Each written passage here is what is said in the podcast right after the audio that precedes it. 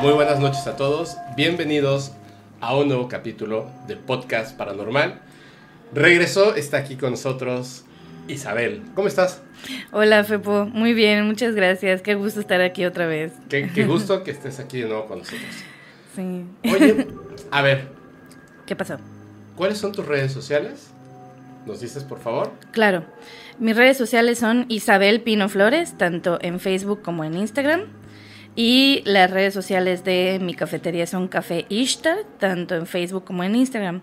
Aparte, tengo otra página que se llama Triple Diosa, que es la de mi tiendita esotérica, Ah, sí. que también está en Facebook y en Instagram. Entonces, eh, nada más que si me quieren contactar, que por favor sea a través de Messenger, de. Facebook, porque es el que tarda un poco menos en contestar. Ahorita ya no más pendiente de Instagram. Pero prefiero que sea así y que me tengan paciencia. Soy una mujer de negocios. Se te, se te satura, ¿verdad? Sí, mucho. Y, y- y se siente bonito porque pues es mucha gente, ¿no? Que, que está como poniendo su confianza, me cuentan sus historias. Algunas les he respondido, la mayoría no he tenido como la oportunidad, Ajá. pero ya pronto haré un- un- una actividad para de, de preguntas y respuestas. ¿En vivo? Eh, sí, en un en vivo en, en Instagram. Ok. Este, no ¿En sé Instagram o Facebook? eh, en uno de esos dos, pero creo que Instagram es más es, sí, es es, mejor. más, más fácil. Es más fácil. Entonces, este, eh, no sé si para cuando salga este capítulo eh, sea antes o después de. Yo creo que va a ser, este va a salir después. Ah, ok. Pero pues de todas maneras voy a tratar de hacer eso como lo más recurrente posible, porque pues la verdad es que sí, es, sí son muchas personas. Y más que nada para poder responder como las preguntas de las personas que ya me escribieron, obviamente de manera anónima, porque son cosas a veces muy personales. Pero sí, sí va a ser como, o sea, sí prefiero que sea como en ese tipo de espacio, porque responder un mensaje escrito me lleva mucho tiempo, ¿no? Ok. Entonces, pero sí, sí pido como paciencia y, y todo. Y pues muchas gracias a la gente, la verdad, por la confianza, ¿no? Qué chido, qué chido. Sí, sí, sí. Sí, muchas gracias, gente. Yo igual, este, disculpa, a veces me ponen, oye, eh, si te gustó mi historia, contéstame el correo. Muy rara vez me pongo a contestar correos, porque soy, soy una persona que cuando escribo, como que no te pongo así de, sí lo leí, gracias. O sea, hola, ¿cómo estás? Gracias, tengo una Claro. duda. Y me pongo a, a- a redactar, entonces tardo un montón y prefiero ocupar ese tiempo en leer más correos electrónicos. Claro. Lo mismo con los comentarios, me mandan a mis redes personales. Es muy rara la bandeja de Instagram. O sea, por alguna palabra que Instagram considera que, que no te va a gustar o una cosa así, porque no tiene ni groserías ni nada. Eh, feliz cumpleaños, Fepo. y, pues, Fue hace un mes, ¿no? Y lo estoy viendo apenas porque está así como que bien profundo en la bandeja. O sea, en la bandeja de, es como, como los que te llegan de gente que tú no sigues ni y, y así, ¿no? Y ves, y hasta abajo hay unos que dice mensajes, creo que no deseados. Mm, Y sí. le das clic y te aparecen como 15. Pero si te quedas hasta abajo un momento, te cargan otros 15 y así. Sí. Y lo descubrí hace unos días. Entonces Sí. me puse a contestar mensajes, me mandan historias por ahí, las pierdo, tiene que ser al correo. Bueno, Sí. Nada más, lo mismo que dice Isabel, paciencia. Tengo una pregunta bien importante que hicieron. ¿Qué pasó? ¿Cómo se llama este líquido? Agua florida. Agua florida. Sí. Eh, ¿Se puede decir qué es o para qué es? Sí, el, el agua florida es una loción mágica, por así decirlo. Eh, eh, tiene, bueno, tiene también funciones físicas, ¿no? Está hecha a base de romero, cítricos, eh, clavo, canela, bueno, hay varias recetas también. Y sirve justamente para limpiarse, para poder poner antes de dormir, para protegerse. Ah. Incluso también sirve como para deshacer trabajos, es parte como del ritual de limpieza para deshacer trabajitos, purificarse. es un poquito como un amuleto líquido. Sí, algo así, ¿no? Este, yo, este, por ejemplo, que, que tú tienes, que la- es la que te di, yo la preparo, yo la macero. Ah. eh, este, hay en otros, en- realmente en una buena tienda esotérica tienen que tener agua florida. Hay una marca como que específico, hasta tiene etiqueta y todo, Ajá. que esa se ve como transparente, también está muy bien. Lo que sucede es que, porque dicen, luego van a ver que hay de diferentes colores, ¿no? Esta si tú la abres se ve cafecita, Sí. ¿no? Eh, pero porque no le está dando la luz, justamente la botella es ámbar porque los taninos de las, de las plantas Ajá. se degradan con la luz. Entonces, y como esa botella de esa marca es como transparente, pues se degradan los taninos, pero sigue estando la esencia ahí, ¿no? Entonces, este, realmente es algo que pueden utilizar como loción para después del baño, para antes de dormir, para antes de salir de, de- de su casa, o incluso la pueden tener en la oficina, si hay mala vibra en la oficina, pues le echan ahí al, al escritorio, al jefe, escritorio cierre godín. los ojos. El Sí, mal sí, del jefe, ¿no? Así. No, no garantizamos que deje de ser mal, malvibroso el jefe, pero por lo menos tú te vas a limpiar de su mala A mi vibra, ¿no? compañera de trabajo, toma. Sí, eh, se le conoce como agua florida o agua de Florida, que es una de las primeras lociones que salieron en este, este, como a la venta, ¿no? Mira, en, en un capítulo que se estrenó Y huele ayer- bien rico. Huele bien rico. ¿Quieres? No, Yo- gracias, gracias, yo ya, yo ya tengo mi... La tengo siempre aquí. Fíjate cuánto le queda. Sí, y, y la verdad es que te ha durado bastante, ¿ah? Es que solo lo utilizo cuando estoy grabando. Ujú. O sea, haz cuenta que antes de, de iniciar una grabación o en vivo, me he hecho tss, uno o dos. La vela, este, el, El agua, agua. como siempre, y ya. Pero es esta, en el capítulo que se estrenó ayer martes, que, bueno, cuando estén viendo este episodio fue hace dos o tres semanas, pasó algo bien fuerte. Wow. súper fuerte. Yo, la verdad es que cuando nos apagaron las luces con Julio y con la primera vez con Ale, pues sí me espanté, me- pero más que espantarme, como que me sorprendí porque yo ya sabía lo que te había contado, que algo estaba mal, que de hecho por eso me diste esta. Sí, sí, sí.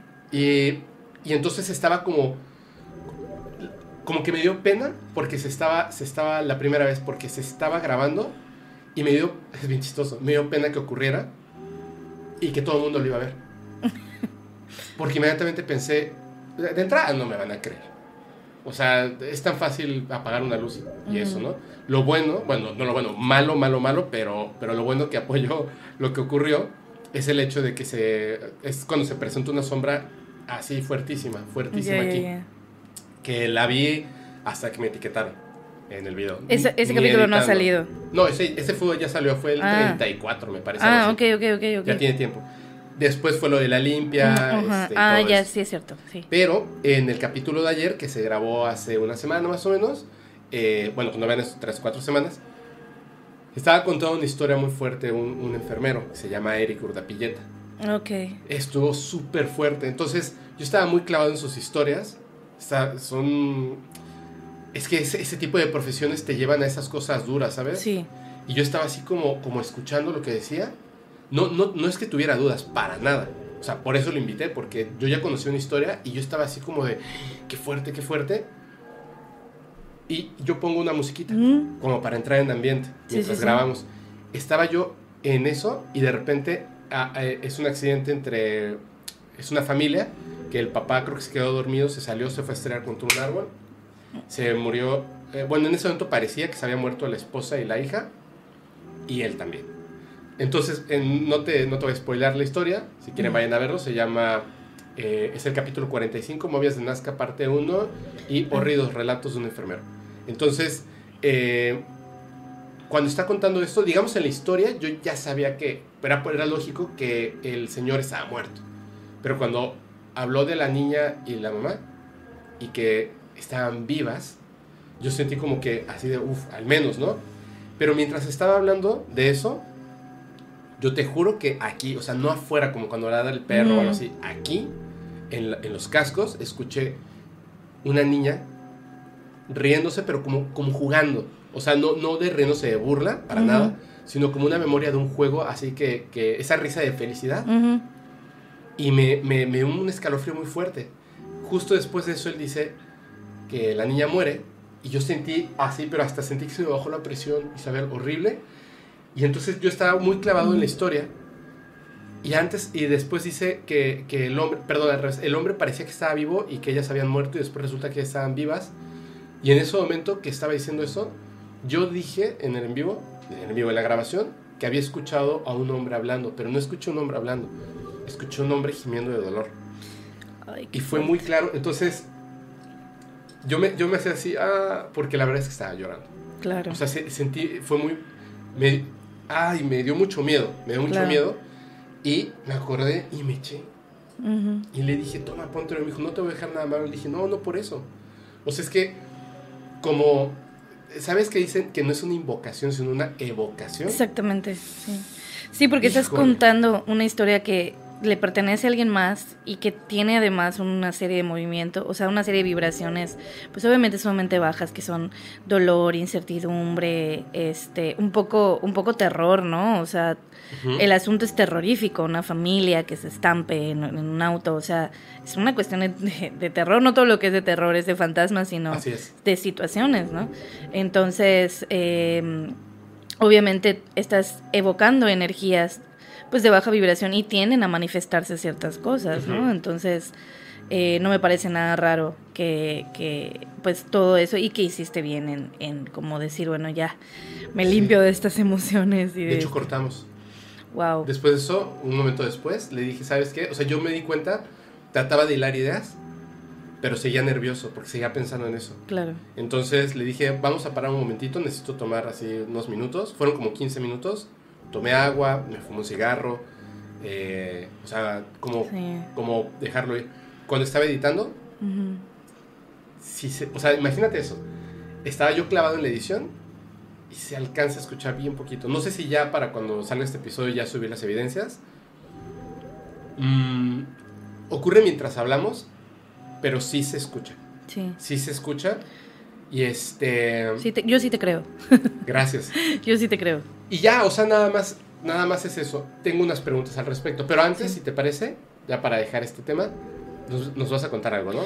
bueno, varias cosas. Te quería, te, eh, ahorita que, que tocas este tema, lo voy a tratar con muchas pinzas porque es una cuestión como muy, muy delicada y muy personal. Una de las personas que me contactó para lecturas, pues ya eh, le hice su, su lectura virtual en videollamada y todo. Y ya estando ahí, me pregunta, o sea, yo no sabía para qué me estaba mm, pidiendo la, la, la sesión y me dice, es que quiero saber si mis familiares desaparecidos siguen vivos, ¿no?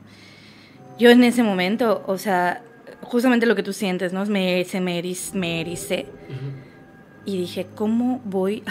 ¿Qué voy a contestar, no? Y, fue una, fue una, pues, reacción sumamente como inesperada para mí. Fue una pregunta sumamente inesperada y, una, y un panorama sumamente, pues, gris, ¿no? Duro, negro y este y es, es también como muy normal e incluso pienso que habla muy bien de ti que te hayas sensibilizado, sensibilizado tanto ante esa situación porque pues no es cualquier cosa, ¿no? Y es una cuestión que también en este en estos temas paranormales también hay que aunque estamos hablando de fantasmas y cosas y todo, tratar de abordar ese tipo de temas con, con mucho respeto también, porque estamos hablando de las familias de otras personas, ¿no? Que es algo que que siempre quiero como dejar muy en claro, de, más, más allá de dejarnos llevar por el morbo, estamos hablando de seres humanos que están, están viviendo una situación sumamente dura y que la están compartiendo, ¿no? O sea, la están compartiendo y, y, no es fácil hablar de, de este tipo de, de, cosas, ¿no? Entonces sí, como cuidar esta cuestión del respeto ante, ante el tipo de temas, ¿no? Sí, de hecho, eh, a veces, eh, y se los comento, porque ya ves que me hacen un montón de memes o sea, si, si, si van a tomarlo a burla, aquí estoy yo. O sea, a mí no me molesta. Claro. ¿Entiendes? O sea, hagan un meme conmigo eh, eh, y ya, ¿no? Pero justo ah, pasa mucho en los temas paranormales y ve qué extraño. En los temas paranormales y en los temas de conocimiento. Es decir, donde, donde hace falta más conocimiento y estudio, surge la broma. Sí. Y en donde hay mucho estudio, surge la broma por desconocimiento. Claro. Que es esa, esa es la cuestión. Es muy fácil burlarse de situaciones de las que no somos partícipes o no tenemos el conocimiento. Claro. Sin embargo, yo creo que esa debiera ser una máxima. Si esa burla va a ser eh, no incomprendida, porque la comedia se basa también en, en, ser eh, molestar, incomodar, por supuesto. Hay límites, ¿no? Exacto si hay un sufrimiento de por medio de una persona, de una sola. Claro. O sea, date cuenta en tu corazón que no quisieras que pasara lo mismo. O sea, no te puede, o sea, te puedes burlar de, ay, es una tontería, este, de Billy Mayer, ¿no? Porque dice que tiene un contacto con seres extraterrestres. Pero si se muriera uno de sus hijos, pues de eso no. No, claro, está de más. Está de más y, creo que la, comedia justamente ahorita muchos, ay, es que es la comedia, no, espérate, o sea, tiene que tener límites, ¿no? y de hecho, yo diría, en mi personal punto de vista. Si eres un profesional de la comedia, Tienes que ser más inteligente. puedes ser más inteligente y si eres un profesional de la comedia, puedes encontrar la manera de contar ese chiste de otra, de otra forma. O Sí. sea, hay Pues- formas de contar el chiste de, de familiares muertos de, y de cosas terribles sin tener que mencionar a la persona. Sí, claro. ¿Cierto?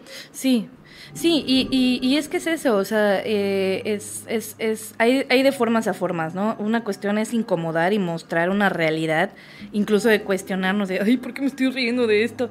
Que es parte también de la cultura mexicana, de todos hacemos una broma, o sea, nuestro. Día de Muertos es una fiesta, ¿no? Entonces... es- y eso está bien, en parte creo que muchos, muchos, muchas personas profesionales de la salud mental han dicho como el humor es parte de un proceso de sanación, Sí. pero hay, hay de bromas a bromas, hay, de, chistes a chistes, ¿no? Claro, es que la muerte no es sufrimiento. A veces sí. Pero si yo me burlo de la muerte como mexicano, o muchos latinoamericanos que lo hacen, está bien. Sobre todo si soy un profesional de, de- de la comedia. Claro, O sea, yo escucho varios podcasts de comedia y hacen chistes muy, muy fuertes. Te, te voy a mencionar a uno que no es que tenga un podcast, pero hace programas y roast, Ujú. etcétera, en Estados Unidos. Se llama Anthony Jeselnik. Ujú, Él de plano te dice, o sea, al principio, en su show, y tiene uno en Netflix, te dice, si, voy a contar un chiste. Si este chiste te molesta, no continúes viendo. Porque esto es lo más blanco que vas a, vas a tener en este programa. Pero no está hablando de una persona en específico ni burlándose de su dolor. no, claro. Entonces, cuando tú recibes una llamada o le lees las cartas a alguien, ni modo que te burles de esa persona ahí no, no, pero tampoco se valen los comentarios burlarse de esas personas. no, no, no, ¿Me para nada. entiendes? Porque Para nada. estamos muy cercanos nosotros en contacto con las personas que están viviendo estas situaciones.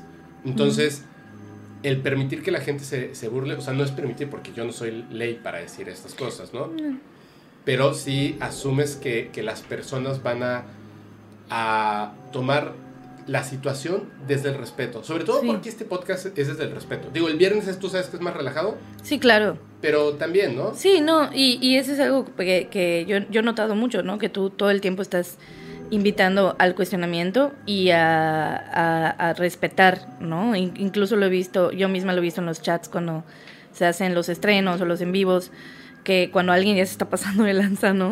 Pues sí, o sea... 10 segundos no lo dejamos este, comentar. Claro, porque, y está bien, porque tiene que haber un límite dentro de, de to- de todo eso, ¿no? Y, está bien.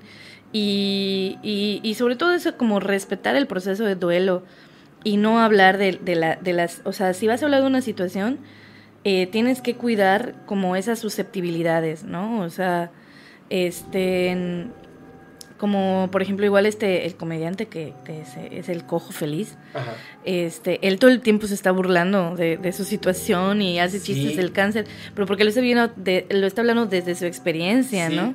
Entonces, este, y eso es algo que eh, muy importante y por eso se le invita constantemente a la comunidad que se dedica a la comedia que pues sean más responsables, que el mundo tiene que cambiar, que muchos de las de los estereotipos que se han generado, de las discriminaciones y todo han sido a partir del humor, ¿no? Entonces, o sea, han sido una herramienta también para segregar, entonces, y dividir. Es que, es que no es que no se puedan hacer los chistes. Sí Es se la- pueden. es la forma. Es la forma, Claro. exactamente. Por eso es que yo digo profesionales de la comedia. Claro, Profesionales. Pero yo, no porque, porque profesionalmente se pueda hacer comedia de estos temas, yo, específicamente yo, claro. tengo el derecho de, de, escribir en, en un comentario o mandarte un mensaje escudándome en la comedia. Es que yo no, No. me dedico a eso. Claro. Entonces yo no tengo, es como un doctor. Sí, Un doctor que estudia para hacer eh, cirugía corazón abierto, pues él sí puede hacerlo, pero yo no. Es súper irresponsable que yo te diga, yo te, yo te opero. Ahorita consigo un órgano y te cambio el tuyo. O- no. llamamos a Pachita, ¿no? Bueno, ay, o- y, y voy a tocar ese tema al ratito. Sí, claro. Porque este, este es el capítulo tan esperado Ah, sí. que por eso tenías que ser tú, Isabel. Ay, gracias. Sí. Corazonzotes de Peña Nieto. Hablando de corazones, eh, vamos, bueno, vamos a platicar Dale, de la extraño, el extraño caso de Jacobo Greenberg. va. Les aseguro que les va a volar la cabeza, como siempre. Ahora sí cuéntanos. Ah, bueno, Eh, te, te traje una historia. Ok. que es una historia súper marcada en mi familia. Yo no la viví porque yo tenía como un mes o dos meses de nacida, Ok. ¿no? Pero fue, fue una, es una historia que ha marcado mucho la, la- el momento, o sea, como la memoria cultural de mi, de mi familia, ¿no? Bien. eh, y además ahí está un mapeo de la ciudad de Mérida, ¿no? Eh, yo, yo, este, nací, o sea, nací acá en la ciudad de Mérida. Eh, y pues en el, en el momento en el que nací mi familia vivía en una casa muy antigua, eh, como de la época de finales del porfiriato, que está en la colonia Chuminópolis. Ok. Ahorita ya no vivo ahí. Ajá. Eh, está junto a una refaccionaria que se llama La Sirena. este, pausa comercial, eh, no es cierto. Este, y eh, la pueden ver, ahorita la casa está pintada de amarillo, yo ya no vivo ahí, hace, hace tiempo que se vendió la casa después de que mi papá murió. Ajá. Bueno, entonces esa casa tiene una historia eh, que, bueno, mi mamá y mi papá antes eh, ya habían nacido mis hermanos, ya había nacido mi hermana y había nacido mi hermano. Mi hermana a mí me lleva 13 años y mi hermano me lleva 11. Ok. 13 y 11. Exactamente. Hay mucha diferencia. Sí, en ese entonces, cuando ellos más o menos se pasaron a vivir esa casa, mi hermana tenía 4 y mi hermano tenía 2. Ok. ¿ok? Entonces era una casa que vieron en venta y mi, como a mi papá le gustaban mucho las cosas antiguas, mandó a preguntar a mi mamá por la casa porque mi mamá era la sociable, ¿no? La Sagitario sociable y todo. Este, y mi mamá fue a preguntar y le respondió, le abrió la puerta un señor que era un doctor. Le vamos a decir el doctor Canto, solamente su apellido, ¿ok? Eh, entonces, y él le abre la puerta y la recibe, le muestra la casa y todo, y mi mamá estaba fascinada porque, pues imagínate, era una casa con un jardín grande, con varios cuartos, con una cocina gigantesca y un patio enorme lleno de árboles frutales. De hecho, era más patio que casa, ¿no? Y eso que la casa era grande. ¿no? Entonces, este, y ya estaba mi mamá fascinada y llega la hora de la verdad y le dicen, ah, y le pregunta a mi mamá, bueno, ¿y cuánto está pidiendo? Y el doctor le dice, bueno, pues estoy pidiendo tanto. Y ya mi mamá dijo, o sea, mi mamá ya sabía que no, o sea, para cómo estaba la casa y todo, ya sabía, porque ella sabía cuánto tenían mi papá y ella. Y no les alcanzaba. Y sabía ella de plano, ¿no? Que no les alcanzaba, pero pues no se perdió el tour, ¿no? Y, y entonces el doctor le, le, le dijo, y bueno, pero ¿cuánto tiene? Le dice mi mamá, no, pues tengo tanto apenas, no, es muy poco. Y ya, entonces de todas maneras el doctor le pidió a mi mamá eh, su número, o sea, el número de teléfono de la casa o cómo contactarla. Y ya.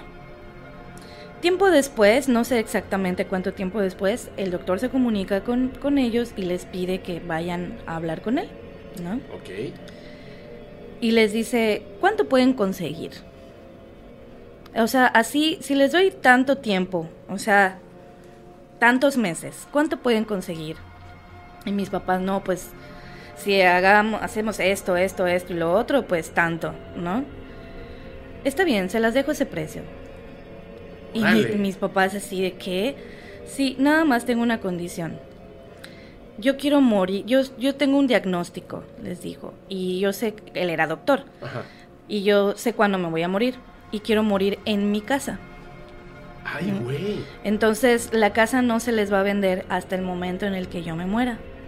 Ahí ves a mis papás, oiga, ya se murió. No, no es cierto.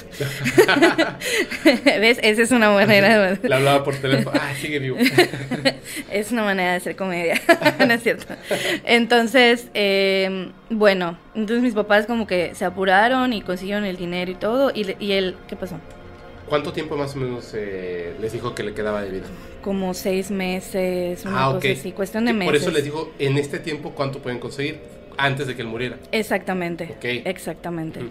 Entonces él dejó como que todo arreglado con notarios y todo, con la promesa de venta, de hecho a- a- había un anticipo de por medio y todo eso, que era lo que ya tenían con la promesa de juntar lo que habían pactado y todo el rollo, ¿no?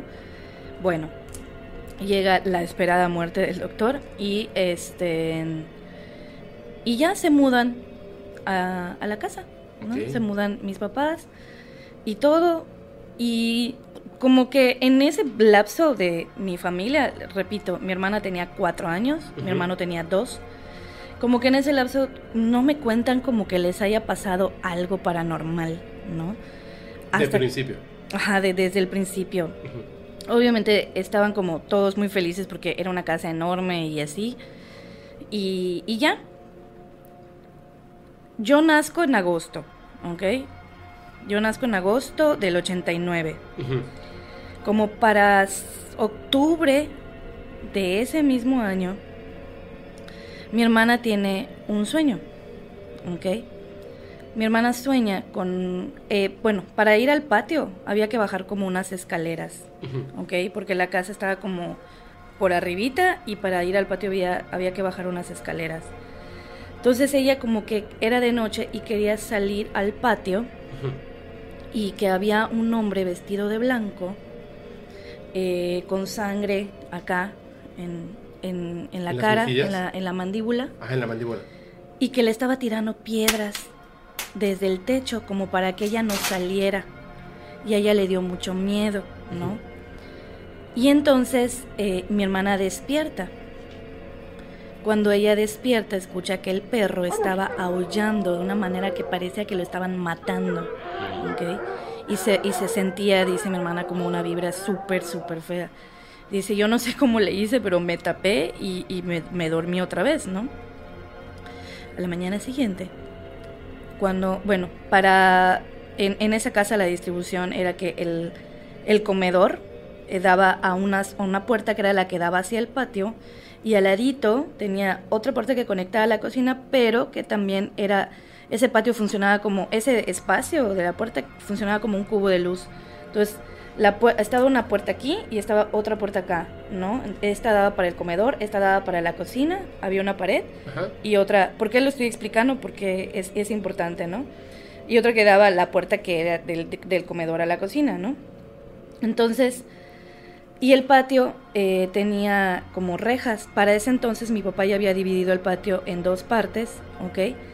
Que si sacamos cuentas ya habían pasado como 10 años más o menos de que se habían mudado a la casa. 9, 10 años. Entonces, la división del patio era tenía como una balaustrada y una reja y los el perro aparte tenía su propia perrera. Entonces, esas dos rejas que dividían el patio, o sea, la entrada del patio, el patio y la y la mm, la perrera, lo cerraban todo con candado en las noches. Solo dejaban la parte, eh, o sea, la perrera no la dejaban con candado para que el perro pudiera salir en caso de que alguien se metiera y todo eso, ¿no? Pero era solamente a la segunda parte del patio, no a la primera. Las otras dos le ponían candado. Ajá. Entonces, esa misma mañana, cuando mi mamá abre las dos puertas, el perro se mete a la casa y, se dio cuenta que las rejas estaban abiertas. Wow. Entonces, mi mamá en ese momento pensó que como el perro era de mi hermano, seguramente que mi hermano no cerró bien las rejas y el perro se coló. O se le olvidó y las dejó abiertas. Exactamente, ¿no? Entonces, y el perro se metía bajo la, el comedor que daba frente a la puerta del patio entonces que acechaba, se asustaba, se acechaba el patio, se asustaba y se volvió a meter. Y eh, ese perro hacía algo que este, le llamaba mucho la atención a mi mamá, que el perro constantemente buscaba meterse a mi cuna conmigo y se ponía en donde están mis pies, ¿no? Y este... ¿Era un perro pequeñño? No, era un perro grande. Bueno, era un perro mediano. O sea, se acercaba a la cuna, ¿no? Se, se metía dentro o de sea, subía subía a la cuna. ¿Se acostaba contigo? Se acostaba a mi lado. Sí, entonces a mi mamá no le gustaba eso, ¿no? Creo que a muchas mamás de esa edad no les gusta eso. Entonces, este, y, obviamente mi mamá como que vio la actitud del perro y le dijo, ¿sabes qué? Le dijo a mi hermano, lleva al perro al patio porque se va a meter en algún momento a la cuna de tu hermana, ¿no? Y en eso mi hermano pues estaba llevando al perro y ya estaba llegando al, a la segunda parte del patio y empieza, o sea, se estaban, hace cuenta que se estaban arreglando para ir a la escuela, ¿me explico? Era una mañana para ir a la escuela. Y de hecho ya se estaba haciendo tarde. Entonces, en ese entonces mi, estaban mi hermana, una prima y mi mamá. Y yo de bebé. Éramos las únicas que estábamos en la casa. Porque mi papá estaba de viaje además, ¿no? Y eh, el caso es que empieza a gritar mi hermano en el fondo del patio, mamá, mamá, vengan, algo le está pasando al perro. Mi mamá salió despavorida porque creyó, a mi hermano ya le había mordido antes un perro en la cabeza, ¿no? Ah. Mi mamá creyó Que el que perro, le el había perro mordido. le había mordido a mi hermano otra vez, ¿no? Otro perro. y este y resultó que no, que en el momento, o sea, todos bajaron así corriendo al, al patio. Y cuando llegan así, jala a mi mamá, a mi hermano, se quedan así. ¿Cuál fue la escena? Que el perro estaba como teniendo una serie de ataques, pero como si lo estuvieran agarrando y azotándolo contra el piso, ¿no? Y se veía como se sumía su panza como si, si lo estuvieran pateando, ¿no? Ay, no inventes. Y, pero no se veía quién, solo se veía al perro azotando y de hecho ya hasta tenía sangre en el hocico y estaba así mal, mal. O sea, era como si alguien lo estuviera agarrando y azotando y así. Entonces, este, todos estaban como que no sabían qué hacer, no, no querían agarrarlo, no sabían si estaba convulsionando o algo. Pero mi hermana y mi hermano, o sea, y mi mamá ahí presentes decían es que el comportamiento ni siquiera era de una convulsión, era como si alguien lo estuviera agarrando y azotando contra el suelo. Y en una de esas el perro reacciona, se voltea y se para en dos patas. Y empieza a caminar en dos patas y con las de enfrente, con las de arriba, como que si estuviera empujando algo. Entonces, camina en dos patas y caía. Se volvía a levantar, caminaba en dos patas, como si estuviera empujando a alguien. Ajá. Y se lo lleva al fondo del patio. ¿No? Y como habían muchos árboles y arbustos y cosas, no. No, o sea, lo perdieron de vista, ¿no? Llegó un momento en el que lo perdieron de vista y en ese momento se acordaron que me llevaron sola dentro de la casa. ¿no? y, y mi mamá, ¡ay, la bebé! Y agarró a sus hijos, agarró a mi prima. Métanse, es un mal aire, es un mal aire, dice mi mamá, ¿no? Y cierren puertas, ventanas, encendió mi mamá veladoras y todo el rollo. Y mi, hermano estaba obviamente súper asustado por su perro y preocupado por su perro, ¿no?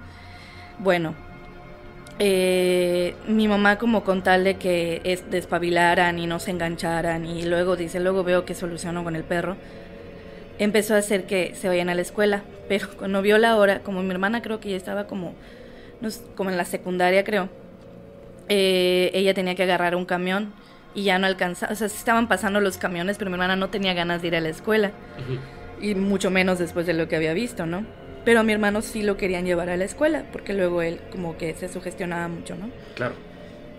Y entonces mi mamá le dice, bueno, den la vuelta, le dice mi, a mi hermana y a mi prima, den la vuelta para que tu hermano vea que fueron a la escuela y él, y lo, y él sí vaya, ¿no? Ajá. Y entonces, este, pues ya mi hermana estaba caminando y estaban platicando. Y justamente mi hermana le estaba platicando su sueño a mi prima, ¿no? Y en eso cuando estaban como dando la vuelta a la manzana, mi hermana no se había fijado del camino que estaba tomando y se topa de frente con mi hermano. Y mi hermano no fue a la escuela. Y ya, ¿qué le dice, no?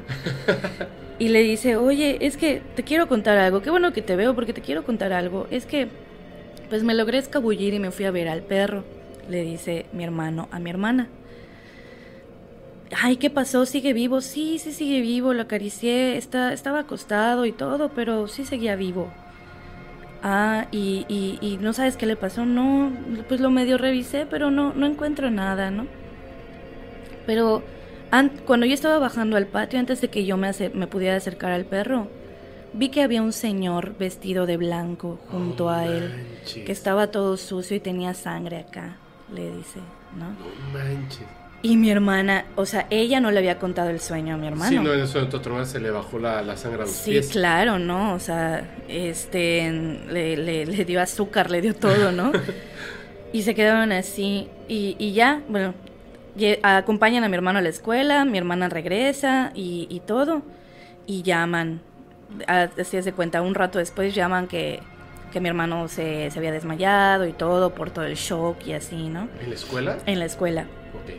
Bueno, en lo que antes de que llamara a la escuela, mi mamá había llamado a un primo suyo, que es un tío de nosotros, Ajá. para pedirle ayuda con el perro. ¿no? A ver que si lo podía revisar, si había que llevarlo al veterinario o algo, ¿no? Claro. Y cuando llega mi tío, bajan al patio y ven que el perro ya estaba muerto.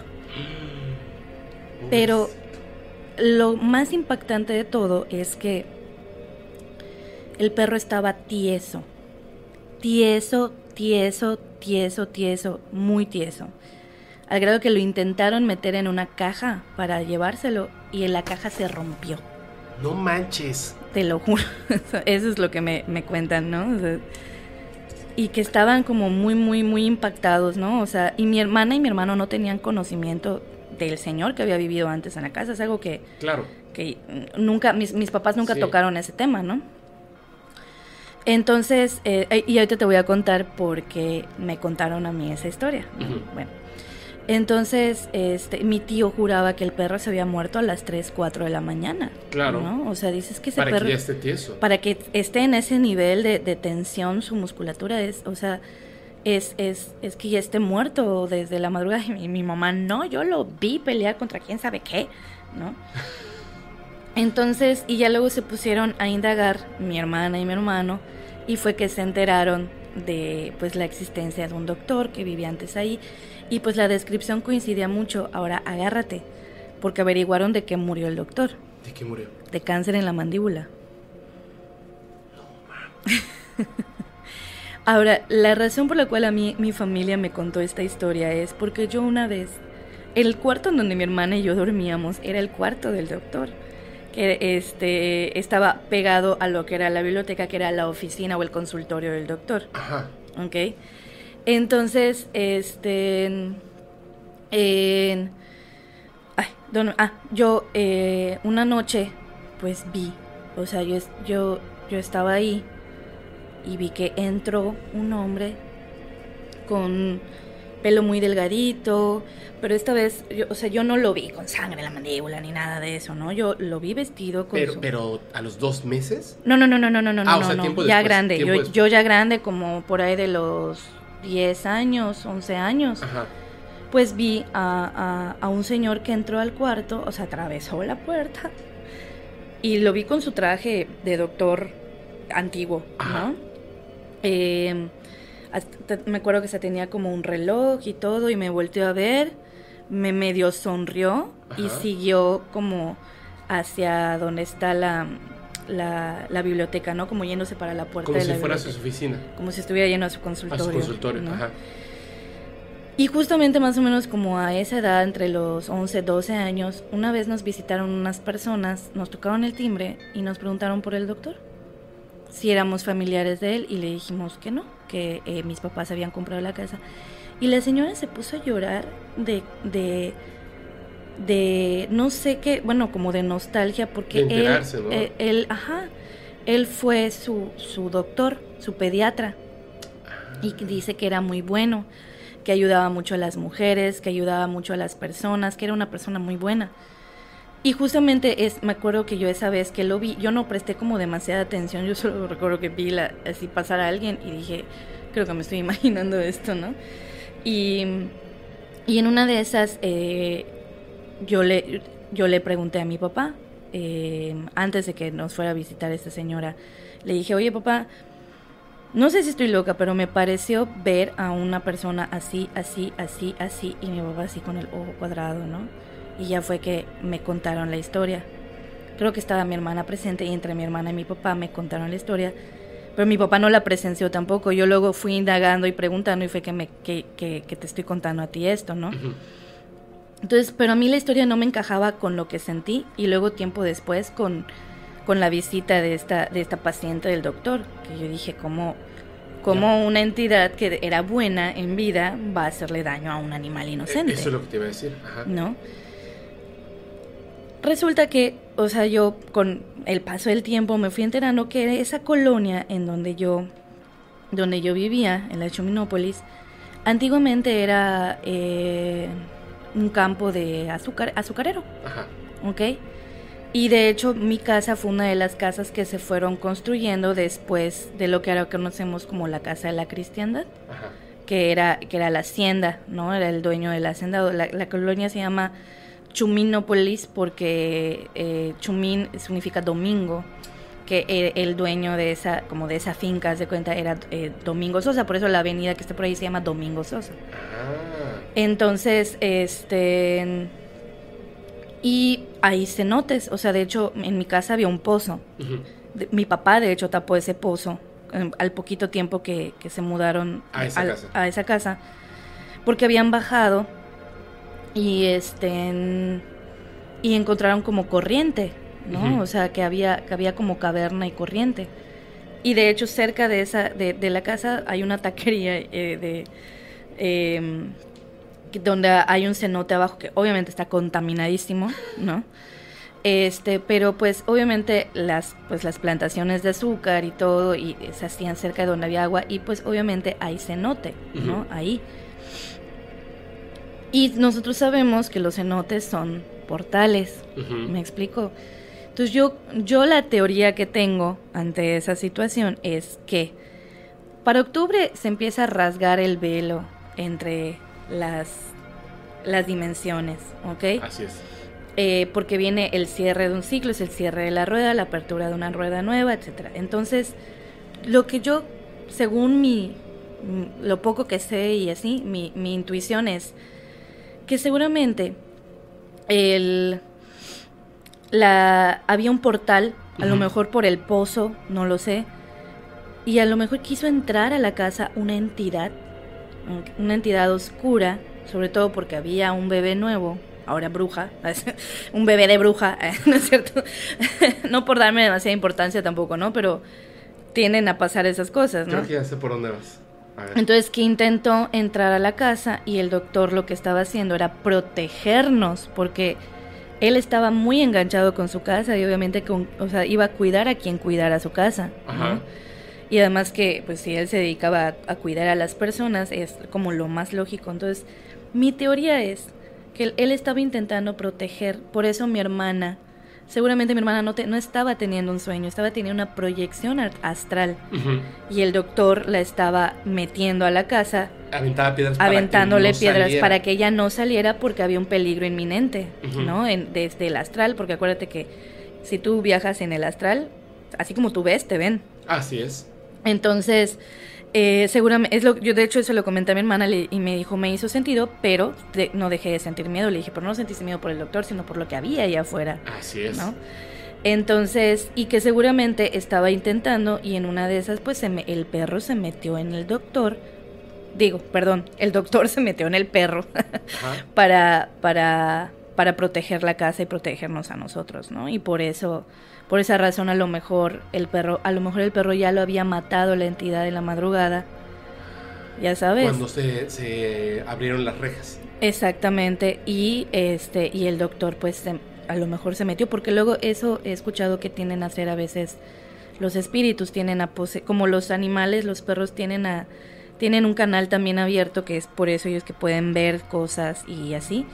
Entonces probablemente eso fue lo que pasó. Por El- eso el perro empujaba algo. Por eso el perro empujaba algo porque le estaba llevando atrás a los límites de la propiedad. Y luego tu hermano había visto al doctor con el perro porque era como, como un agradecimiento, ¿no? Estaba con él como... Pues yo creo que lo estaba, gracias. lo estaba, lo estaba acompañando al, al- a, pues ya a trascender al perro, ¿no? O algo así. Entonces, esa es la historia como del monje blanco. así le, así le, así lo nombraron mis hermanos, ¿no? El monje blanco. Y de hecho que des- había un jardinero, mi hermana me cuenta que había un jardinero, un señor, que cada vez que entraba y pasaba por esas puertas, ¿no? Por el pasillo, mi mamá siempre lo invitaba a comer y lo metía a la cocina. Y le empezaba el señor a hablar, a hablar en maya en el patio. No era un jardinero, perdón, era un señor que mi mamá este, iba a visitar a mi mamá, que vivía en cierta condición como... Y que pasaba este señor, eh, creo que se llamaba Don Jaime, que él era maya hablante, Ajá. y pasaba y saludaba a alguien en el patio y le hablaba en maya, ¿no?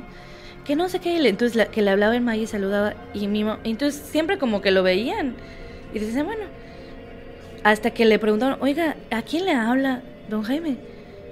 Y don Jaime contesta, al jardinero que está ahí atrás, es un señor vestido de blanco, y se quedaban así. ¿qué? Tiene sangre aquí, ¿no? pues no, no, No, no, no, no, no creo que lo haya visto. Yo no lo vi con sangre, ¿no? O sea, entonces, y creo que también era lo que como que lo que quería, eh, tal vez el, el, si el doctor quiso tener la intención como de asustar, pero era para que mis hermanos se mantenieran a raya para proteger, ¿no? Y yo, y yo siempre he sentido como esa, esa presencia, hemos sentido que está como en el patio, ¿no? como cuidando, y en, justo en el patio es en donde, pues además eh, era en donde yo hablaba con los árboles, porque yo veía viejitos en los árboles, y es una historia que luego te contaré, ¿no? Pero, pero eh, pues al, al haber como muchos elementos de la naturaleza y todo, yo pienso que ahí a lo mejor había un portal, ¿no? Y él, por eso él todo el tiempo estaba... Por los cenotes, ¿no? Exactamente. De hecho, el, el, dueño después de nosotros, ahorita ya no es el mismo dueño, es otro, quiso construir una piscina. Em, y, pero aquí ya saben que para construir una piscina abajo hay que este, dinamitar, ¿no? Porque la piedra es muy dura. Y eh, empezaron como a, quitar la tierra, ¿no? Y empezaron a, hacerle espacio, a, exponer la laja, ¿no? Y en eso, cuando empezaron a exponer la laja, se dieron cuenta de que la, el, pues el pozo que se había, la fosa que habían hecho, se llenaba de agua desde abajo, ¿no? Agua lodosita y todo, este, se, llenaba desde abajo. Y no sé si el arquitecto, el ingeniero, el albañil, alguien le dijo al señor, ¿sabe qué? No dinamite para hacer la piscina, porque si usted hace eso puede causar un socavón o en alguna parte de su casa o en alguna parte de la colonia. No manches. Porque esto es caverna, le dice, ¿no? Entonces... Se, va todo para abajo. Sí, no, o alguna parte que hay una estructura pues más frágil. Santo rollo en el que se iba a meter el, el, señor este, ¿no? Entonces lo que hizo fue como limpiar muy bien la laja y piscina con piso de laja, ¿no? y así, ¿no? Sí, esa es la historia, ¿qué te parece? ¡Guau! ¡Guau! la verdad es que hasta cierto punto eh, fíjate que me han llegado historias de, animales, de un perrito que se llama Goyo, cosas que yo he vivido con, la rutila. Me parece súper... Yo, soy, yo estoy de acuerdo con lo que dices de, obviamente el doctor no atacó al perro. Sí, yo no creo eso. Sino que el perro ayudó al doctor a sacar algo más. Sí. Y quizá el perro, como dices, quizá el perro ya estaba muerto porque eso que estaba ahí lo atacó y el doctor se, se, dio la tarea de, evitar que tu hermana saliera. Porque de hecho después cuando este señor don Jaime lo saludaba y hablaba con él, de haber sido bien chistoso porque seguramente lo encontró en algún momento en el patio. Y le haber dicho, este, sí, ¿usted quién es? Y obviamente si le dice el doctor, pues sería como como no eh, yo tuve un como un aquí un, un, flash. No el señor no era el don Jaime no era el jardinero. No no. Ajá por eso, don Jaime saludaba al doctor y pensaba que era el, jardinero. Ajá, exactamente. Pero yo creo que a lo mejor en algún momento no es que pensara que era el jardinero, sino que el doctor ya estaba tranquilo. Y lo que lo veía hacer, pues estaba cuidando sus plantas, ¿no? Ajá, las plantas de la casa. Exactamente. Y él asumió que era el jardinero o quizá en algún momento lo vio y le dijo, hola, ¿no? Y le dijo, ¿qué tal? Y dijo, ¿tú quién eres? y si decía, soy el doctor, el dueño de la casa, y ahora así como que eh, eh, iba a haber un, un, rollo ahí raro. Y entonces para evitar como que el conflicto, eh, a lo mejor le dijo, soy el jardinero. Trabajo acá. Trabajo aquí. Y ya, Sí, claro. sí, aquí cuidando, ¿no? Aquí, ya sabes, o sea, sí, porque el señor, o sea, don Jaime le hablaba en maya, ¿no? Qué chistoso, ¿no? Que la comunicación sea así. Sí, y me, o sea, bueno, me llama mucho la atención, probablemente igual y el doctor hablaba maya, porque pues o ya en ese punto... Sí, o también desde, desde el otro, pues el, el, lenguaje es un límite de comunicación de nosotros que estamos en esta, ¿no? Claro, porque, porque por ejemplo, Pachita, a través de ella, hablaba Cuauhtémoc. Exactamente. Pero Cuauhtémoc no hablaba español. No. Pachita sí. Y Cuauhtémoc a través de Pachita se comunicaba en español. Exactamente. O ella lo entendía. Es que esa es la cosa, que a lo mejor ella lo entendía. No, no, hay, un, no hay una barrera del, del, lenguaje en, es que ella, en el mundo espiritual. Era, el automóvil que. Bueno, era la carcasa y la carcasa habla en español.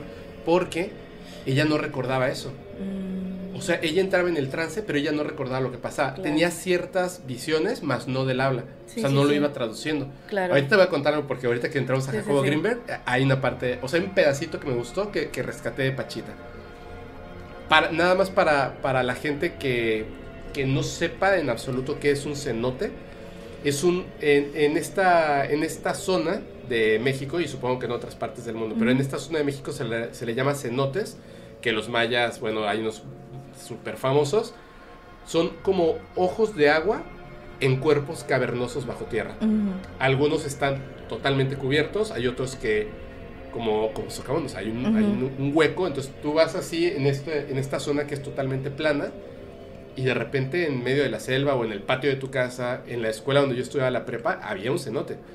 Hay un Costco aquí muy famoso, Sí, un sí, sí. supermercado que tiene un cenote, entonces tú está todo plano y, y hacia abajo hay una caverna con un ojo de agua dulce y generalmente son súper bonitos. Sí. Pero- Los que no están contaminados. los que no están contaminados, pero hay una potencia energética bien fuerte. Sí, claro. De hecho, yo tuve una experiencia, ¿la puedo contar? Por favor. Eh, para el Día de las Madres de este año, eh, llevamos a, a mi suegra. Yo, yo tengo amistades en Jomún, ¿ok? Ajá. Eh, que además eh, el pueblo de Jomún tiene una lucha ahorita contra una mega granja que pusieron ahí Sí. y, y todo eso, ¿no? Que está Entonces, ensuciando las aguas. sí, de hecho ya están como ya viendo el cierre permanente de, de esa granja, ¿no? Ahorita está cerrada temporalmente, pero ya están en los juicios para el cierre permanente de la granja. Ya no le conviene ya a la empresa para lo que se han tardado. es que- Eh, pero bueno, y obviamente no le conviene al pueblo de Jomún no tener esa granja. Entonces, lle- llevamos a, a- a mi suegra a cenotear, ¿no? A conocer varios cenotes, justamente con los de eh, Cananzonot, que son eh, los guardianes de los cenotes. O sea, los miembros... eh, Cananzonot. Cananzonot significa guardián del, del cenote. ¿Son personas? Sí, son personas. Eh, es, así se llaman, o sea, así se llama como los líderes de los, los que han hecho este movimiento contra la mega granja, ¿no? Ah, ok. Entonces, este, lo llevé con un- unos cuantos de, de ellos a que conozcan los cenotes de ellos. Y en uno de, no voy a decir cuál, eh, cuál es el nombre de ese cenote, pero en uno de esos, eh, pues, habían unas como para aventarse, ¿no? Entonces la gente se estaba echando clavados y clavados y clavados. Y yo me fui en la, una, como que yo de repente me sentí como atraída a una parte del estructura. Yo no me estaba echando clavados no sé, me daban ganas, pero no sentía el como que el permiso, ¿no? Ya sabes que para entrar a un cenote tienes que pedir permiso a los guardianes del, cenote, ¿no? Entonces yo no sentí, de hecho yo no, no me estaba como latiendo mucho que hayan tantos como clavados, ¿no? Este, porque había la soga y había... Sí, el- como si fuera una, una alberca pública. ¿no? Exactamente. Entonces, pero bueno, yo estaba en lo mío y de repente me sentí como muy atraída hacia las estructuras de la parte de atrás de donde estaba el, el- la, la- la tarima, ¿no? Pero conforme me iba acercando empezaba yo a sentir como una vibra así como rara, ¿no? Como muy pesada. Que en cualquier momento algo me iba a jalar así, ¿no? Y dije, eh, no, a mí de por sí me imponen mucho los cenotes. Y entonces cuando me fui dando la vuelta vi de reojo una, como que algo estaba encima del- de la viga que estaba ahí, algo oscuro, y lo vi de, de reojo, con este ojo, Ajá. ¿no? Y en el momento en que ya volteo a ver, o sea, no estaba, pero me era muy clara una sombra humanoide eh, sentada en una, en una de las, de las, Estructuras de había las puesto, ¿no? estructuras de ahí, ¿no? Y se me enchinó la piel y dije, "Mm, ya me voy. y me fui ya con los demás, ¿no? Ese fue el último cenote que visitamos y ya nos fuimos a comer al parador donde nos estábamos quedando. Y este. Y yo estaba como. Pues todos estábamos hambrientos después de tan, tanta bañada y la bajada y la subida y todo. Y yo tenía mucha hambre, ¿no? Entonces. Pero cuando llega mi comida y empiezo a comer, empiezo a sentirme mal, ¿no? Empiezo a sentir como fiebre, empiezo a sentir como. Como si me estuviera dando calentura. Ajá. Pero yo seguía comiendo, yo seguía comiendo y sentía que me estaba picando el ojo. Y de repente ya llegó un momento en el que dije, no, ya me siento mal. No sentía yo como ganas de vomitar, me sentía mal. Y, le, y me dice mi amiga, oye, está hinchado tu ojo. Y era el ojo con el que había yo visto Ay, ese. güey. Y me miro al espejo y era un shoy. Bueno, aquí lo que le decimos shoy es como un granito que sale y Ajá. ¿no? Cuando, eh, no sé, dicen que cuando ves algo te Eh, sale un shoy. ¿no? Exactamente. O cuando, Cuando- ves a un perro hacer popó. Cuando ves un perro hacer del baño, cuando ves algo que no debes de ver, Exactamente. o cuando ves algo que no debiera estar ahí. Exacto. O, o tal vez sí debiera estar ahí, te vas a ver, porque dije, no, o sea, Me refiero a que en, en la realidad en la que vivimos y que existimos todos los días. Exactamente, no exactamente. Entonces yo, di, yo cuando, vi, cuando vi que era un show y dije, mm, se me pegó un mal aire. Esto es un espanto. Y porque me, le digo a Jorge, estoy, estoy irritada y me dice, sí, estás tu temperatura está más alta. Todos veníamos frescos de bañarnos en el cenote, me explico. E, era... Hasta frío puedes tener ahí. Exactamente, porque además estaba, ya, ya estaba atardeciendo y estaba el airecito.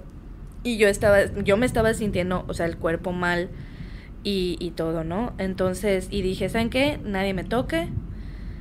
Terminen de comer. Yo, yo pedí mi comida para llevar porque yo ya no podía comer más. Yo estaba a punto de irme a vomitar. Y el caso es que, bueno, ya este, terminaron de comer y todo. Y afortunadamente mi suegra tenía, siempre lleva, si ella tiene un atomizador con hierbitas como para que cuando te golpeas todo. Y dije, maravilloso. Alcohol con hierbas es lo que necesito, ¿no?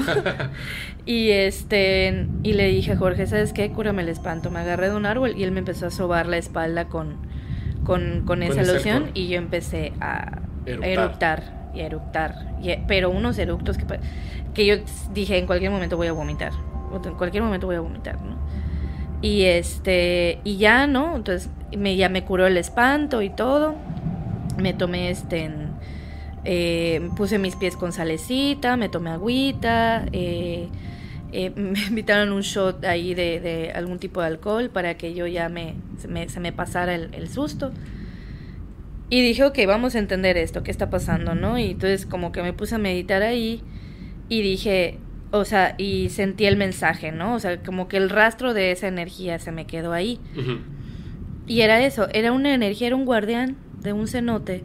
Que estaba incómodo. Estaba harto de, de, todo ese movimiento porque hay vibraciones, ¿no? Entonces el estar eh, todo el tiempo clavándose ¿Sí? ahí en el, en el en los cenotes, en el agua, estás cambiando las vibraciones, estás perturbando la paz de ese, de ese lugar, que, de esos lugares sagrados, ¿no? Entonces, yo comenté por ahí que me llevo con el dueño del, del parador donde estábamos quedando, que y le dije, mire, él, él también cree un poco en estas cosas. Le dije, mire, me pasó esto, de hecho me vio y me iba a abrazar y le dije, no me abrace porque pesque un mal aire, tengo un show. Y dijo, uy, ¿no?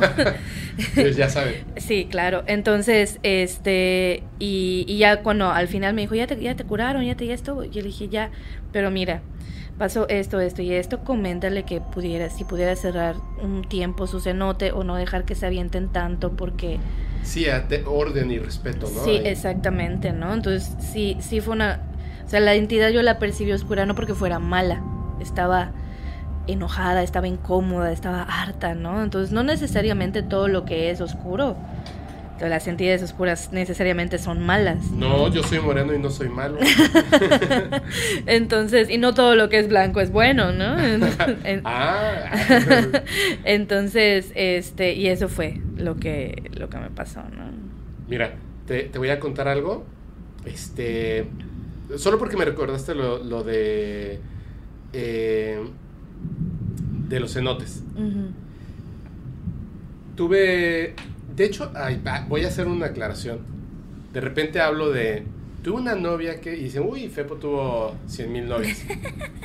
Sí he tenido muchas novias. Ah, cierto. Está bien, ¿qué tiene malo? Al mismo tiempo no, pero... no, eh, es, es una. Cuando hablo de, de, Una vez tuve una novia que pasó esto con ella. Generalmente me refiero a la misma novia. O sea, es el 80% es una y el 20% es otra. Que extrañamente ambas son rubias. Solo he tenido dos novias rubias y con ellas fueron con las que pasaron muchas cosas. Pero una de estas eh, novias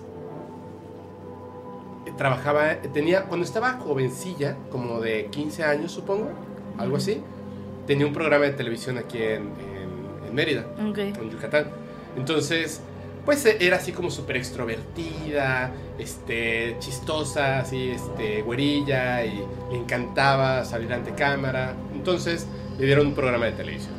Y era así como que viajaba a distintos lugares y tonterías, ¿no? O sea, chavillos, o sea, padre. Y en una de esas ella me comentó que fueron, o sea, eh, en ese entonces Vinicio Castilla, espero haber dicho bien su nombre, Vinicio Castilla, estaba en competencia con otro beisbolista que no recuerdo el nombre, en Estados Unidos, obviamente en las grandes ligas, porque estaban a punto, o sea, los dos en la misma temporada estaban a punto de romper el récord de más home runs. Y entonces, en... A spoiler, ganó la otra persona. O sea, no ganó, no ganó Vinicio Castilla. Pero vino a, a Yucatán y obviamente lo llevaron a Chichen Itza. En Chichen Itza, hasta el fondo, hay un cenote que se llama el cenote sagrado de los mayas, ¿cierto? Ok.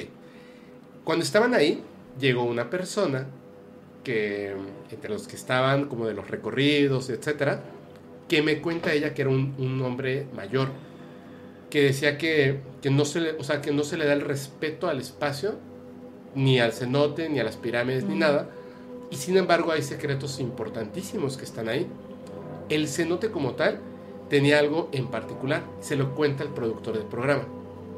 Le dice que el cenote es como un vórtice de energía, lo que tú decías, como un portal de energía. Y tú puedes comprobar que son portales de energía. Y le, y le dice, fíjese cómo los animales, las aves, sobrevuelan porque hay, hay agua, pero ninguna pasa por en medio del cenote. Lo que sería el centro del agua en el aire, no hay ave que pase por ahí. Ninguna, nunca. Porque dice que si pasa, el ave se ahoga. O sea, está volando y cae y se ahoga. Por eso no pasan por ahí. Es como que ellos ya lo saben y por, además tienen grafito en la en el este en el pico y seguramente sienten electromagnetismo, cosquillas o algo y se alejan, ¿no? Entonces, seguro que tiene que ver con electromagnetismo. Este productor pone un reto para Benicio Castilla, que era tirar una pelota de béisbol y darle un hit y cruzar el cenote. Por supuesto que Benicio Castilla pues, puede con un hit, o sea, pegarle a la pelota, por supuesto que atraviesa el cenote. Entonces, pero Vinicio Castilla no sabía esto del cenote, lo sabía el productor. Entonces están grabando y él le pega y obviamente no pasa por en medio y se va la pelota lejísimos. Y le dice, vuelve a intentar otra vez. Y ¡pum! le pega y se va la pelota lejísimos. Y la tercera le dice, trata de pasar por en medio. Le pega y va la pelota y como si hubiera una barrera en el aire, la pelota se detiene. Y cae. Y cae. Le dice, vamos a volver a hacer. Y que hacer le dijo, no. Ya fue mucho, ¿no? No. E, en ese, él se dio cuenta en ese momento que hay algo ahí y que se tiene que respetar. Y le dijo, no, no lo voy a volver a hacer. Claro. Esto, esto no es normal, no lo voy a volver a hacer. Porque además su pelota se quedó en el fondo del cemento. Claro. Y hay que respetarlo. Y me pareció muy interesante por lo que decías de tu casa, por lo que me dices de este ser y que todo conecta con los cenotes, que son lugares donde hay mucha energía. Son lugares sagrados. Son lugares sagrados. Sí. Y, y, por el simple hecho de que haya agua, que es algo que se está acabando. ¿Sí? Creo que ya estamos entrando en una guerra por agua y entonces creo que, o sea, si no eres creyente por, por el simple hecho de que hay un fluido vital sin el cual nos podemos morir, creo que es suficiente, ¿no? Para respetarlo. Tengo muchas ganas de contar algo que es sumamente terrorífico. No tengo la seguridad de que sea real, pero me llamó mucho la atención. Me recordó la historia de lo que contabas del, del doctor, que además si te fijas, no quise decir nada mientras contabas la historia, se aparecía cada 10 años, ¿te diste cuenta? Mm, mira. Sí, fíjate. Tú hablaste de, cómo en esa temporada, que es octubre, noviembre, se, se, rompe esa telilla de las realidades, ¿cierto? Wow, espera. ¿Qué? No, no doy crédito a esto. O bueno, a ver. ¿Qué, sí, porque este cuando yo acababa de nacer, ya tenían como 10 años viviendo en la casa, sucedió lo del perro. Luego, más o menos como cuando yo tenía entre 10 y 11 años, se me apareció a mí. Y cuando yo tenía 20, casi por cumplir 21, mi papá fallece. Ah, sí. yo ahorita acabo de caer en esa cuenta y dije, wow. Sí. Qué fuerte. Ay, qué fuerte. Ah, ya no voy a contar lo que. No, no, no, no, no, ya, perdón. No, porque siento que le voy a perder el respeto a, a- a lo que se acaba de decir. No, no, no, dilo, dilo. Acuérdate que es como se cuenta, Por eso. desde el respeto. Sí, ya sé, pero. Perdón. No, no, no, qué bueno que lo compartiste, qué bueno que lo compartiste. A ver. ¿Ya viste que tengo un fepo que se lo está llevando? un- Sí, ya lo vi, te están abdu- abduciendo. En, el- en algún este metaverso está sucediendo esto. Sí, de hecho, vamos a cambiar la historia, mira. Que se lleven a pechugas. Ah, pero ella es una alien. Nada le va a sorprender. Mira. Así me queda ahorita que. Sí. Triste eso. Oye, a ver, lo voy a contar, lo voy a contar, lo voy a contar. Va- Vamos Cuéntalo, a tomarlo como, como un hecho ficticio. Eh, yo honestamente creo que no es un hecho ficticio, pero vamos a tomarlo como un hecho ficticio. ¿Te, te- te late? Va, va, va, va, va. Va, va. ok. Esto ocurre, ocurrió en Estados Unidos. ¿Has escuchado alguna vez que, que los procesos de dolor ante la muerte no es que sean fantasmas, sino que es una repetición constante de ese dolor hasta que se diluye en el tiempo? Por ejemplo, ¿por qué, por qué, eh, la llorona? Claro, eh, como que caen en un loop. caen en un loop y cada vez va siendo más débil hasta que desaparece. Obviamente van a haber muchas lloronas. Por esa misma razón hay muchos, este, ¿cómo se llama la enfermera esta que aparece en los hospitales? La planchada. La planchada. Porque no es que sea la misma enfermera, sino que hay enfermeras o enfermeros que están viviendo con estas situaciones y luego como que se queda una energía residual Ujú. que Sí. se repite en el tiempo hasta que se diluye. ¿cierto? Sí. Ok, quédense con esa idea. Y el dolor es una fuente de energía muy poderosa en, ese- Claro. en- en esos este, eh, momentos. En Estados Unidos, y no lo digo en mala onda, sino que so- es una ciudad demasiado grande, por supuesto pasa mucho también en la Ciudad de México, no mucho, pero pasa en la Ciudad de México y en algunas otras urbes. Hay un efecto de una situación que ejerce mucho, mucho, mucho, muchísimo dolor y que es muy constante en algunos lugares de Estados Unidos. Por el tamaño, por, por lo que la televisión está todo el día tratando de comerse el cerebro de las personas, este, el contexto social además. el contexto social. No voy, a decir, armas. no voy a decir qué es exacto, pero pasan cosas que de hecho lo vemos en las películas y es muy raro, es una noticia muy grande que se incluso se convierte en leyendas. Cuando ocurre, por ejemplo, en México o cuando Mm. ocurre en otros países, pero allá, específicamente lo que voy a comentar hasta el final, ocurre demasiado. Un hombre y una mujer se acaban de casar. Están jóvenes, por así decirlo, jóvenes de treinta y tantos años. Eh, tienen una casa de dos pisos, clásica de Estados Unidos, que desde, desde el cuarto Mm. principal te asomas y ves el pastito de enfrente y luego está como la callecita, las luces, etc. Él, por eso me gusta mucho esa historia, él tiene una condición muy semejante a la mía. Cuando dormimos, es muy difícil despertarnos. Muy, muy difíciles. Em, yo en particular, yo sé que me tengo que levantar a las 6 de la mañana, pongo mi alarma a las 6 de la mañana y yo me levanto a las 5.59 así. Pero si entre que yo me acuesto a dormir y las 6 de la mañana se estrelló un ovni afuera de mi casa, no me enteré. O sea, si pasó la policía, si gritaron, no me entero. Al grado de que en un viaje eh, estaba, era, éramos muchas personas en un hotel y yo de repente ya tenía sueño. Y en mi habitación, donde yo me estaba quedando con un amigo, pues estaban tomando ahí en, la, en, el balcón. Y yo dije, bueno, pues con el perdón, yo ya me voy a dormir. Y dije, pero vas a dormir con el ruido y con... Sí, yo duermo, pero sub como piedra. Me acosté a dormir. Y entonces ellos no creían que yo dormía tan fuerte, tan potente. Y entonces me trataban de despertar. Yo no me acuerdo de eso. Y al grado de que se, se empezaron a acostar encima de mí. Tomaban fotos y yo estaba así, dormidito. Entonces, esta persona eh, sufría de esto que es dormir muy, muy intensamente. Una noche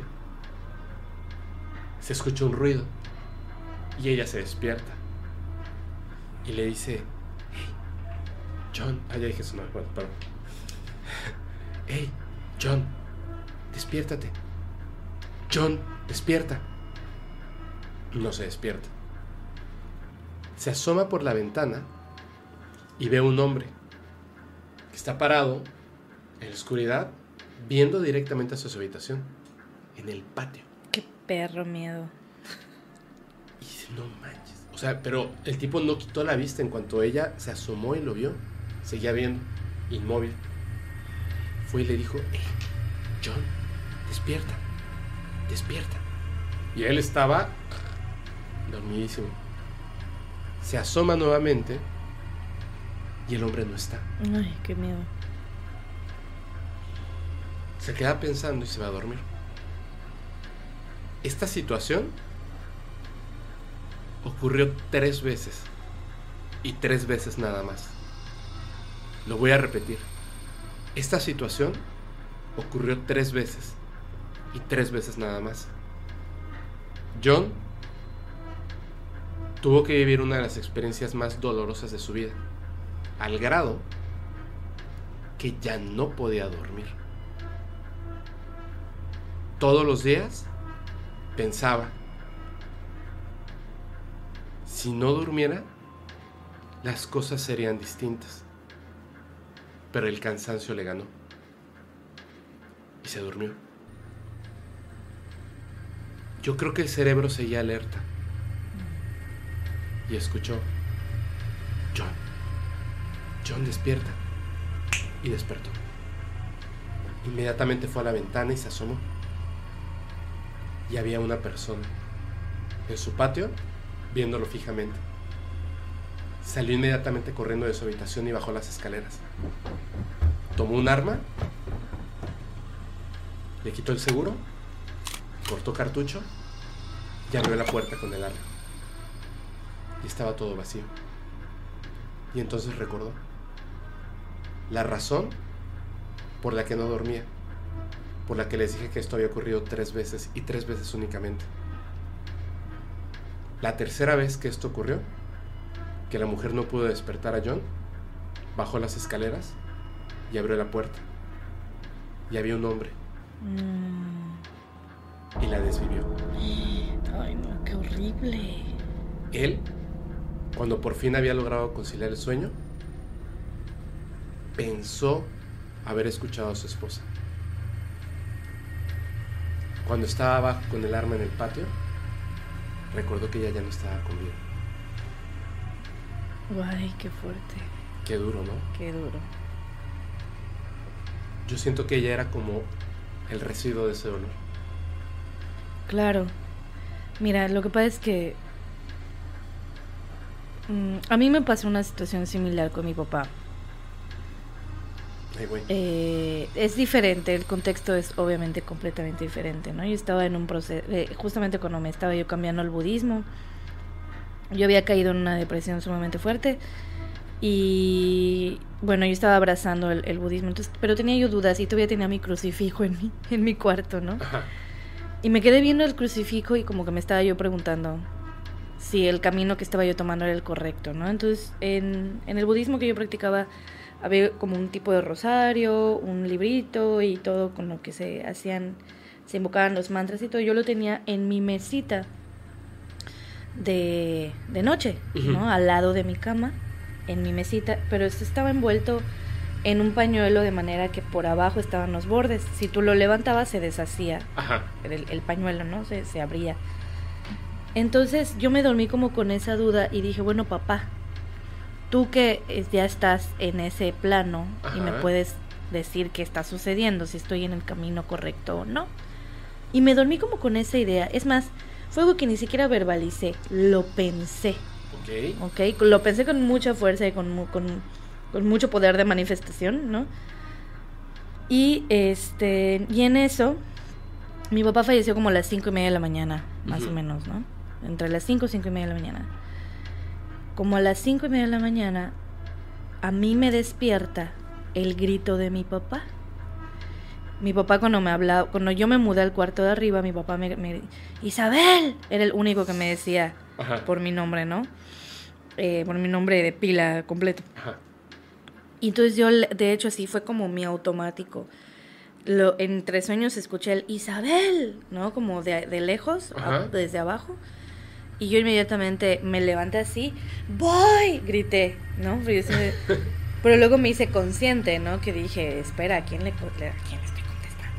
¿no? Y en eso vi el, el, el, el yuzu y el, el, el pañuelo con el librito al lado de mi almohada, aquí pegadito, así, al ladito como si alguien hubiera agarrado desde abajo del doblez. Sin deshacerlo. Sin deshacerlo estaba doblado como yo lo dejé en mi mesa, que además no estaba justo al lado, al lado de mi cama, estaba medio lejillos. Yo dije, ¿cómo llegó esto? O sea, yo empecé como a buscarle como el...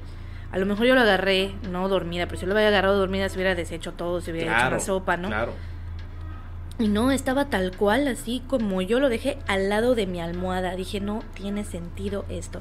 Y yo dije, no, pues es que es la respuesta a lo que pedí, ¿no? Y por eso probablemente, y, y sí puede ser el subconsciente, o sí pudo haber sido el espíritu de mi papá, o estas, estos residuos del duelo, del dolor, ¿no? Que... Pero aquí es diferente porque hay una conciencia, o sea, hay un, hay un intercambio de información entre él exactamente, y tú. Exactamente. O sea, te lo pongo al lado y tú sabes, para ti tiene sentido.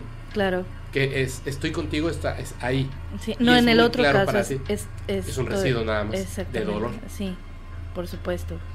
Qué duro, qué difícil, qué fuerte. No, sí, ¿verdad? No me lo imagino.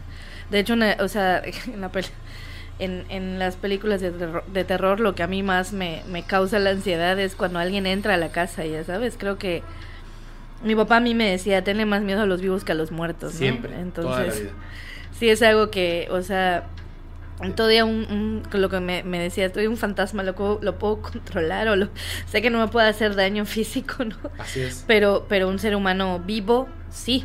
Sí, así es. ya sabes, y entonces es, es algo que, que, que, yo tengo como muy presente, ¿no? Y es una de las cosas que me iba a perderle el miedo a lo paranormal, ¿no? O sea, que, que, que esa sensación de que alguien puede entrar a tu casa y hacerte daño y, o, o hacerle daño a alguien a quien tú amas es terrible, ¿no? Y debe ser terrible vivir con eso. Horrible. Horrible sobre todo porque, ay, el residuo de las cosas. Claro. Es que sí, no, no es... Quizá a lo mejor una manera de, ponerlo en palabras es el karma y el dharma. Quizá. Quizá. Es que es extraño como, como la violencia no siempre es mm, no es algo que no siempre es algo que deje un residuo de dolor, pero la violencia humana sí. Sí, claro. No es lo mismo cuando unas leonas agarran a una cebra y de hecho cuando a la cebra la, la, la cogen y le clavan las uñas hasta los músculos y luego una se prende directamente al cuello, la cebra tarda mucho tiempo en morir. Bueno, o sea, por no, no, no tarda dos segundos, o sea, tarda un tiempo en el que muere y la cebra deja de luchar. La cebra deja de luchar. Sí. Que es el fin. Pareciera que no estuviera sufriendo.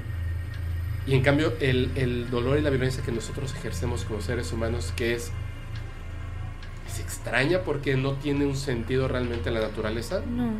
Y, y es justamente eso, en la naturaleza la tenemos que dejar de romantizar para empezar, ¿no? Eh, pues eh, esa es la cuestión, ¿no? Los animales cazadores no lo están haciendo para hacerle daño a la cebra, ¿no? Sino necesitan alimentarse. La cadena de la vida es el equilibrio eh, constante. ellos tienen, ellos entienden que además si rompen ese equilibrio también se quedan sin comida, por eso tienen como tiempos de cacería y todo. Entonces, la misma naturaleza de esos animales eh, va en sintonía con, con, el todo, ¿no? Entonces, pero nosotros no. O sea, nosotros no, no, no hemos desarrollado una falta de empatía tanto para las otras especies como para la nuestra, ¿no? Entonces, así es. Que, creo que eso es lo realmente peligroso de, de la, de la humanidad y por eso estamos como estamos ahorita, ¿no? Estén tan desconectados de, de nosotros mismos y de nuestro centro, ¿no? Entonces, Pero lo vamos a corregir. De verdad, yo, yo siento que, que, que, la humanidad ahorita está en un proceso en el que estamos encaminándonos poquito a poco más hacia lo espiritual, empezar a, a entender, escuchar y aprender de estas cosas. ¿Sabes por qué siento que es así? Porque siento que en el fondo el, los seres humanos entendemos, lo sentimos, aunque no estamos todavía conscientes de eso, que si en este momento no cambiamos esa forma, inevitable, inevitablemente vamos a desaparecer. Todos. De, por sí somos una especie muy autodestructiva, la verdad. Entonces... Pero no siempre. No, no siempre, no, no siempre. No, o sea, obviamente decir como, ah, todos, no, no, obviamente. Es que recordamos la historia reciente, ¿no? ¿Qué, es lo que, ¿Qué es lo que recordamos siempre de la historia? Las conquistas, las barbaries, los asesinatos, las guerras, ¿cierto? sí, porque está contado desde, desde el vencedor. Exactamente. Pero en la historia también están grandes personas, hombres y mujeres, que eh, los Curie, eh, Luis Pasteur, o sea, gente que hizo cambios en la ciencia. Hay una chica, ay, en este momento no recuerdo su nombre, súper famosa que gracias a ella se han hecho... Un día voy a contar muy bien la historia porque de hecho su hermano se llama Ángel, tal cual, porque gracias a, perdón, espero que no me censure YouTube, gracias al sexo de sus papás, obligatoriamente para, para embarazarse, ella sigue con vida, porque necesitaba un trasplante de médula ósea.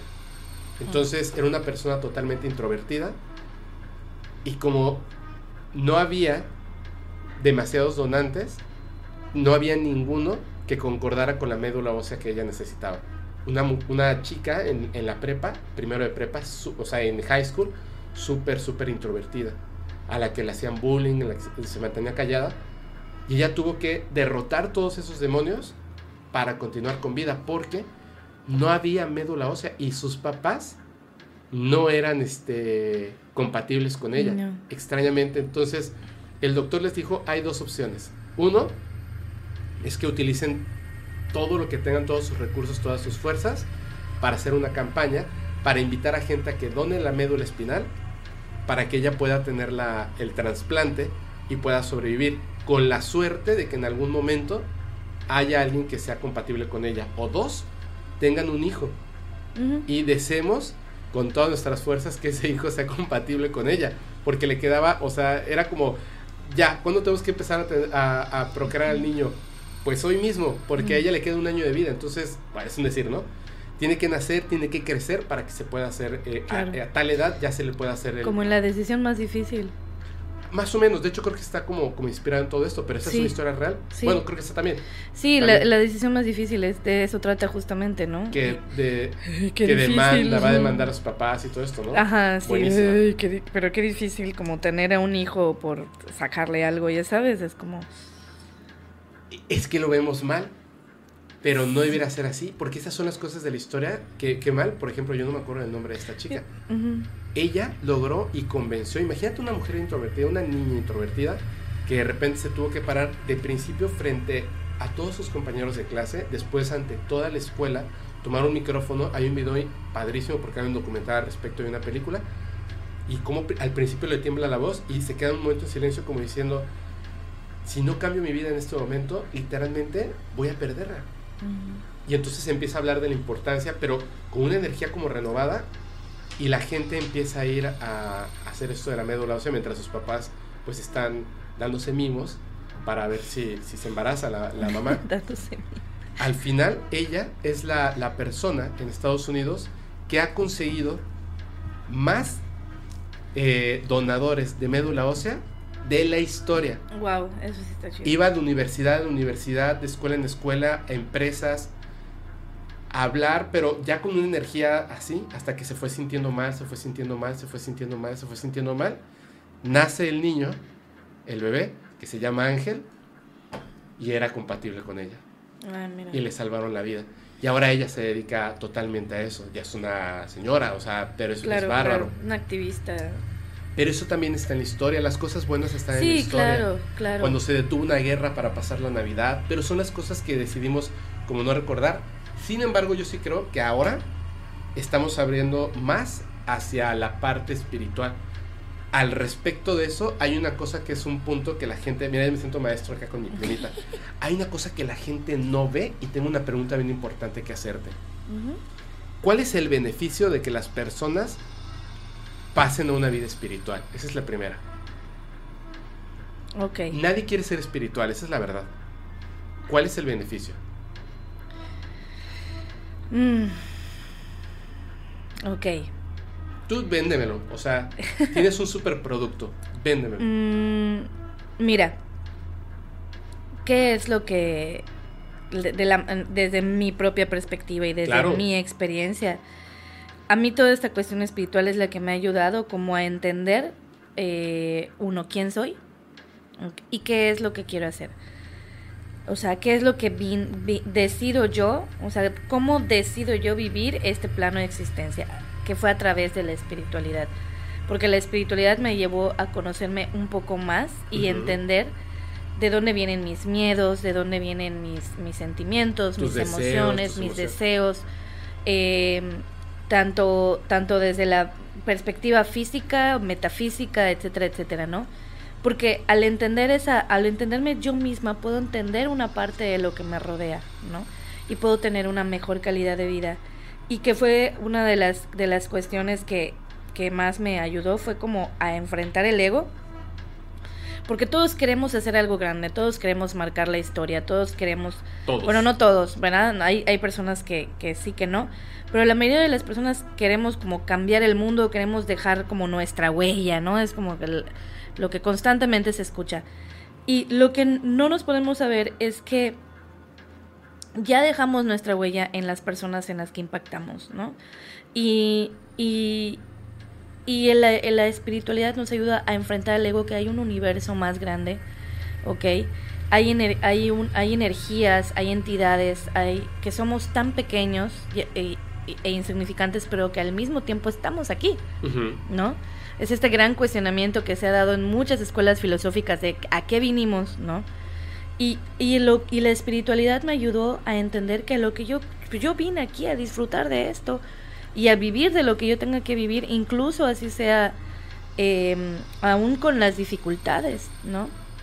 Entonces, obviamente esto es un comentario también como muy privilegiado porque pues no soy una niña eh, de que está viviendo eh, trata de blancas, no soy una niña que está pasando hambre en alguna comunidad.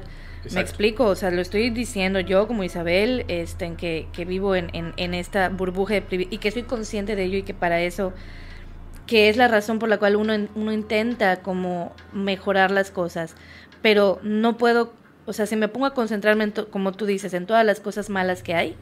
¿no? No voy a disfrutar mi vida y eso es en parte lo- a lo que sirve la espiritualidad.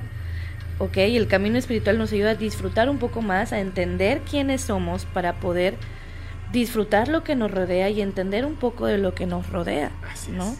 Y, y eso está no solamente, o sea, mira, el, el universo es sumamente enorme, enorme, enorme. El Si nos- universo. el universo, me explico, nosotros somos ni siquiera la partícula de polvo, más chiquito que eso, ¿no? Pero si nosotros el universo no es nada. Es, pero es sí, o sea, podemos entender esa vastedad porque estamos aquí. Y al mismo tiempo, si ustedes observan su mano, hay millones, millones, millones de manos, pero solo hay una mano como esta, ¿ok? Entonces, esas cosas, la espiritualidad nos ayuda como a entenderlas, ¿no? Exacto. Y, y más que nada abrazarnos a nosotros mismos y cuando nos reconocemos a nosotros mismos, en los ojos de los demás nos vemos a, lo- a- a nosotros mismos. Por eso la espiritualidad nos, no, no hay espiritualidad sin empatía. Una vez en el budismo me dijeron, es que no necesitas ser empático para ser budista y yo, o, para llegar a la iluminación y yo, no, espérate, sí. O sea, justamente lo que la razón por la cual eh, Siddhartha Gautama tomó su camino hacia la budeidad fue para ayudar a que las personas dejen de sufrir. ¿Por, por qué? Porque vio a otras personas y se vio a sí mismo sufriendo, ¿no? Vio a, un anciano, se vio a sí mismo, vio a un enfermo, se vio a sí mismo, vio a su familia. Entonces, obviamente hubo empatía de por medio, ¿no? Entonces, creo que eso es lo que nos puede ayudar la espiritualidad. Si no, si no creemos, si no queremos creer como en el más allá o en lo que está después, mm, está bien, pero creo que la espiritualidad nos, nos también varía, ¿no? De, de espiritualidades a espiritualidad. Una cosa es religión y otra cosa es espiritualidad. Sí, totalmente. La espiritualidad es ser consciente de esta parte del ánima, del alma, de, de nuestra conciencia. Conciencia. Que es lo que nos hace nosotros, lo que nos da identidad es nuestra conciencia. La otra vez publiqué un meme que decía, yo pido al universo que me que me abra mi tercer ojo, no sé qué, para, para, para iluminarme y me da este me, da traumas y, y este ansiedad y inestabilidad para que yo entienda, ¿no? De qué, a qué es lo que vine. Y yo puse así el universo dos puntos, güey, ni te topo. yo, cara de payaso, mi conciencia, fui yo, fui yo y no me arrepiento de nada, Karen, de nada.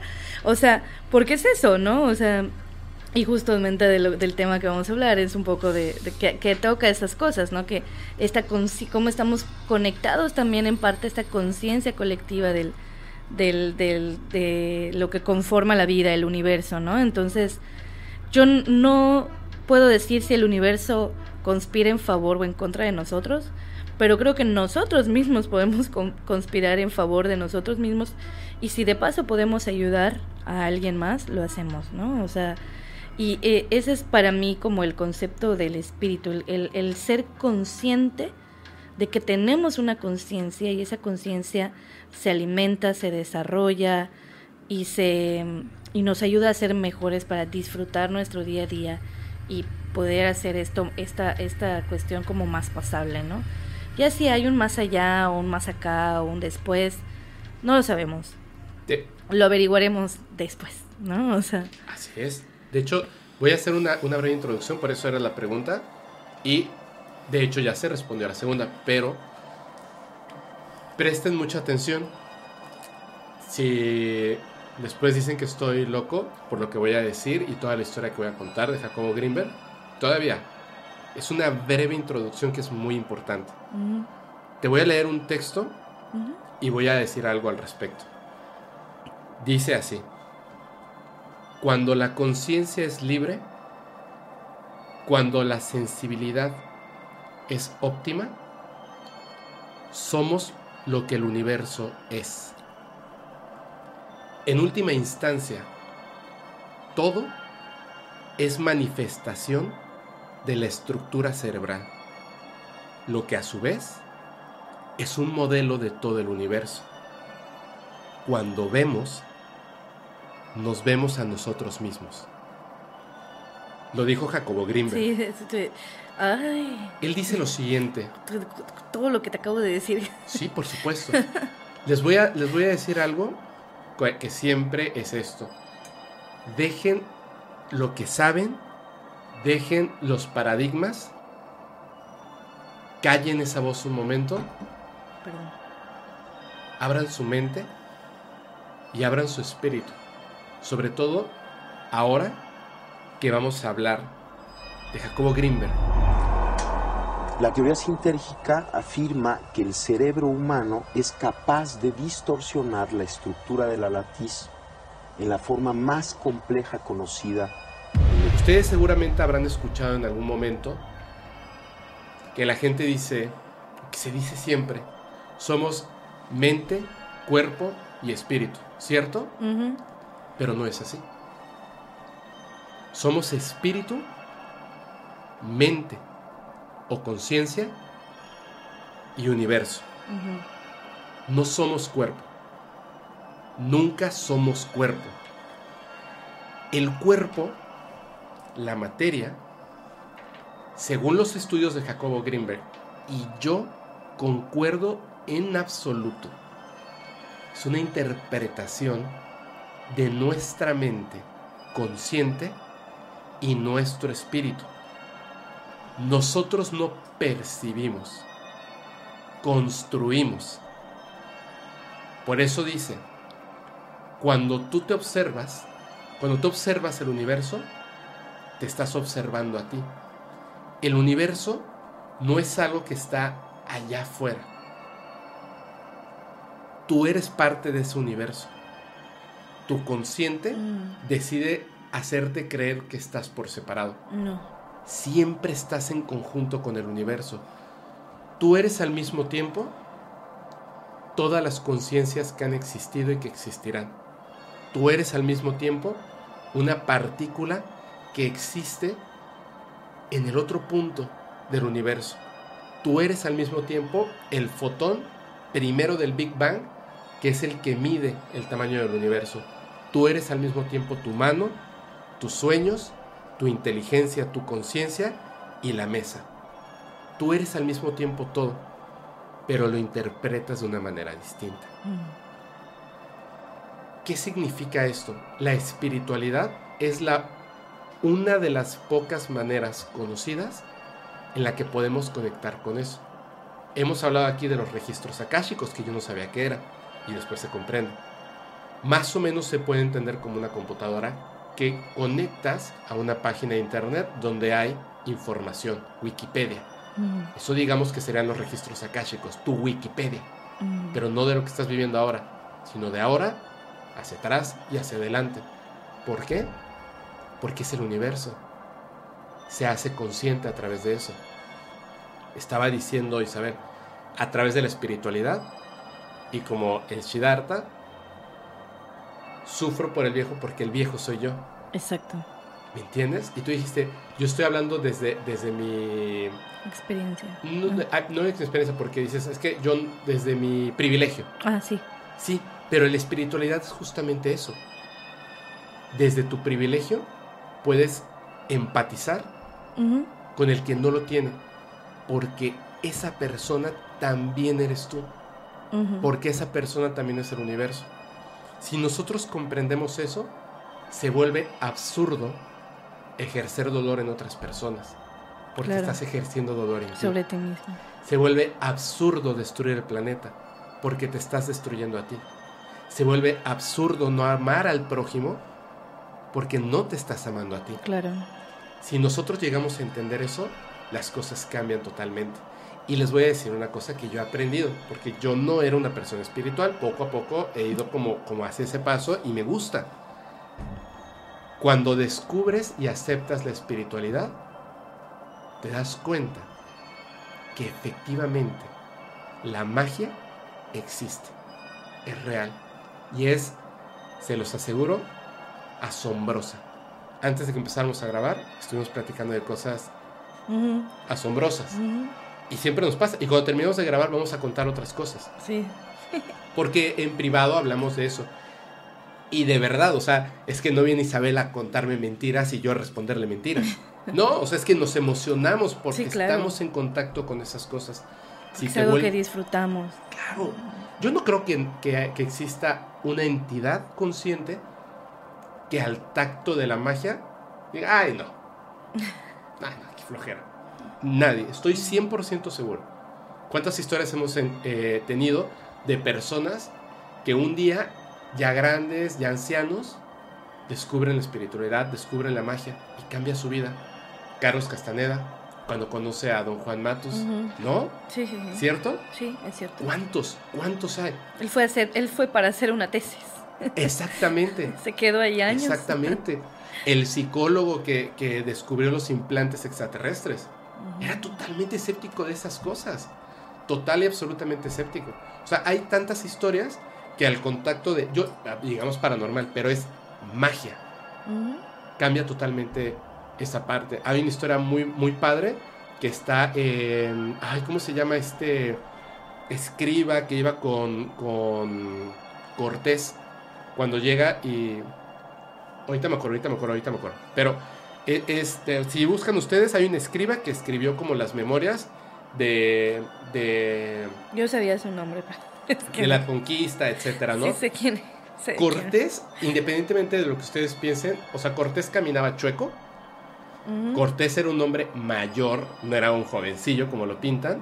No. No era un como guerrero, era una.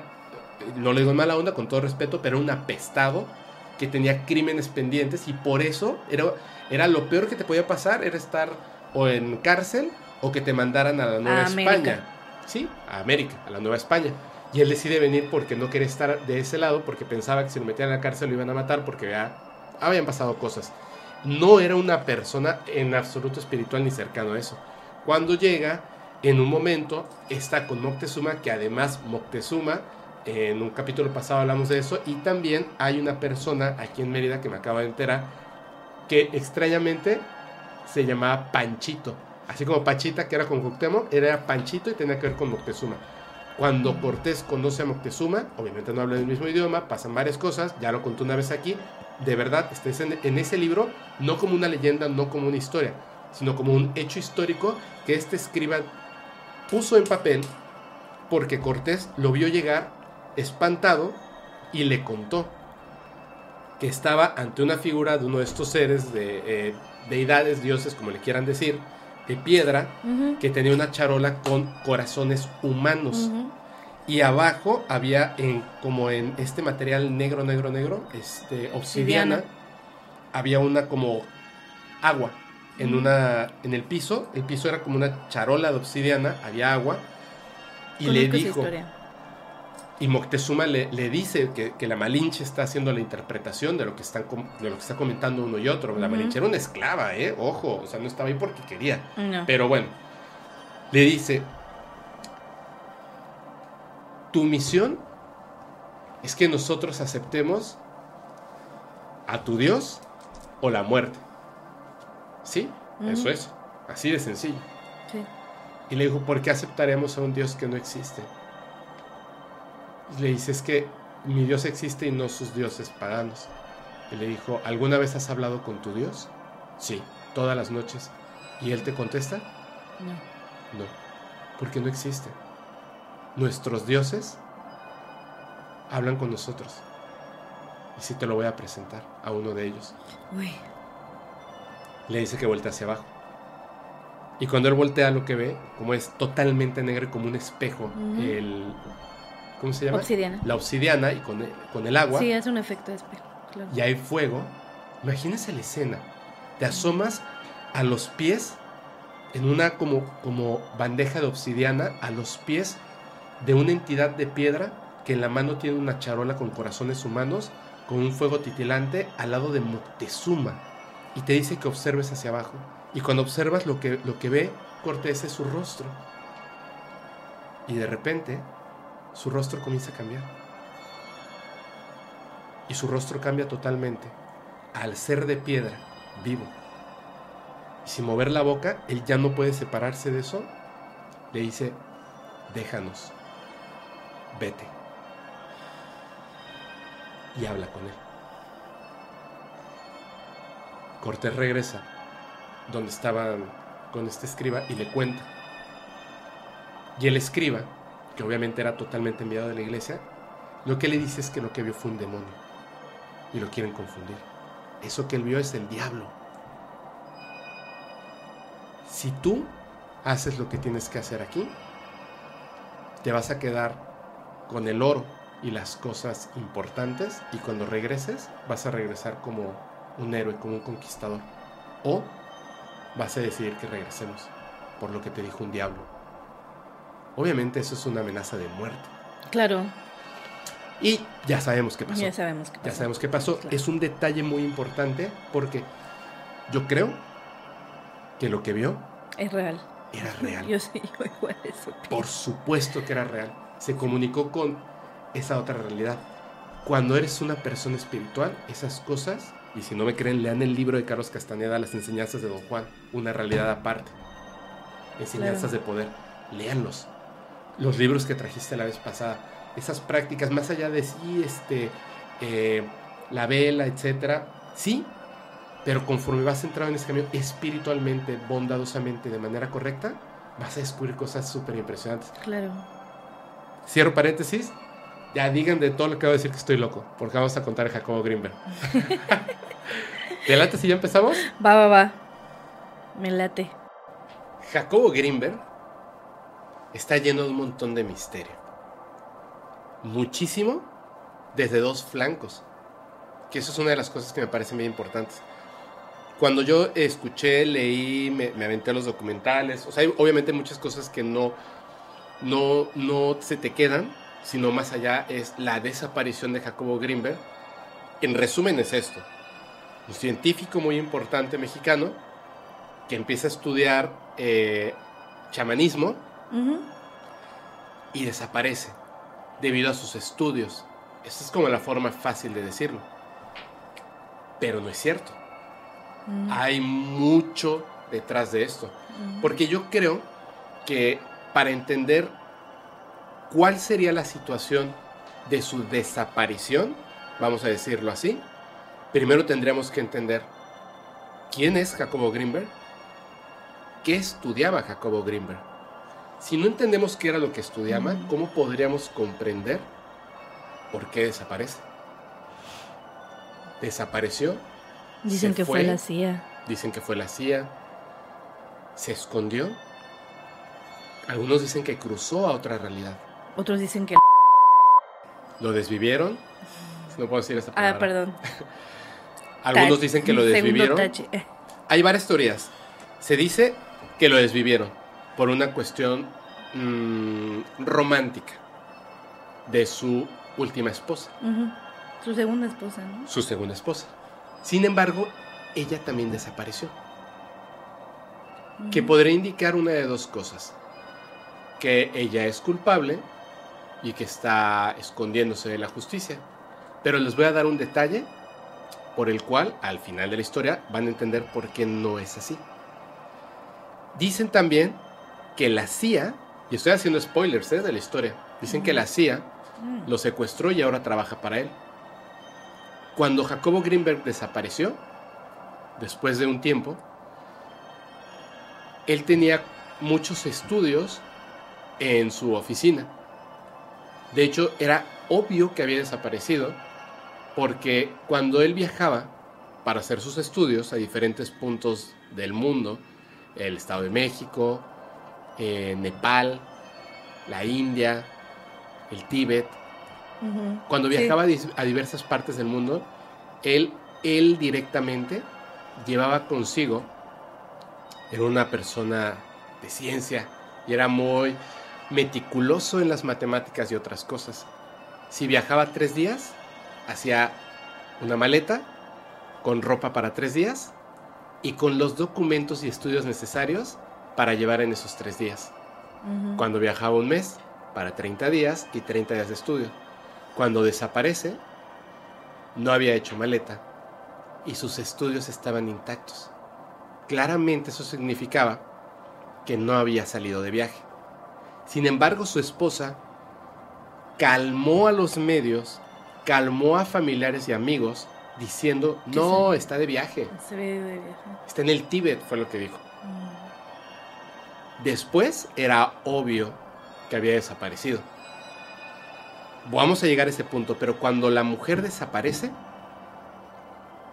unas personas que se describen como no mexicanos, es decir, norteamericanos, vestidos como, como los hombres de negro o como un oficial del FBI o la CIA, allanaron el estudio y el laboratorio de Jacobo Greenberg. Y se llevaron toda la información que él había puesto en papel. Si lo secuestraron, ¿para qué se lo llevaron? Las- los, los papeles. Digamos que fue, vamos a decir que fue la CIA, solamente por hipótesis. Si se lo llevan a trabajar con él, Bueno, es que si yo, si yo, Si se lo llevan a trabajar con él, entonces debieron haber llegado a un acuerdo antes. Y él sabiendo que se lo iban a llevar, te lo pongo así. Si llegan a un acuerdo con él y él acepta ese acuerdo y se lo van a llevar, hubiera preparado todo para irse. Si no llegaron a un acuerdo y lo secuestraron, se hubieran llevado los papeles en ese momento, no después. ¿Me entiendes? Si hubo un desvivimiento, entonces puede ser que sea para tapar huellas. Yo propongo una cosa. Y si en realidad esas historias de que oficiales no mexicanos allanaron la casa, que cuentan y nadie sabe y nadie dice el nombre específico de la persona que lo cuenta, sino es un decir. Y si en realidad él regresó por sus cosas, son hipótesis, son hipótesis. Eso podía. O mandó por a buscar sus cosas. O sea. Mandó a buscar Dijo, sus ¿saben cosas. qué? Si quieren que yo haga esta chamba, necesito pues todo el trabajo de mi vida, traigan esto, traigan lo otro. Bueno, tráiganse a la oficina, tienen todo el presupuesto. eh, Claro. ¿sabes? O sea, Claro. sí, claro. Porque no entraron a robar, fueron por algo en específico. ¿Tú sabes que Jacobo Greenberg tiene un hermano que es un actor? Mm, o sea, sí sabía que tenía un hermano, no me acordaba que se... Se llama Ari Telch. Mm, Es, es, eh, es, es famoso eh, de la televisión, no del cine, es famoso de la televisión. Tuvo, eh, estuvo un tiempo con Inel Conde. Y Ari Telch habla de él, aunque es extraño porque no encontré información del por qué tienen nombres distintos. No sé si se refiere a que desde, desde muy, muy, muy, muy, muy, muy pequeños estuvieron juntos o en efecto son hermanos. No lo sé. Mm, No sé si el nombre de Jacobo Greenberg lo cambió y construyó este nuevo nombre de Jacobo Greenberg. eh, Es que son súper difíciles de decir. O Ari Telch cambió su nombre legalmente. Yo creo que cambió su nombre Por porque- actor. Exactamente. Y, y, y, y también por, creo, por... Pues por lo que representaba a su hermano y el apellido Greenberg, ¿no? O sea, entonces... Pero ya, ya se llamaba Ari Telch antes de que fuera pasara todo esto. Mm, Extrañamente faltan dos años y nueve meses a partir del momento en el que estamos grabando esto para que se cumplan 30 años de la desaparición de Jacobo Greenberg. órale. Hace poco, eh, de- digo, de 30 años hace poco, Ari Telch habló de su hermano Jacobo Greenberg y rescaté una frase de todo lo que dijo que es súper importante. Presten mucha atención. Dijo Ari Telch, en algún lado andará mi hermano, Jacobo Greenberg, aunque no entendamos dónde. No sabemos si lo no, no sabemos si trascendió, no sabemos qué pasó. Aquí está, aquí está. Aquí está sin, sin duda alguna. Mm. Es una respuesta bien interesante cuando entendamos quién es Jacobo Greenberg y qué hizo Jacobo Greenberg. Es, Pero una, es una respuesta políticamente correcta dentro del contexto, ¿no? O sea, es, una, es una respuesta sintérgicamente correcta. Si Jacobo Greenberg no sufrió un destino trágico, sino un destino seleccionado, y él es su hermano, y le hablaba de ciencia, como comenta Ari Telch, le hablaba de ciencia, le hablaba de sus sueños, le hablaba de las cosas que quería hacer, y hablaban durante mucho tiempo de esto porque es un genio Jacobo Greenberg, y trataba de explicárselo de manera que su hermano querido lo entendiera, y lo entendía. Y cuando le preguntan acerca de su hermano, que supuestamente fue desvivido, secuestrado, desaparecido, Ari Telch dice, en algún lugar andará mi hermano, Jacobo Greenberg, aunque no entendamos dónde. Mm, ¿Dónde? mm, Estar en un lugar que la gente no puede entender dónde estás. Es bien importante. mm. Vamos a llegar a ese punto. ¿Quién es Jacobo Greenberg? Jacobo Greenberg es un mexicano de una familia judía que nace en la Ciudad de México en 1946, ¿correcto? Correcto. Él estudia y desde pequeño se sabe que es muy inteligente, pero hay un, hay un momento que lo marca en su vida. Cuando él tiene 12 años, ocurre algo que lo deja para siempre definido. Su madre muere tras un accidente cardiovascular. En el cerebro. A partir de eso, él siente un llamado potente para estudiar la mente humana y la conciencia. La gente que estudia el cerebro descubre demasiado y se da cuenta de que lo que ha estudiado es mínimo. Es un área de, de- estudio que yo creo que es más fácil estudiar el universo que el cerebro mismo. Las cosas que contiene lo que hace, porque además ahí radica el entendimiento de la realidad de la magia. Ok. Jacobo Greenberg, tiempo después, obviamente ya cuando conforme crece, estudia y es licenciado en psicología por la Universidad Nacional Autónoma de México, la UNAM. Pero también estudia algo que se llama psicofisiología en el Instituto de Investigación Cerebral, Cerebral de Nueva York. ¿Tú sabes qué es la psicofisiología? Eh, sé, no sé qué es exactamente, pero sé que tiene que ver con las reacciones eh, físicas y químicas del cerebro, cómo nos afectan eh, desde, desde la psique, ¿no? De la- lo psicológico, lo emocional. Es ca- casi, casi. Sí, sí, sí. O sea, sí, lo voy a decir un poquito más claro, porque esto es importante. Lo que estudia y qué significa, qué es, qué es esta ciencia. La psicofisiología se encarga de explicar la conducta humana a partir de la relación entre los estímulos ambientales y las respuestas emocionales y fisiológicas. Es decir, yo te pellizco, eh, por eso es psicofisiología. Yo te pellizco, ¿qué pasa en tu psique? Si cambia la temperatura, ¿qué pasa en tu psique? ¿Cómo percibimos el entorno? Pero va más allá de eso. Para este estudio, en la eh, psicofisiología, se evalúan diferentes ritmos, como son la temperatura periférica, la variabilidad de la frecuencia cardíaca, la sudoración, la respiración, entre otras.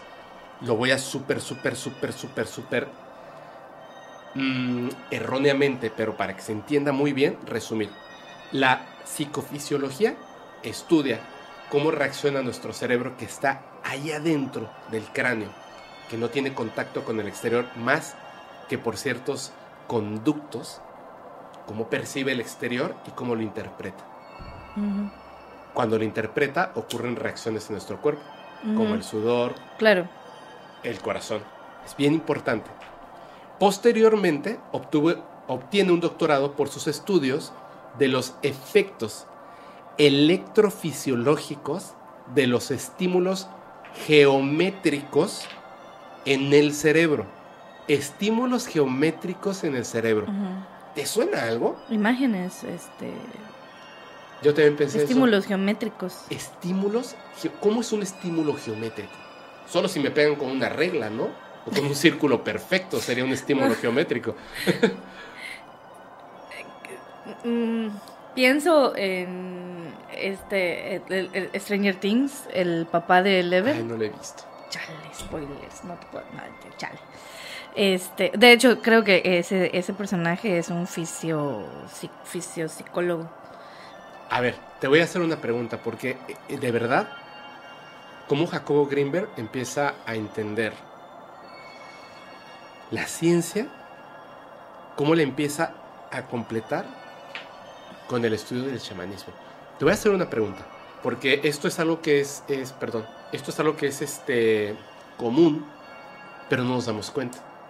¿Por qué cuando se hace, por ejemplo, eh, un, un rito satánico, se dibuja un pentagrama? ¿Por qué no se dibuja eh, una mancha así como sea?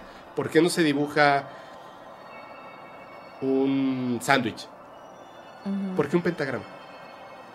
Por el significado del pentagrama, el significado de la, de la- de la estrella. Y de hecho, el, el pentagrama ni siquiera es necesariamente satánico. No, No, no, O sea, no, pero digo, para que la gente lo, lo Claro. capte, así. Claro, claro, por lo que significa el- la estrella, el círculo. Pero ¿significa eso porque es una estrella de cinco puntas? ¿O le dieron el significado a través de que es una estrella de cinco puntas? No, es un- estamos conscientes de que le dieron ese significado y que ese significado además varía en diferentes culturas, ¿no? Entonces, Claro. Como por ejemplo tenemos la imagen, imágenes simbólicas geométricas, como la suástica, como la cruz. ¿cierto? Sí. De hecho, la suástica está, el, el, el original es, está en otra posición. Hacia el otro lado. Exactamente, está, está en otra posición que tiene que ver con, con el budismo y, sí. y así, y significa el amor y la vida. Al estar al revés significa lo contrario. ujú, Ok. Otra cosa. Los Illuminatis. triángulo, ojo, Ujú. ¿cierto? Sí, sí, sí. Son figuras geométricas. ¿Estamos Sí. de acuerdo? Sí, sí, sí, la, sí, la geometría sagrada. Exactamente. Geometría Yo te sagrada. pregunto algo Los y sigilos son esos. contéstamelo desde la parte eh, brujil. No porque exista un- una, una cuestión meramente científica, sino desde el punto de vista brujil. Estas figuras geométricas tienen un efecto. Al estar dibujadas, impresas, puestas, seleccionadas en algún punto específico, como una pared, como un amuleto, ese, esa figura geométrica tiene un efecto en la realidad o no? En la realidad, Claro, no importa si conscientemente tú le das un No. poder o no. o sea, ¿No? bueno. Piénsalo bien. A ver.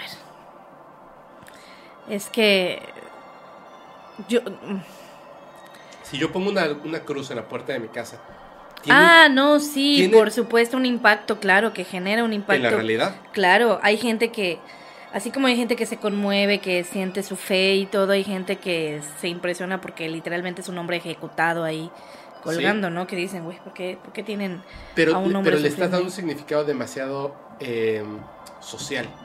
Sí, es que Te no lo puedo evitarlo. ¿Qué fue lo que...? Eh, qué- sí tiene un impacto emocional, o sea, sí, Sí, hay un impacto hay un impacto en la emocional. realidad.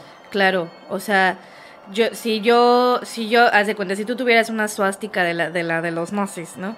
Aquí yo sí me quedaría, sí me generaría un ambiente Sí. de, de inseguridad y me sentiría yo miedo como Entonces sí tiene un pues, efecto una- en la realidad. la- eh, claro. sí, ¿Cierto? claro. En Ah, mi bueno. realidad. Y en la realidad.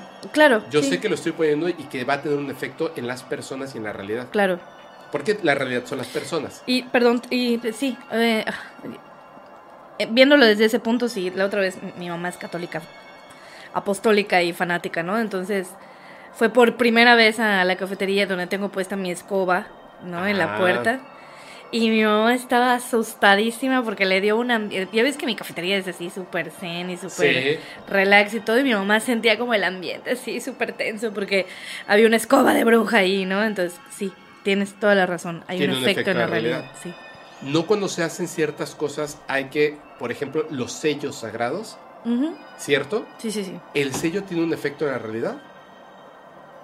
Sí, porque No le busques la ciencia, directamente, sí, Sí, sí, sí, sí lo tiene. claro. ¿cierto? De- sí, sí. O sea, no la parte explicativa. No te voy a juzgar. Tú dime sí o no. Sí, sí, sí. Sí lo tienes. Sí, ¿Cierto? sí. Una pregunta más. Dos preguntas rápidas. Porque es que esto necesito que la gente lo entienda muy bien. No, lo, no los quiero convencer, pero es la ciencia, pero la ciencia va a explicar estas cosas. Cuando estábamos hace rato, fuimos rápido a, a una tienda. Ujú. O sea, llegaste y te dije, acompáñame rápido a la tienda. Nos subimos a mi coche, Ujú. fuimos y de regreso se cayó algo. Ah, sí. ¿Qué era? Era tu péndulo. Era un péndulo. Ujú. ¿Ese péndulo tiene un efecto para mí en mi coche? Sí. Sí. Y, segunda pregunta, no nada paranormal, geométrico. ¿Qué Sí. pasó con ese péndulo? Se cayó. ¿Por qué se cayó? Pues, Sí, es por eso. o sea, por el movimiento de la... De- como además es una rosquita lo que Es un péndulo que se enrosca Entonces el mismo, el- la misma gravedad, el mismo movimiento va haciendo que se desenrosque y, y se cayó. Entonces sí la geometría tiene un efecto en la realidad. Por supuesto. Claro que sí. Claro. Desde lo más cor o sea, desde lo más pequeño hasta lo más grande, la geometría tiene un efecto en la realidad. ¿Qué es lo que estudia? Los efectos electrofisiológicos de los estímulos geométricos en el cerebro. Voy a esto. Uf, esto es ciencia lo que voy a leer. Es ciencia y voy a leer dos partes.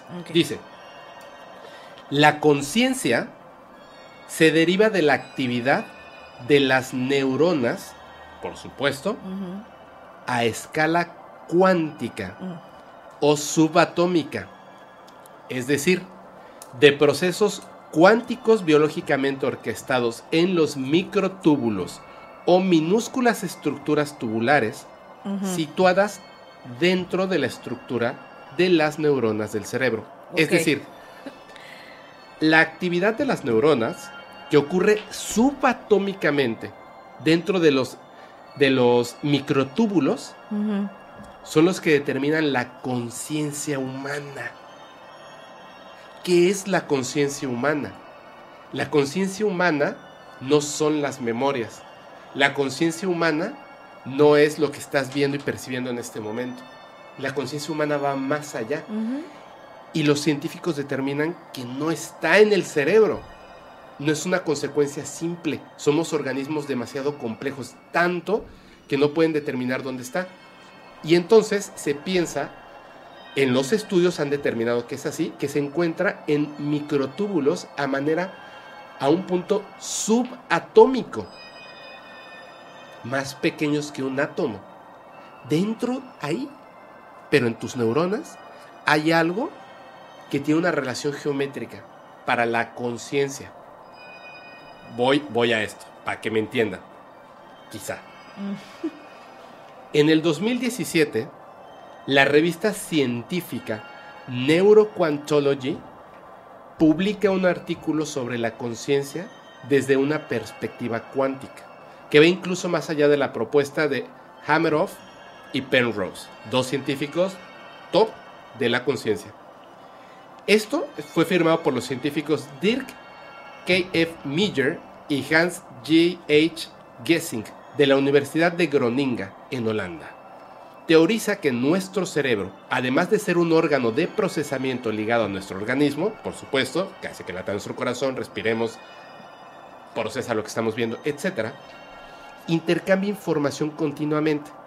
Está vinculado al resto del universo a nivel cuántico. Según ellos, a dicho nivel, nuestro cerebro estaría conectado con campos cósmicos como el de la gravedad, la energía oscura, la energía punto cero y la energía de los campos magnéticos de la Tierra.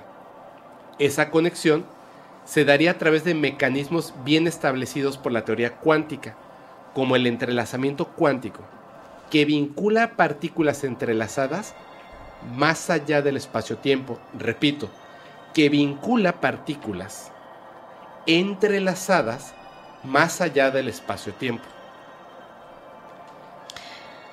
O el efecto túnel cuántico, que se da cuando una partícula cuántica viola los principios de la mecánica clásica al atravesar una barrera de potencial imposible para una partícula clásica. Raro, extraño, complejo, sí, les voy a explicar qué es lo que pasa. Es esto, ¿no? O sea. o Más sea, o menos. Esta es una realidad y esta es otra. Entonces hay ese, ese, ese Entrelazamiento ese cuántico. entrelazamiento, Sí.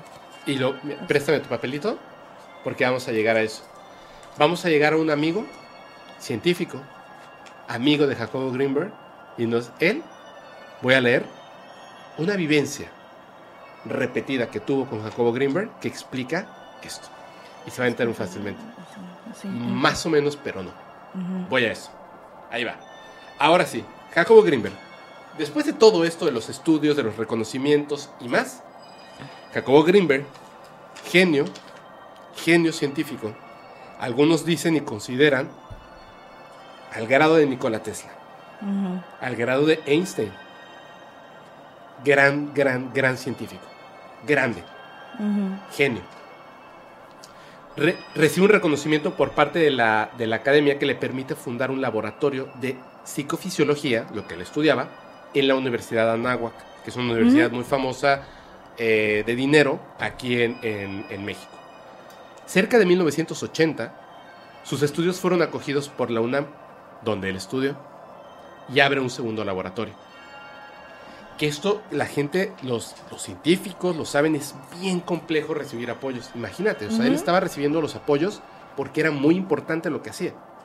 Claro. En 1987 inaugura el Instituto Nacional para el Estudio de la Conciencia, con apoyo del UNAM y una cosa que aquí en México se llama CONACIT, que ha estado muy pervertido y bueno, más, pero que es el apoyo, entre otras cosas, a la ciencia, ¿cierto? Ujú. Ok, es un fondo del gobierno, por así decirlo, que apoya la ciencia. Publica, en total, en su vida, en esta realidad, más de 30 libros. Es muy prolífico el hombre. Mucho. Genio. Bárbaro. Estuvo casado. ¿cierto? Sí, Con una pintora. sí. Y después, supongo que debe ser muy difícil tener una relación con un genio de ese tipo. No sé, pregúntale a Jorge. no es cierto. no es cierto. Debe de ser muy difícil porque imagínate que, que es así de, oye, vamos al cine. Espérame, estoy escribiendo un libro. Ay, sí, claro. Este, oye, ve, vamos a ver una película. Espérame, estoy Mm. haciendo unas ecuaciones matemáticas, estoy investigando sobre esto. Voy a salir tres días y regreso dos meses después. Debe ser muy difícil, lo entiendo, debe ser muy difícil. Digo, eh, debe ser muy difícil. Debe ser muy difícil. Tú que eres bruja, bueno, tú, tú- tú tienes pareja y es, es un tipazo, pero ¿recuerdas en tu soltería cuando de repente sales con alguien y era así como, híjole, ¿le tengo que decir que soy bruja? ¿O no? No, no, no, es ¿Siempre que fue muy abierto? No, es que siempre fue, o sea, bueno, este tema de la, de la, de la brujería era algo que yo todavía, cuando yo empecé a salir con Jorge, o sea, yo, yo le había platicado de que yo tengo mis experiencias, ¿Ah, sí? pero no me había autonombrado como tal bruja, ¿no? Yo le había dicho, unas amigas me dicen que soy bien bruja por esto, esto y esto, pero no era algo de lo que yo me había apropiado, ¿no? La Pero lo tomo bien. Sí, sí, sí, sí, sí. No, que de hecho el, el, el tarot y todo eso era algo que le llamaba mucho la atención y todo eso. ¿no? Pero nunca te pasó que salieras con alguien al que no le llamara la atención nada de eso. Sí, sí, sí, me pasó. ¿Y no te sentías como, como que tú estabas mal? No. ¿No? ¿Tú sentías que él estaba mal? Sí, o sea, no que estuviera mal, yo decía, pobrecito, no ha tenido la experiencia. De eso. Ah, Y yo le he platicado con algunas personas, incluso que mandan correos, y, y lo comentan, y le digo, sí, qué difícil es, ¿no? Cuando yo salgo de repente con una persona, ya no, obviamente, porque ya saben así de, ah, es el loco de los ovnis. Pero cuando salgo con alguien, antes me preguntaba, ay, ¿cómo le voy a hacer para explicarle que en algún momento solamente voy a hablar de estos temas? Y dos, que en algún momento cuando esté conmigo va a ocurrir algo que la va a sacar de onda. Ujú. Y siempre pasaba. De hecho, le pido una disculpa a exnovias que, no todas, pero algunas que llegaron a vivir momentos así, donde yo me emocionaba así de, ¿te diste cuenta? Y así de, ah, miedo.com. Y bueno, pero regresamos a Jacobo Greenberg, genio. Después de un tiempo, Jacobo Greenberg, como científico, genio, preparadísimo, ecuaciones, estudios, información y más, escucha como cualquier persona de chamanes, de brujas, de brujos, todo eso. ¿Tú qué crees que pensaba él en un principio? ¿Que era real o que era falso? Pienso que lo cuestionó mucho. Y, Fíjate y que pienso no. que... En un principio, él pensaba que todos eran charlatanes. Ajá. Sí. No lo cuestionaba. Él directamente decía, son charlatanes. Ah, ok, ok, ok. Yo no sabía eso.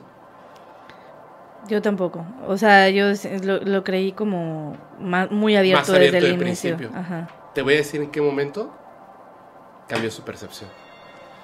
La hermana de un expresidente de México, de. López Portillo, de nombre Margarita López Portillo, hermana del, del expresidente. Ujú, Sí, justamente. Todos sabemos que el, bueno, no todos, pero espero que lo sepan, en la política mexicana, uf, o sea, las prácticas de brujería son una cosa hiper común. Ya lo platicamos una vez, ¿te acuerdas? Sí, yo te platiqué del niño Fidencio que lo, lo fue a visitar este Plutarco Elías Calles. Así es, exactamente. Y eso, el, el niño Fidencio es de los 1920, ¿no? Mm, Cuando- 20, 30. 30, 40, por ahí estuvo. 30. De los 20. Ay, golpeé, golpeé esto. Eh, la Que época rompía de la... las botellas y uy, con eso te, te operaba. Sí, sí, con un... Con, eh, sí, yo te lo platiqué. ¿Sí? De hecho, cuando me, me hablaste de Pachita dije, ¿me recuerda? ¿Y tú quién? Y ya después...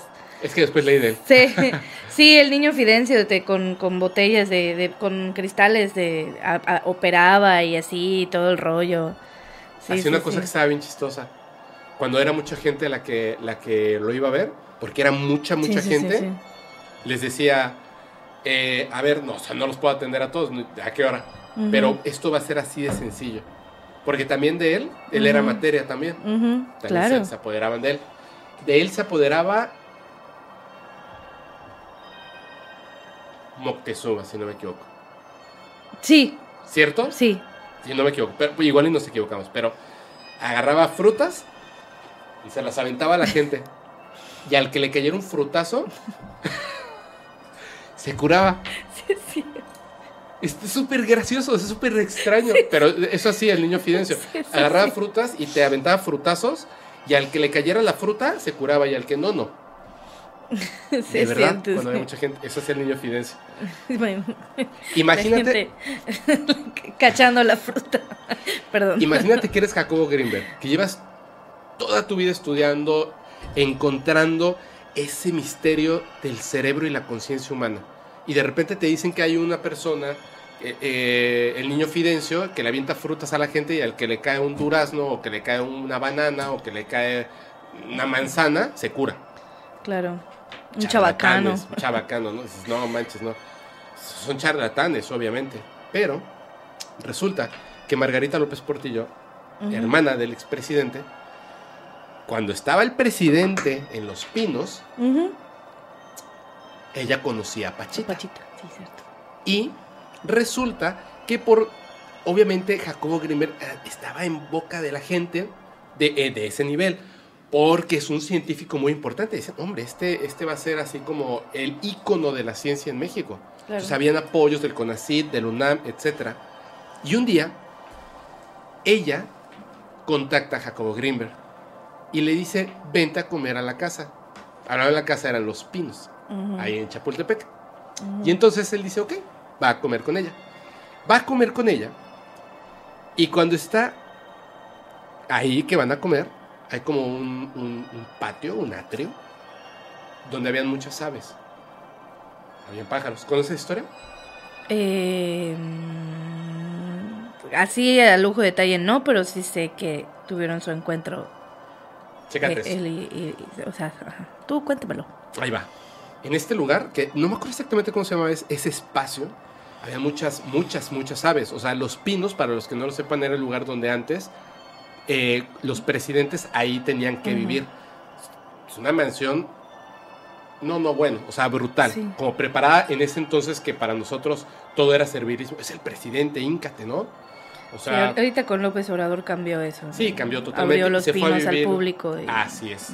Dijo la opulencia, que entonces sea de la gente, ¿no? Pero en aquel entonces era así, era, así era la práctica. Entonces estaba ahí Margarita y le dice, Jacobo, vente a comer. Viene, va a comer, lo conoce y le dice, te quiero presentar a una persona. Y en ese momento, cuando está diciéndole que le va a presentar a una persona, se interrumpe todo, porque los pájaros que estaban por ahí, las aves, que estaban como de repente haciendo sus ruidos normales, todas al unísono comienzan a cantar. Un griterío de aves, impresionante.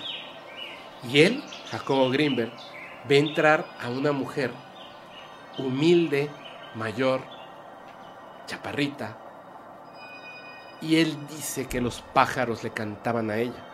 La energía que expedía esta mujer afectaba a los pájaros y cantaban, gritaban. A él le llamó mucho la atención esto, de principio. La escuchó, habló con ella, le interesó el tema, pero pensaba que era una charlatana. Entonces, le dice, ¿Cómo explicas lo de los pájaros? Que- bueno, bueno, puede ser una loción extraña que tenía la mujer. bueno, Puede ser, ¿no? Resulta que entonces le dice a su mujer, ¿sabes qué? Conocí a una tal Pachita, etcétera, ya era famosa en México. ujú. Ella estaba en el Estado de México en aquel entonces, antes de que fuera lo que ahora se conoce como, como la Casa de las Brujas. Estaba en el Estado de México todavía Pachita. Y hasta allá iba la gente y hacía sus colas y todo para ver a Pachita. Y le dice a su mujer, Jacobo Grimberg, está interesante lo que me dijo Margarita de ella. Pero es una charlatana. Me voy a ir tres días. Voy a viajar allá. Le voy a caer. O sea, ella no sabe. Yo la acabo de conocer. Platiqué con ella. Me dijo Margarita que ella está ahí en el Estado de México en X lugar. ¿Sabes qué? Ciencia. La voy a desenmascarar. Voy a estudiarla. Porque además hay un estudio importante ahí, por supuesto. El efecto que tiene una charlatana en la mente de los demás, en la conciencia de las personas que creen en sus mentiras. Y empacó, como les dije en el principio, ropa para tres días. Pam, pam, pam. Nos vemos en tres días. Sale. Pum, se va. Llega al lugar donde está Pachita. Cuando llega, él dice, es en esta casa. Se acerca, hay una multitud de personas que están haciendo ahí, pues, Fila. están afuera, fila, los que pasan caminando, etc. Pues dice, es aquí, obviamente. Cuando él entra al terreno de la casa, escucha una voz masculina, grave, que le grita, Jacobo, apúrate, te estaba esperando. ¿Por qué llegas tan tarde? Era Pachita. Pachita estaba en ese momento poseída por Cuauhtémoc. Mm. Dilo. Hay que resaltar, ¿no? Pachita era invidente, además, ¿no? No, Eh, no, ¿no? no, no, ella era, veía, veía. Sí veía. Sí, sí, ¿Quién sí. era la invidente? Ay, ya- Vanga. ya me- Ah, sí, sí. Ya me, con- me confundí bruja, perdón. perdón. Y dos importantísimas. Mm, Importantísimas, sí. Perdón. No, es, que, es que, por cierto, no es crítica, es solo comentario.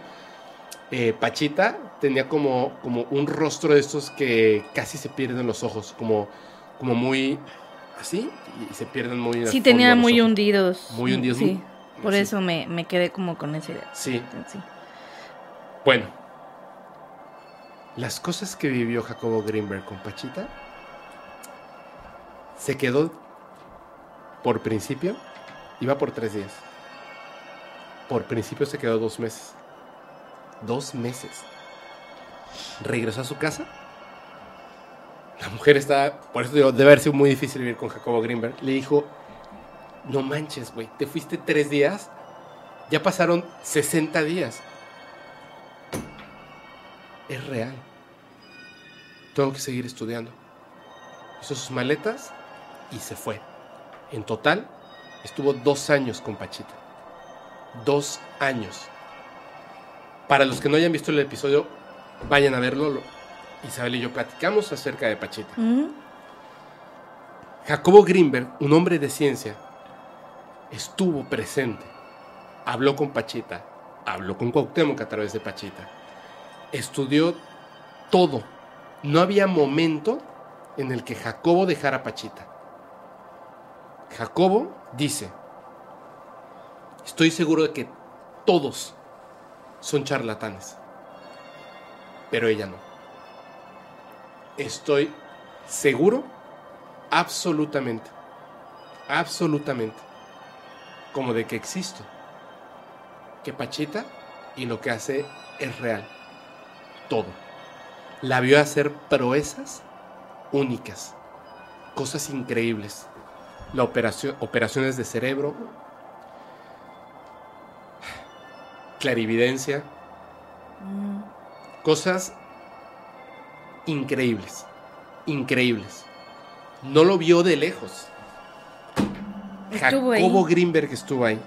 Jacobo Greenberg puso sus manos dentro del cuerpo de otras personas que previamente Pachita había abierto con un cuchillo oxidado. Tocó órganos de personas. Hay fotos, ¿no? Hay fotos. De él ahí con ella. Sí, por supuesto. Una de estas cosas es cuando hizo una operación de un- una persona de pulmón. Pachita le había pedido a las personas que para poder curar al enfermo necesitaba un pulmón. Y le había pedido a los familiares que consiguieran un pulmón en la morgue. Y le trajeran ese pulmón para que le pusiera ese pulmón a la persona y quitar el pulmón que tenía. Suena abstracto, por no decir loco. Abstracto. Gore. Estas personas obviamente no consiguieron un pulmón. Y le dijeron, no conseguimos el pulmón. Y entonces Pachita, poseída por el, por el espíritu de Cuauhtémoc, dijo, presente, presente ahí, Jacobo Greenberg. Carajo. Entonces voy a tener que hacer uno yo. Pásenme el cuchillo. Pum, pum, pum. El alcohol. Toma, la cortamos. Corto el pulmón. Toma. Y se lo pasó Jacobo Greenberg, que estaba a un lado. Cuando le sacó el pulmón y se lo dio, lo único que pudo hacer fue poner las manos. Y el pulmón cayó sobre sus manos. O sea, él tenía el pulmón de la persona Mm, ahí en ese momento. Se lo dio a uno de los, de los ayudantes, lo dejó caer ahí, en- lo envolvieron y ya sabes que se lo llevaban a quemar. Y él se quedó impactado y pensó, es una alucinación colectiva. ¿Por qué? Porque Pachita dejó a un lado el cuchillo, él viendo el agujero que había en, en la, en el- en la espalda de la persona, sus, sus huesos. Y de repente Pachita levantó las manos y en sus manos se formó un pulmón nuevo. Lo colocó, cerró la piel, saturación, decía ella. Limpiaba con alcohol y algodón, Y los envolvía. lo envolvía y el hombre estaba bien. Cuatro horas. Pero ya no sobraba un pulmón porque salió. Él salió de este lugar. Después de que pasa esto, estuvo caminando, pensando, pensando, pensando, pensando cómo había hecho eso, cómo había hecho eso. Caminó tanto y pensó tanto que le dio hambre. Y entró a un restaurante. Se sentó y le dijo a la mesera, tráeme por favor la carta o algo de comer. Y la mesera se quedó en silencio y la volteó a ver. Le dijo, ¿qué pasa? Estaba como en shock. Y la gente en el restaurante estaba en shock. ¿Sabes por qué? Todavía tenía el pulmón. Estaba, no, estaba lleno de sangre. sangre. Estaba, lleno, estaba batido en sangre. Era sangre de verdad. Claro. Él había tenido un pulmón en la mano. Estaba lleno de sangre. No, no había manera de que fuera una alucinación. No había manera. Y además, Claro. había ocurrido algo con la realidad. Porque tú te darías cuenta si tienes sangre en las manos. Claro. Después de tantas horas caminando por ahí sentado, Entró en shock. O sea, es como si la sangre estuviera y no estuviera ahí al mismo tiempo. claro. Voy a repetir, es como si la sangre estuviera y no estuviera ahí al mismo tiempo. Entonces, él empieza a estudiar a fondo todas estas cosas. Como en la Matrix. Vayan a ver el capítulo de Pachita para que comprendan las cosas que hacía Pachita, las cosas que vivió Jacobo Greenberg para impulsar todos sus estudios, todo su conocimiento hacia este tipo de personas, como Pachita, porque no solamente conoció a Pachita, No, conoció a... a- a varios. No voy a decir. Dime. A- no, no, no, no. No lo voy a decir. Lo dilo tú. No, dilo, dilo, dilo. Lo dilo. A, a María Sabina. él A con María Sabina, por Claro supuesto. sí. Por Con supuesto. los niños santos. A Panchito, A Panchito. a Panchito, el, el, el Maya, Ajá. a María Sabina, súper famosa, a Chihuahuas, súper famosa María Sabina, ustedes lo saben, digo, tiene, o sea, para que entiendan, Los Beatles fueron ahí con ella. el rey lagarto este Jim Morrison, Dicen que Walt Disney también, que de hecho esa, la de fantasía, está inspirada en su viaje con los niños santos. Como... por supuesto. Sí, sí, sí. Mira, hay una playera muy famosa, un cuadro muy famoso, que es una fotografía de María Sabina, así, Ah, sí, sí, entrándole durísimo, buenísima, a, la, buenísima. a, la, a la Santa María. las, las, los este, hongos psicodélicos y tal. Un día vamos a hablar de María Sabina. Ay, sí, sí. Tiene que ser conmigo. Por supuesto, contigo vamos a hablar María Sabina. Ahora, después de todas ex- estas experiencias que vive Jacobo Greenberg con Pachita, que su nombre verdadero era Bárbara Guerrero, Bárbara Guerrero. Bárbara Guerrero, que bárbara esa mujer, resulta que él arma una teoría que se llama la teoría sintérgica. La teoría sintérgica. Más o menos la gente ha escuchado de la teoría sintérgica, pero ¿qué es la teoría sintérgica? Tengo aquí un breve resumen que dice. Lo voy a volver a leer. Dice rápidamente, no hay objetos separados unos de los otros, sino que es un campo informacional de una complejidad extraordinaria y que nuestro cerebro interactúa con este campo. Voy a contarlo de la siguiente manera, para que se entienda. Cuando tú entras a internet y buscas información de la India, tu computadora físicamente va hasta la India, No. toma la información y luego regresa frente a ti. No, No. la toma de un servidor. O sea, de un... mm, Sí, de un servidor. Vamos a decir la toma de internet.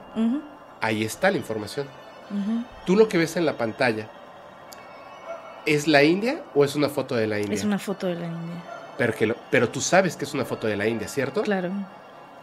Si has visto esos videos cuando un perro descubre un gato en un video y, lo trata de perseguir, cuando un gato ve un pájaro en un video y lo trata de perseguir.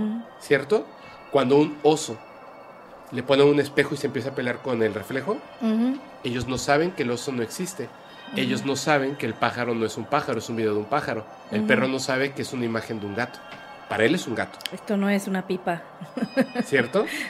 Es su percepción.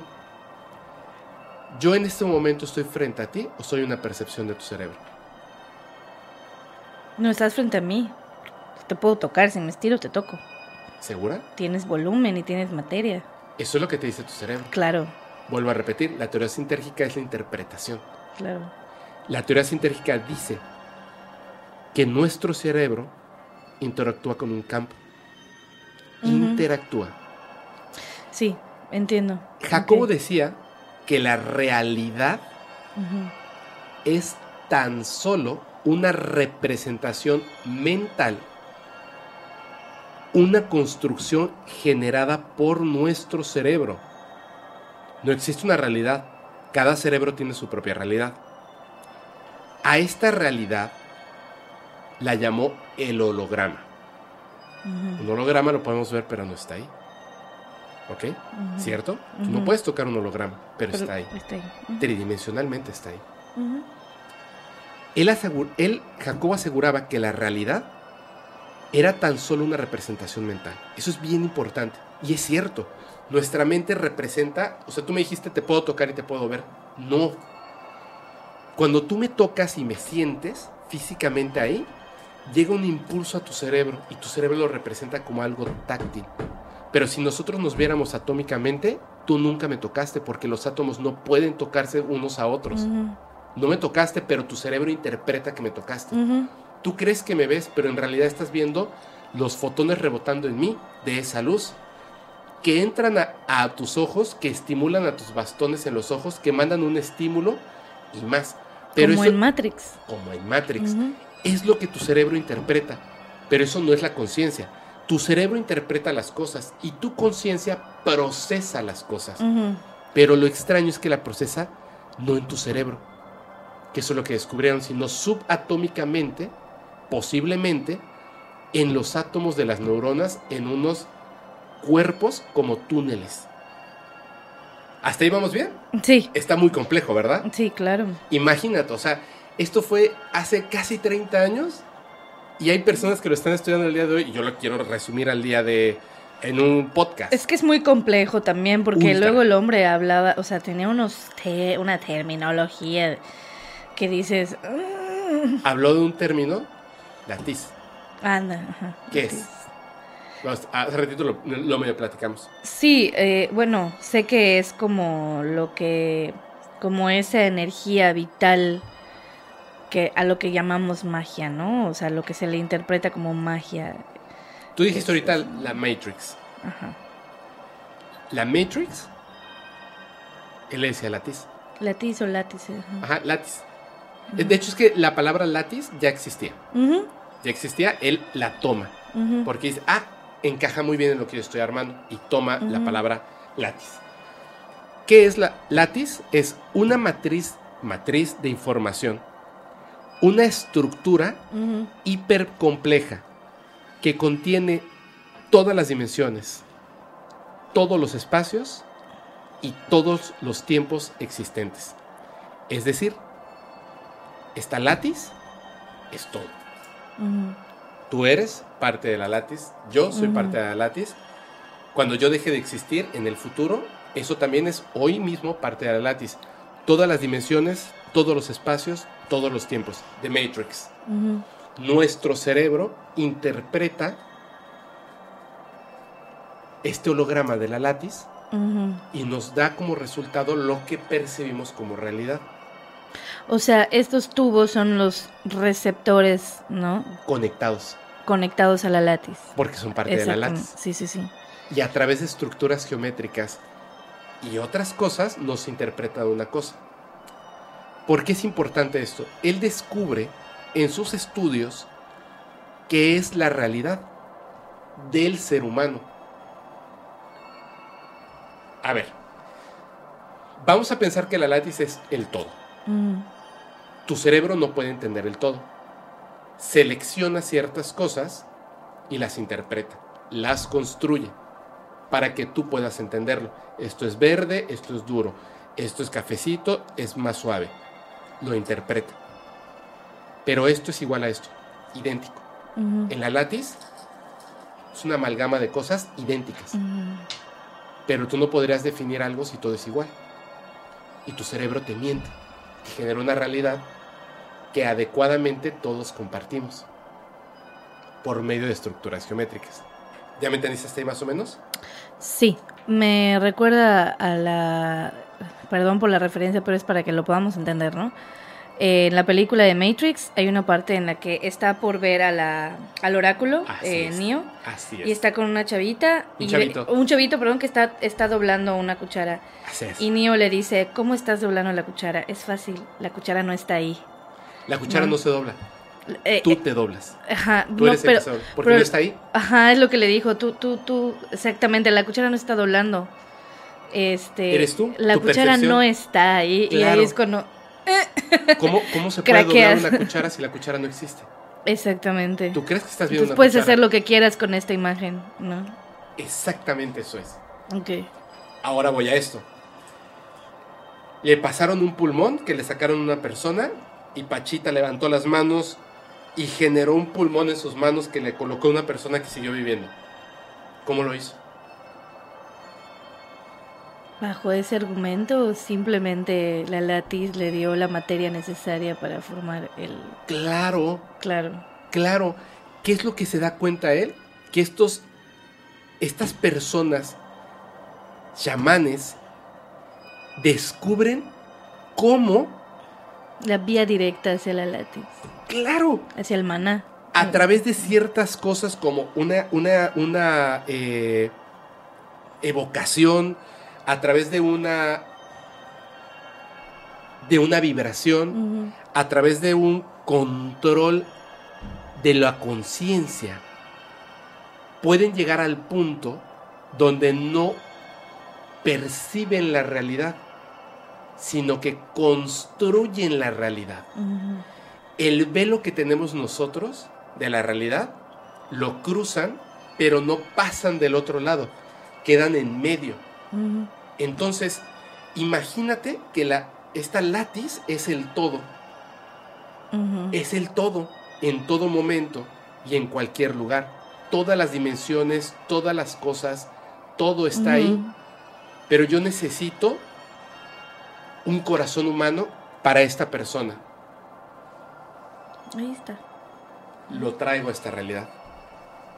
No fui a buscar un corazón, es que es todo. Claro. Convierto Sí, es el origen ese de la vida, velo, ¿no? exacto. Por eso pueden, pueden pasar esas proezas increíbles, porque descubren el cambio y él determina que a través de este conocimiento, tu cerebro, como el de todos los seres humanos del planeta, tu conciencia, si acepta que la realidad es todo, voy a decir el nombre de una película sin querer. Es todo al mismo tiempo y en, todas, partes, Es una dona. en ese momento, claro, Sí, de hecho la metáfora es eso, la exactamente, Claro.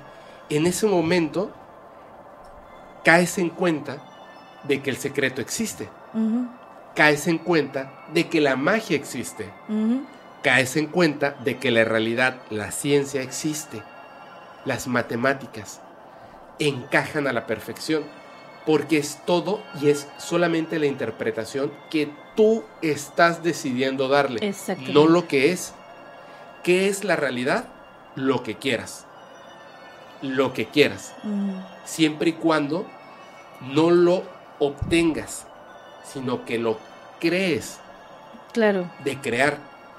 Estas estructuras geométricas hicieron un estudio con ratones por medio de sus neuronas y midieron que los ratones, es muy extraño lo que voy a decir, generaban estructuras medibles geométricas a un nivel subatómico, que obviamente solamente las podemos entender por medio de una computadora y porque tienen 13 millones de neuronas, a diferencia del ser humano que tiene una cantidad impresionante, imposible de medir, subatómicamente se dieron cuenta de que estos ratones, antes de pensar en su alimento, generaban una estructura geométrica específica y después pensaban en su alimento.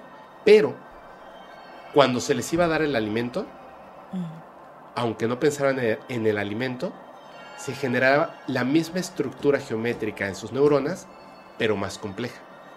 Es decir, el deseo no es igual a la realidad, pero antes de que existiera la realidad, el ratón determinaba que la realidad iba a existir, inconscientemente. Entonces, tú puedes determinar si tuvieras el estudio y la capacidad de Jacobo Greenberg o Pachita, Mm.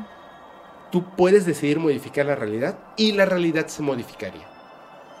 Porque tú la creaste.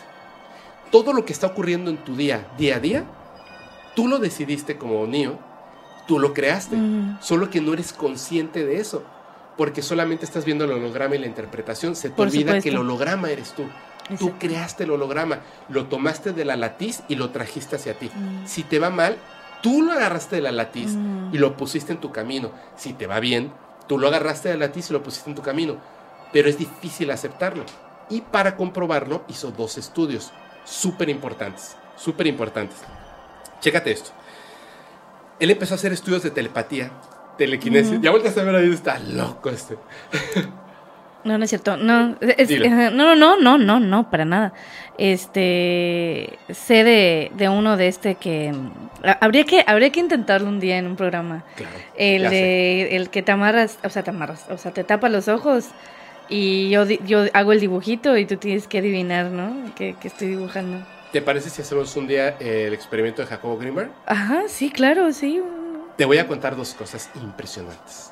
Porque además, yo sé que uno de esos experimentos lo podemos hacer contigo y con Jorge, y el otro lo podemos hacer en vivo tú y yo. Ándale, dale, dale. Chécate esto. No debe haber alcohol por medio. Vamos a prepararnos físicamente, Sí, claro. alimentarnos muy bien 15 días, conscientes de que vamos a hacerlo. Nos preparamos antes y lo hacemos aquí, en un en vivo, en viernes en vivo. Ok.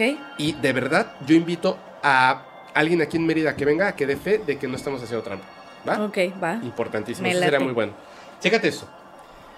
Él empieza a hacer unos estudios de telepatía, telequinesis y dermopercepción. La dermopercepción la hacía con los niños.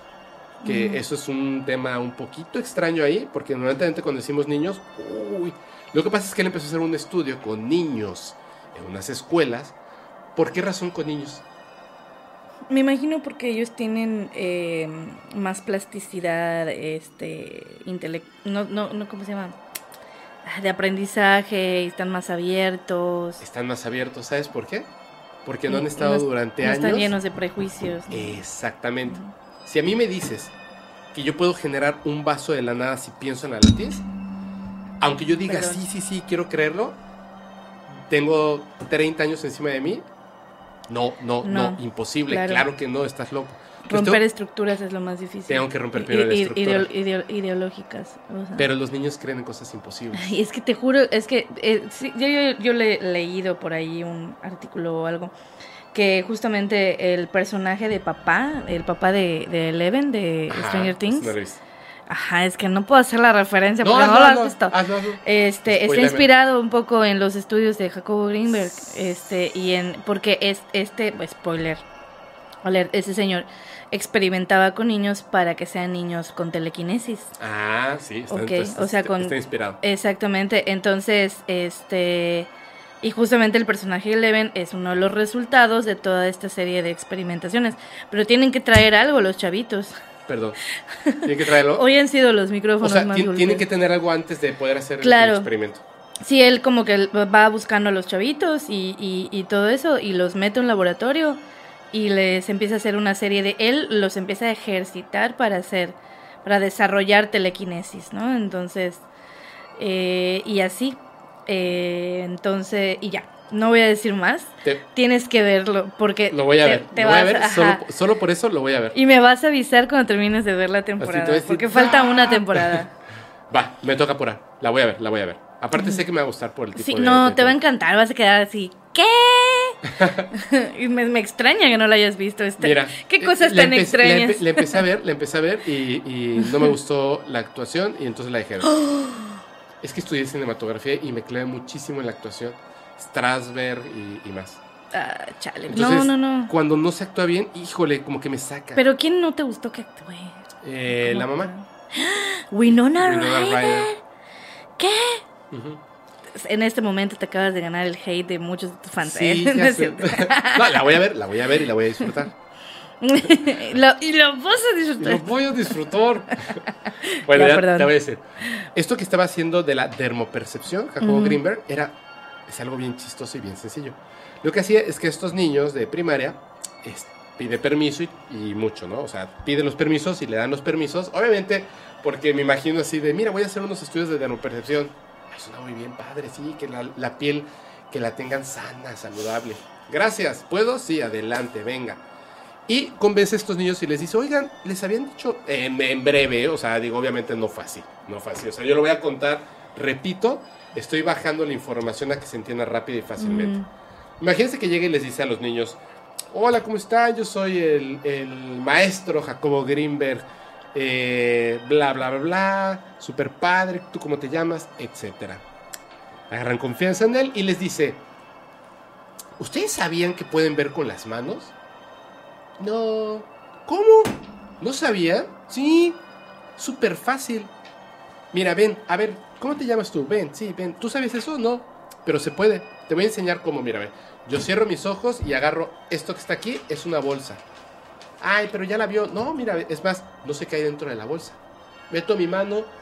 Aquí hay un incienso. Sí, un incienso. Em,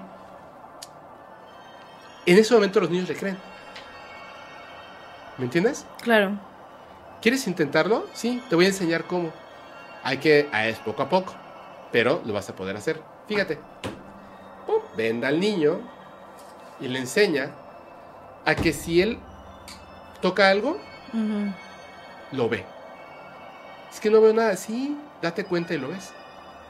¿Dónde? ¿Qué estás viendo? Tócalo, ¿qué ves? Es un dibujo. ¿Qué dibujo es? Es un niño con un cochecito. Quítate la venda. ¡Ah, sí es! Y los niños lo empiezan a probar. Hay clases donde los niños están perfectamente bien tapados y podían salir, ir al baño, jugar, jugar fútbol, leer, con los ojos tapados, solo utilizando las manos y su percepción, porque los convenció que se podía.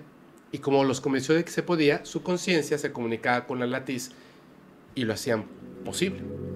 Hay videos en TikTok de niños haciéndolo. Hay estudios que se hacen a, a través de esto. Dermopercepción se llama. Aunque digan, nah, ¿cómo crees que bla, bla, bla? Ok. Pero es así. Hecho. Hecho. No estoy hablando de algo extraño como lo de Pachita. Esto es un hecho. Es un hecho científico comprobado. Dermopercepción. Jacobo tiene un amigo que se llama Néstor Berlanda. Es un médico psiquiatra.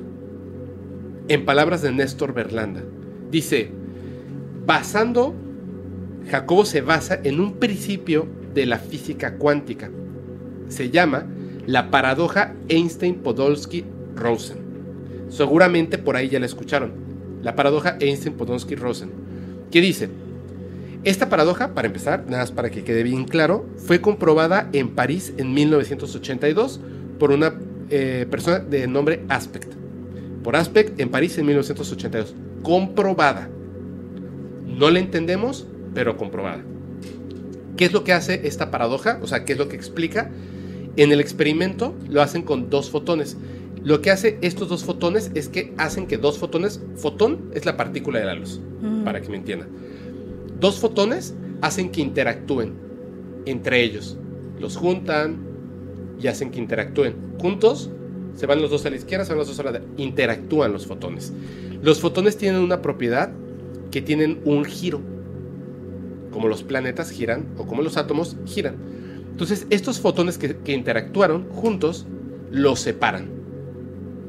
A uno lo llevan a un lado del planeta y al otro al otro lado del planeta. y podrían llevarlos a un extremo del universo y el otro al otro extremo del universo, ¿ok? Separamos los fotones. Ya separados los fotones, a uno de los fotones le cambian el radio de giro. Está girando hacia la izquierda, ¡pum! lo hacen girar hacia la derecha. Inmediatamente, al mismo tiempo, el otro fotón del otro lado del universo también cambia el giro. ¿Por qué? Por el agujero de gusano. No. Por la infla. Porque están enlazados. Ajá. Ahorita te voy a decir qué es lo que pasa. La ciencia determina, sin pensar en Jacobo Greenberg, que uno, o tiene que haber algo que viaje más rápido que la luz, porque cuando uno gira, manda la información al otro, llega al otro lado del universo y lo hace girar. Y es tan rápido, más tanto, tanto más que la luz, que no es perceptible porque giran al mismo tiempo. O dos, por debajo de la realidad, Toma un atajo. no. Es el mismo fotón. Ah, ok. Es el Es la latiz. Todos somos el universo y el universo somos nosotros. Lo que percibimos en el experimento es que son dos fotones que están interactuando. Pero no es cierto, por eso Es pueden estar en mismo. cualquier punto, es el mismo fotón. Y ese fotón es el mismo fotón que este, y que este que me acaba de golpear, y que el otro, y que mi nariz, y que la pluma. Ujú. Es el mismo, es la misma materia, interpretada de manera distinta. Pero es como un hackeo de la realidad por medio de la latiz. Latiz, perdón. Yo le digo latiz y es latiz. Discúlpenme si le digo latiz porque no sé por qué lo leí así y desde el principio me quedo con esto. Entonces, Jacobo, para demostrar no solamente este, este principio cuántico, no solamente este experimento, no solamente su teoría, todo. Todo. ¿Qué mejor manera de experimentar que con personas conscientes e inteligentes, científicos? Y entonces invita a su amigo Néstor Berlanda. Ujú. Néstor, por supuesto, sabe de esta, de esta, de este hecho científico de la física cuántica, lo sabe, pues es, obviamente como hombre de ciencia dice, wow, está súper padre esto. En ese momento, Néstor Berlanda tiene una pareja, una, una mujer, es su pareja en ese momento, porque ahora pues es otra persona. Entonces, en ese momento hace Jacobo Greenberg un experimento con él y su pareja. ¿Cuál es el experimento? Súper sencillo. Se- por eso te dije, este lo podemos hacer contigo y con Jorge. Ellos dos se entrelazan cuánticamente. Mm. ¿Cómo nos entrelazamos cuánticamente? Súper sencillo. Tú y tu pareja queriéndolo. 20 minutos, piensa en la otra persona que tú eres la otra persona. La otra persona va a pensar que eres tú. Tú vas a decir, voy a entrelazarme cuánticamente, voy a pensarlo, voy a unirme a esta persona, mis átomos son sus átomos, mis pensamientos son sus pensamientos, y convences a la latiz de que tú y la otra persona son la misma persona, la misma, porque así es, son la misma persona. Después de 20 minutos, Jacobo Greenberg pone a Néstor en un cuarto y a su pareja en otro. Estos cuartos, estas habitaciones separadas, están aisladas electromagnéticamente. Hay una silla en cada habitación, cuatro paredes, se sientan, observa directamente a la pared, nada más. Les ponen electrocardiogramas.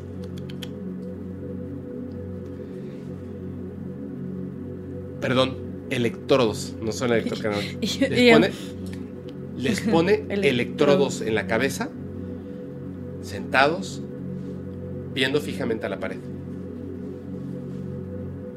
Tranquilo, tranquilo, y están en la habitación, solos, solo viendo a la pared.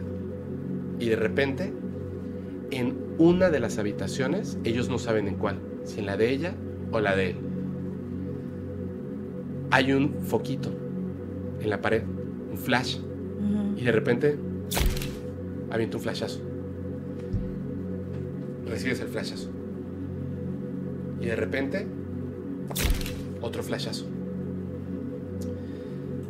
Cuando tú recibes el flashazo, antes de que tu conciencia que percibe la realidad, que determina quién eres tú, con lo que estás observando en este momento este video y pensando en lo que estoy contando, tu cerebro, el cerebro de Néstor, registró el flashazo. Mm, Como un flashazo. Después le podrá interpretar en lo que tú quieras. El cerebro de Néstor interpreta. Un flashazo, punto. Y entonces, ¿qué es lo que pasa? En el registro encefalográfico de los electrodos, en Néstor, exactamente a las 4 de la tarde con 25 minutos y 10.472 Micros. ajá. micras, hay un pico, un flashazo. Pero en la otra habitación donde estaba su pareja, donde no hubo un flashazo, el cerebro de ella también registra el flashazo. Exactamente A la mis- al mismo momento. al mismo momento y de la misma intensidad. ¿Por qué? Estaban conectados, Porque son lo mismo. claro.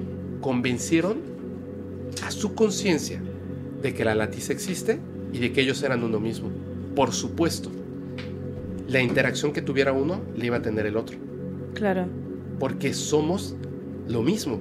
Lo que te decía en un principio.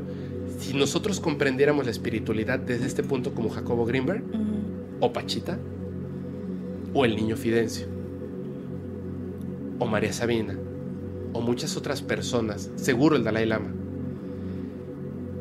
¿Cómo podríamos hacerle daño a otra persona? Claro, Nunca lo haríamos. claro. Siempre desearíamos lo mejor para el otro, porque somos nosotros mismos, Exacto. en un holograma que interpretado por nuestra conciencia, interpretado y construido por nuestra conciencia. Vuelvo a repetir, si te va mal es porque tú decidiste que te fuera mal. Si eres una mala persona es porque tú decidiste ser una mala persona. Si te va bien es porque tú decidiste que eres una buena persona. Los éxitos son frutos que tú decidiste sembrar. Claro. Todo lo bueno y todo lo malo tú lo construiste. Es bien importante esto porque determina por qué existe la magia y cómo funciona. Por qué estas personas de poder, estos chamanes y chamanas, pueden hacer estas cosas increíbles. Imagínate lo que descubrió este hombre hace 30 años. 30. Más de 30 años incluso, porque empezaron sus estudios antes. Ocurre el hecho terrible. Va a ser este el capítulo el más largo de la historia. Pues, eh, es que creo que el tema de Jacobo Greenberg es como. Grande. Sí. El 8 de diciembre de 1974 desaparece sin dejar rastro. Su mujer y la gente se entera que Jacobo Greenberg desapareció el 12 de diciembre de 1974, porque ese día era su cumpleaños. Pero él desapareció cuatro días antes. Cuando desaparece sin dejar rastro, ocurren varias cosas. Empieza una investigación sobre su desaparición y queda en las manos del Procurador General de Justicia del Distrito Federal de aquel entonces. Voy a decir su nombre rápidamente porque no importa tanto la historia. Sí es importante, pero no importa tanto. Antonio Fernández González. Pero pasa a la fiscalía. Y la fiscalía tiene que buscar al científico chamán, ya reconocido como científico chamán. El fiscal que está a cargo del caso, aquí sí recuerden su nombre, muy importante, Clemente Padilla. Clemente Padilla. Este fiscal comienza a investigar. Se da cuenta de que hay reportes de gente de la CIA. Reportes de que lo vieron en Estados Unidos. Reportes de que su mujer había mentido. Teresa había mentido. Decía que estaba en Nepal o que estaba en el Tíbet. Y no era cierto. Y era muy claro que una persona que había vivido con Jacobo Greenberg sabía que si Jacobo iba a viajar, uno, tendría que tener registro de los vuelos, dos, tendría que haber hecho las maletas, y tres, no hubiera dejado sus estudios. Sabían que estaba mintiendo. Pero ocurre algo impresionante, que nos hace pensar, ¿todo esto que acabo de contar es cierto? Jacobo Greenberg, después de desaparecer, cuando esta persona, Clemente Padilla, toma el caso, el fiscal, Un año más tarde, al, al fiscal Clemente Padilla lo remueven del caso. Primero, él que estaba investigando y llegando a conclusiones, lo remueven del caso. Dos, le dicen, tocaste temas sensibles. Pero si solamente he estado estudiando acerca del chamanismo y de la desaparición de un científico, tocaste temas sensibles. A partir de que lo sacan del caso al fiscal Clemente Padilla, en ese momento desaparece Teresa Mendoza, la mujer de Jacobo Greenberg. Desaparece, al igual que Jacobo Greenberg. Vacían la oficina de Jacobo Greenberg, lo que te conté. Y Clemente Padilla, el fiscal, nunca más volvió a ejercer en la Procuración de Justicia.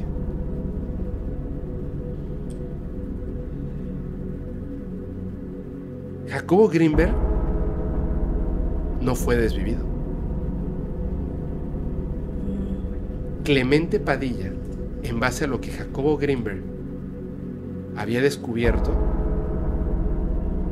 imagínate un fiscal que lo retiran del caso y le dicen únicamente tocaste temas sensibles y que nunca más pudo ejercer en lo que mejor hacía. Hay, perdón, es que hay un hay un mito también alrededor de, es algo que se cuenta, ¿no? A ver. Que la misma Pachita le dijo, porque como estaban relacionados con este López Portillo y todo eso, eh, porque estaba, él estaba pues, demasiado todo el tiempo, así 24/7 con ella, ¿no? Pachita le dijo, si tú y yo seguimos trabajando juntos, uno de los dos va a morir. ¿No lo sabías? No. Sí, que eso, y, a partir de ese momento en el que Pachita le dijo eso, fue que él dejó de, ir a ver a Pachita. Wow. Wow. Sí, sí, sí. O sea, cuando ella le dijo eso, dice, es que, es que si seguimos, ya, o sea, me acaban de decir, no sabemos si eso que le dijeron fue por parte con quienes trabajaban o los hermanitos. Pero que Pachita le dijo, me acaban de decir que si tú y yo seguimos trabajando juntos, uno de los dos va a morir. Y en ese momento Jacobo Greenberg se, alejó, se fue. Se alejó. Y no volvió a ver a Pachita. Te voy a decir una cosa. Perdón, y otra corrección. Este, dijiste hace un rato que su desaparición fue en 1974, fue en 1994. Perdón, 1994. o a mí me parece escuchar mal, ya lo veremos. Yo lo dije mal, yo lo dije mal. 1994. 1994, sí, te está diciendo que ya va a cumplir 30 años. Estamos en el 2022, terminando. Exactamente. Él desaparece en diciembre de 1994. En dos años y dos meses se cumplen 30 años de la desaparición. 1994, mm. por supuesto. 1994. Voy a decir algo con lo que voy a cerrar porque me gusta que la gente investigue y se rompa la cabeza con la información. ¿Cómo la va a interpretar tu cerebro? ¿Cómo la va a interpretar tu cerebro? Hablamos de cómo la conciencia construye y determina. Que lo que vemos de principio es interpretación, pero cuando conoces la teoría sintérgica y los estudios de Jacobo Greenberg, construyes la realidad. Pachita le dice a Jacobo Greenberg, lo que acabas de decir, si no te alejas, a uno de los dos van a desvivir, ¿cierto? Ok. Pachita muere. ¿Cómo muere Pachita? No me acuerdo. Cáncer. Ah. Sí, porque no se puede curar ese, sí, no se puede curar ella misma. Que también acabo de contar de otra persona que exactamente lo mismo. Extrañamente no te puedes curar a ti mismo. Pachita tenía que morir en algún momento, ¿cierto? Sí. En algún momento tenía que morir. Ya había hecho su trabajo. Tenía que trascender. Tenía que trascender. Jacobo lo desvivieron lo secuestraron o decidió desaparecer cambiando la realidad, después regresar por su mujer y nosotros los que escuchamos esta historia, los que pensamos acerca de Jacobo, no estamos construyendo como sí lo hizo él. Estamos interpretando. Porque un Mm. ser humano se esfumó. Y lo interpretamos en base a los paradigmas que tenemos. Secuestro, desvivisión, la CIA, etc. Cuando posiblemente la teoría menos aceptada es que Jacobo Greenberg se volvió todo lo que había estudiado y construyó una realidad en la que él ya no está más aquí, sino en un lugar mejor.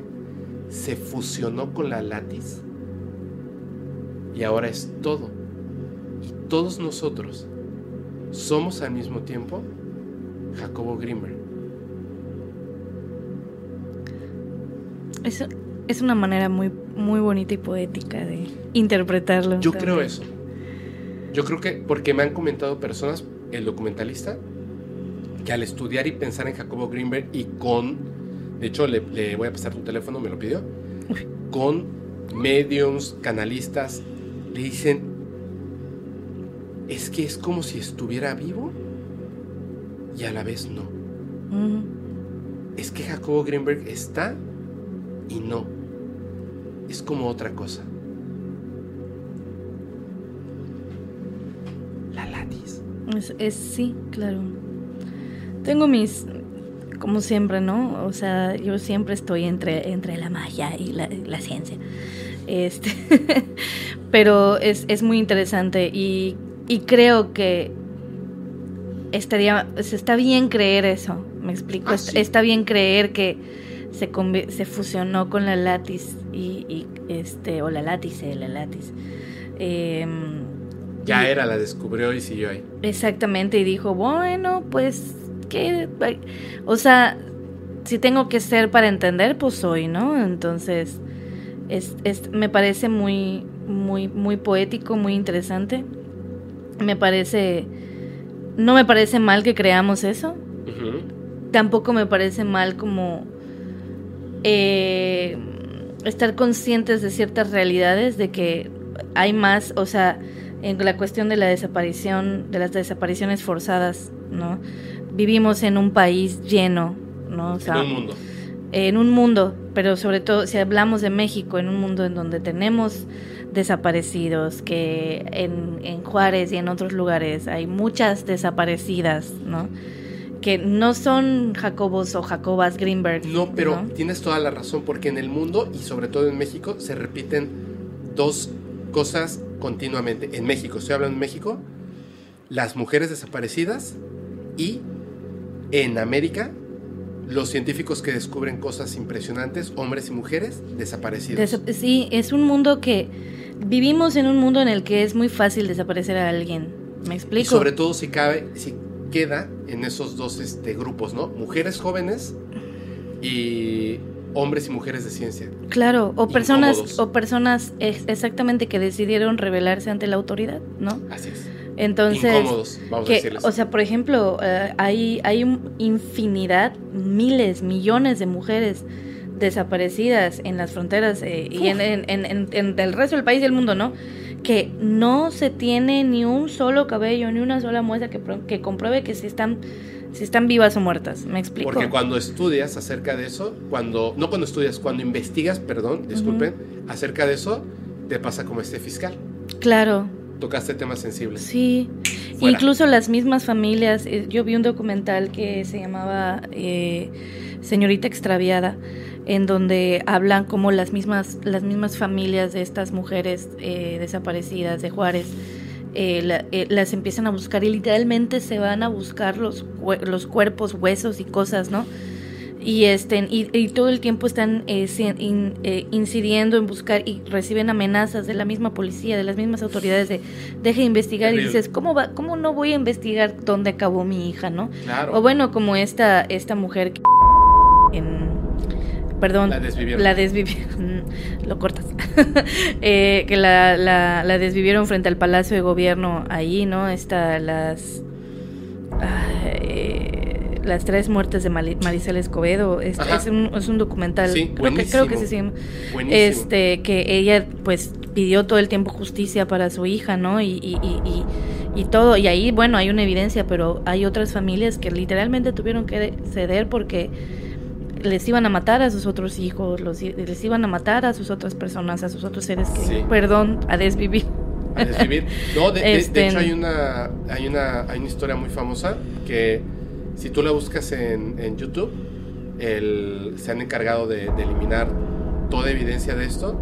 Solamente la encuentras en Twitter. No voy a decir el nombre porque además es un expresidente que, que fue y es sumamente peligroso. Su mano derecha está hoy en día en la cárcel en, en Estados Unidos. Se sabe claramente que, o sea, el padrino se queda corto al lado de esta persona y se hace pasar como un hombre bondadoso y su mujer la tiene metida en la política. Bueno, terrible.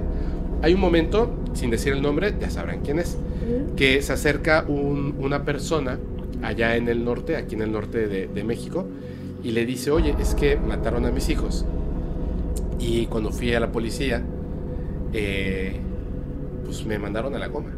Entonces anunciaron que, que, lo que pasa es que ellos eran, eran criminales, pero no lo son. Eran, eran personas estudiantes y yo me dediqué con el tiempo a, hacer mis investigaciones y descubrí cómo está metido pues esta, estas ramas criminales en la policía. Y yo lo único que quiero es que usted, señor presidente, que confío en usted, pues aquí le entrego mi investigación, que yo una persona normal, porque quiero limpiar el nombre de mis hijos. Aquí está. Y lo hizo cuando el presidente estaba con su, en ese entonces el expresidente, el presidente estaba con su esposa en esa ciudad. Él llevaba creo que dos años haciendo esta, esta documentación y se lo dijo llorando. No fue así como altanero ni gritando ni nada, simplemente le, dijo llorando, si quiero limpiar lo único que quiero limpiar el nombre de mis hijos. Y ya tengo toda la investigación, aquí está. Con esto que está aquí, le van a evitar el dolor a muchas personas. Porque estas personas siguen ahí en la policía. Aquí está. Y entonces el presidente ante las cámaras le dijo, gracias. Y lo cogió, el documento. Y al día siguiente este hombre lo habían desvivido. Claro. Y nunca se hizo investigación. Por supuesto. Y, y es que es eso, en, en este caso de Jacobo Greenberg, que sí, o sea, eh, si se fue, si se fusionó con la látice, claro que es una posibilidad. Es una manera romántica. Es una manera, claro, y, y, y, es, y estaría padrísimo que así fuera, ¿no? Pero ese es el caso de él. Me explico que se, sumergió tanto, hizo tantos experimentos, eh, eh, logró como desmoronar esta materialización, ¿no? Este y fusionarse con el todo. Entender la realidad y cómo funciona. Sí, sí, sí, si fue así, qué chido, pero ese fue el caso de Jacobo Greenberg, ¿no? O sea... ¿Por qué decía que era tan importante la espiritualidad? Si entendemos que nosotros somos la otra persona, el caso de Jacobo Greenberg, como te decía en la historia, ¿por qué recordamos los hechos terribles? Se supone que porque aprendemos de ellos, ¿no? Claro. Pero parece que no aprendemos de no, ellos. No. Como humanidad tenemos que ser espirituales y terminar, por supuesto, con estas cosas. No pueden pasar más. Y es que quiero, quiero como hacer ese paréntesis, ¿no? Eh, justamente lo que tiene que ver con el miedo es lo que nos llevó a evolucionar. ¿Me explico? Sí, sí. Perdón. Em, imagínate al ser humano de la manera más primitiva, ¿no? Al Homo sapiens, ¿no? En la manera más primitiva posible. Vamos a entrar dentro de ese. Vamos a viajar en el tiempo. Vamos a entrar al látice. Eh, imaginar esta parte, ¿no? Entonces, imagínate que tú no tienes conocimiento de nada. Lo único que tienes en tu conciencia es que tienes que alimentarte, taparte del frío, taparte de la lluvia, y etcétera. Y de repente ves algo que en el cielo, o lo que tú entiendes que es el cielo, una luz que rompe el cielo, ¿no? Un rayo. Tú vas a ver eso como algo sobrenatural, sí. ¿no? Y vas a tratar de darle una explicación, pero como no tienes las herramientas para explicarlo, es, es algo sobrenatural, ¿no? Entonces dices, no, pues eso es un... Y como es algo más grande que no comprendes, porque no, no puedes acceder al rayo y entenderlo y, y, todo, ¿no? Eh, pues dices, bueno, es, es, es lo, lo, traducimos a algo espiritual, ¿ok? El miedo está muy relacionado con el tema espiritual porque lo espiritual nos ayudó a explicar. A explicar esas cosas que no entendíamos en es, antes de tener las herramientas para entenderlo. Claro, porque ¿no? le temes a lo que entiendes. Exactamente. Antiguamente, cuando se empezaron a formar las, las primeras tribus y todo esto, las, las, las tribus este, nómadas y seminómadas, a este poder de entender la materia y, lo, y la no materia, ya sabes, se le llamaba, o sea, esto que les daba el flujo, este carácter mágico, esto que nos permitía conectar con las deidades o con la energía del agua, de la tierra, etcétera, etcétera, se le llamaba maná. Ajá. ¿Ok? Que era a lo que accedían los chamanes, los brujos, los curanderos para poder ayudar a la tribu. ¿Ok? Eh, tenían el conocimiento y el acceso al maná, que era este gran todo en donde sacaban la información y podían saber de qué estaba enferma la persona, cómo curarla, este predecir si va a llover, si no va a llover, cuándo va a llover, si hay que moverse, si no hay algún peligro inminente, ¿no? Esas profecías y todo. Eso se empezó a formar ahí. Y tengo que decirlo de nuevo, que las primeras en acceder al maná fueron los hombres las mujeres ah. fueron estas estas tribus matrilineales que eran, eran las, las chamanas las sacerdotisas y todo eso no entonces eh, justamente cuando eh, yo medio revisé de Jacobo Greenberg no este y de este tema de la latis y todo me recordó mucho de cuando yo enseñaba antropología en, en las prepas Ajá y les trataba de explicar cuando veíamos chamanismo todo, lo del maná, ¿no? Y además que pues lo, lo medio estudié, porque yo no soy antropóloga, yo soy licenciada en literatura de la Facultad de Antropología de la UAD. Entonces, este... y me, me, acordé mucho de eso, y sí, o sea, en, en esencia esto de la latis, que es, es el gran todo, en nuestra, donde está toda esta ah. información, es el maná al que accedían los chamanes. Así es, ¿Me explico? O sea, este, esa es la, la, la, relación que yo le, yo le estoy dando, ¿no? Sí, tiene sentido, tiene sentido. Entonces... La interpretación que tu conciencia le está dando. Exactamente. Y justamente yo, fíjate, fíjate, obviamente todo tiene una, desde mi conocimiento y desde mi experiencia, yo manejo ciertas cosas eh, a la hora de leer el tarot. A las personas que ya les leí el tarot en videollamada ya sabrán antes de, iniciar yo con mis lecturas, lo que yo hago es lo siguiente, yo les, les hago una meditación guiada, porque yo quiero que se hagan una burbuja de protección para que ninguna otra entidad como que se, me, se meta en nuestra conversación privada. Esa, conexión. Exactamente. Y además que es más fácil para mí acceder al campo áurico de la persona y poder dar una interpretación. Literalmente como lo que hacían ellos con el flash. Exactamente. Entonces, lo que yo les, la meditación guiada que yo les hacía era que tenían que imaginar que cavaban al centro de la Tierra y que donde estaba el núcleo era una, es una esfera de energía que está fluyendo dentro de sí misma y que suelta pequeños rayos y que uno de esos rayos se conecta a través de tus pies y empieza a subir poco a poco. Utilizo los chakras, ¿no? Desde, desde el chakra muladar, el, el chakra raíz, que es en el sacro y cómo empieza a subir esa energía hasta que llega al tercer ojo, luego a la corona y se conecta con el alto astral. ¿Ok?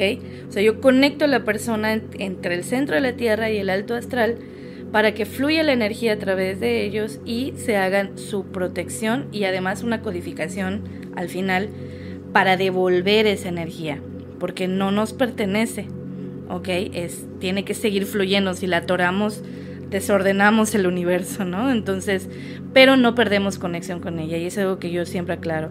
Vas a devolver porque no, con el mismo amor con el que nos fue dado, con ese mismo amor y agradecimiento hay que devolverla, ¿no?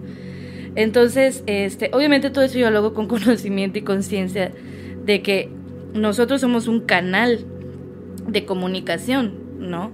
Entre, entre, una, entre una dimensión y otra, como yo lo, como yo lo veo, nosotros somos un canal. Es que es eso. Entonces, y por eso le decimos, es que estoy canalizando porque estoy siendo yo el tubo.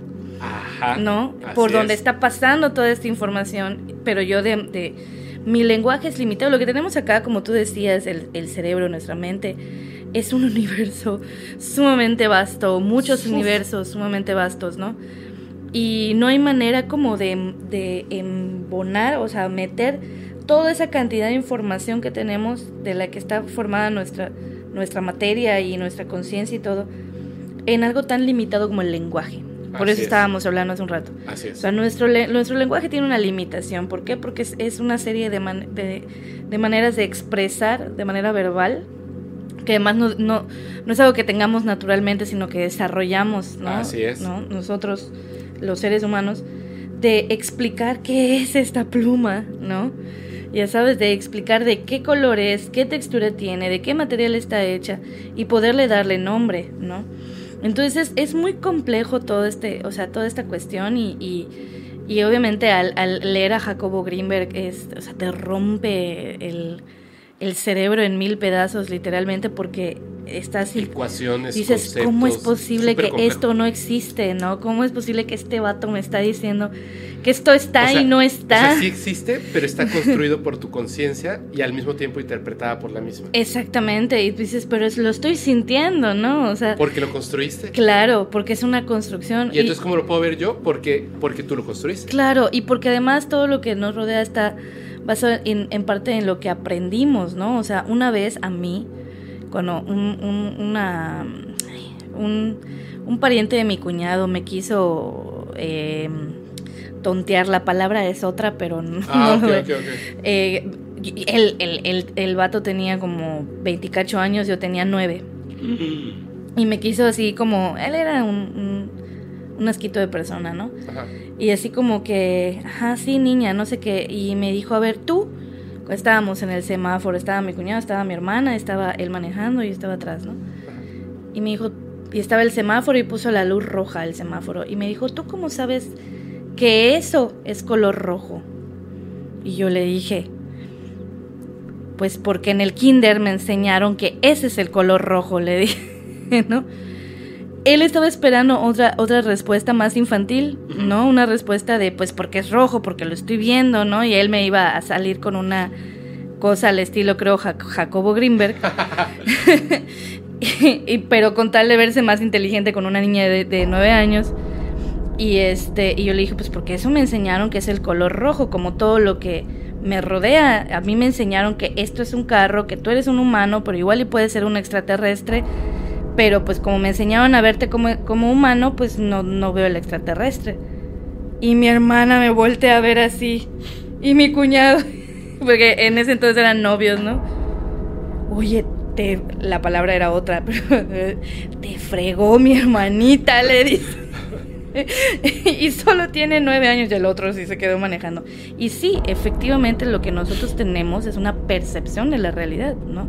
Pero no quiere decir que también, o sea, porque luego hay, hay, hay que ver esto con, con, mucho ojo crítico. Él era un científico y él sabía de lo que estaba hablando, él se puso a estudiar de todas estas cosas, o sea, él a partir y a lo mejor también es lo que yo entendí, ¿eh? exactamente, a lo mejor es lo que tú estás entendiendo, que al final esas son las lecturas. O sea, la lectura, lo maravilloso de la lectura es que cada quien interpreta las cosas de manera... Porque cada quien tiene un mundo diferente. Es lo que decía Jacob. Exactamente. Entonces, y además que cada palabra, así como tiene un, un significado, bueno, dentro de la semiótica eso es, eh, hay significados y significantes. Es una construcción y una interpretación distinta, como lo de los símbolos geométricos para el cerebro. Exactamente.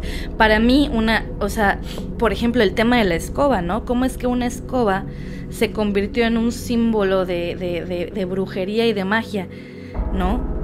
Y, y, realmente, si, tú, si lo vemos desde el aspecto histórico, es un símbolo de opresión a las mujeres, porque era para... Yo pensé que decir una herramienta para limpiar la casa. Una herramienta para limpiar la casa para las mujeres, para que... ¿Sí? Pues, pues sí, sí, ¿quiénes eran las que, ajá, las que se nos impone el cuidado de la casa, ¿no? Entonces, este, ¿y cómo la utilizamos las brujas para volar? Convertimos, cambiamos el significado de eso, ¿no? De, un, de una cuestión de encerrarnos dentro de nuestra casa con nuestra escoba, a cuidar a nuestra familia y nuestra casa, a no, pues me monto en ella y vuelo. Sí. ¿No? Entonces eh, estamos constantemente rodeados de códigos significantes, significados, codificaciones. Semiótica. Eh, eh, claro, ¿no? Entonces cuando empezamos a, a, ser un poco más conscientes de, de, de quiénes somos, nuestro lenguaje, etcétera, etcétera, eh, podemos como abrir un poco más nuestro panorama pero tampoco es, o sea, digo, hay que ver esto con mucho ojo crítico y con mucho cuidado, porque luego no vaya a ser, o sea, porque pues, no es por dar ideas, que vayamos a desvivir a una persona intentando hacer lo que Pachita hace, ¿no?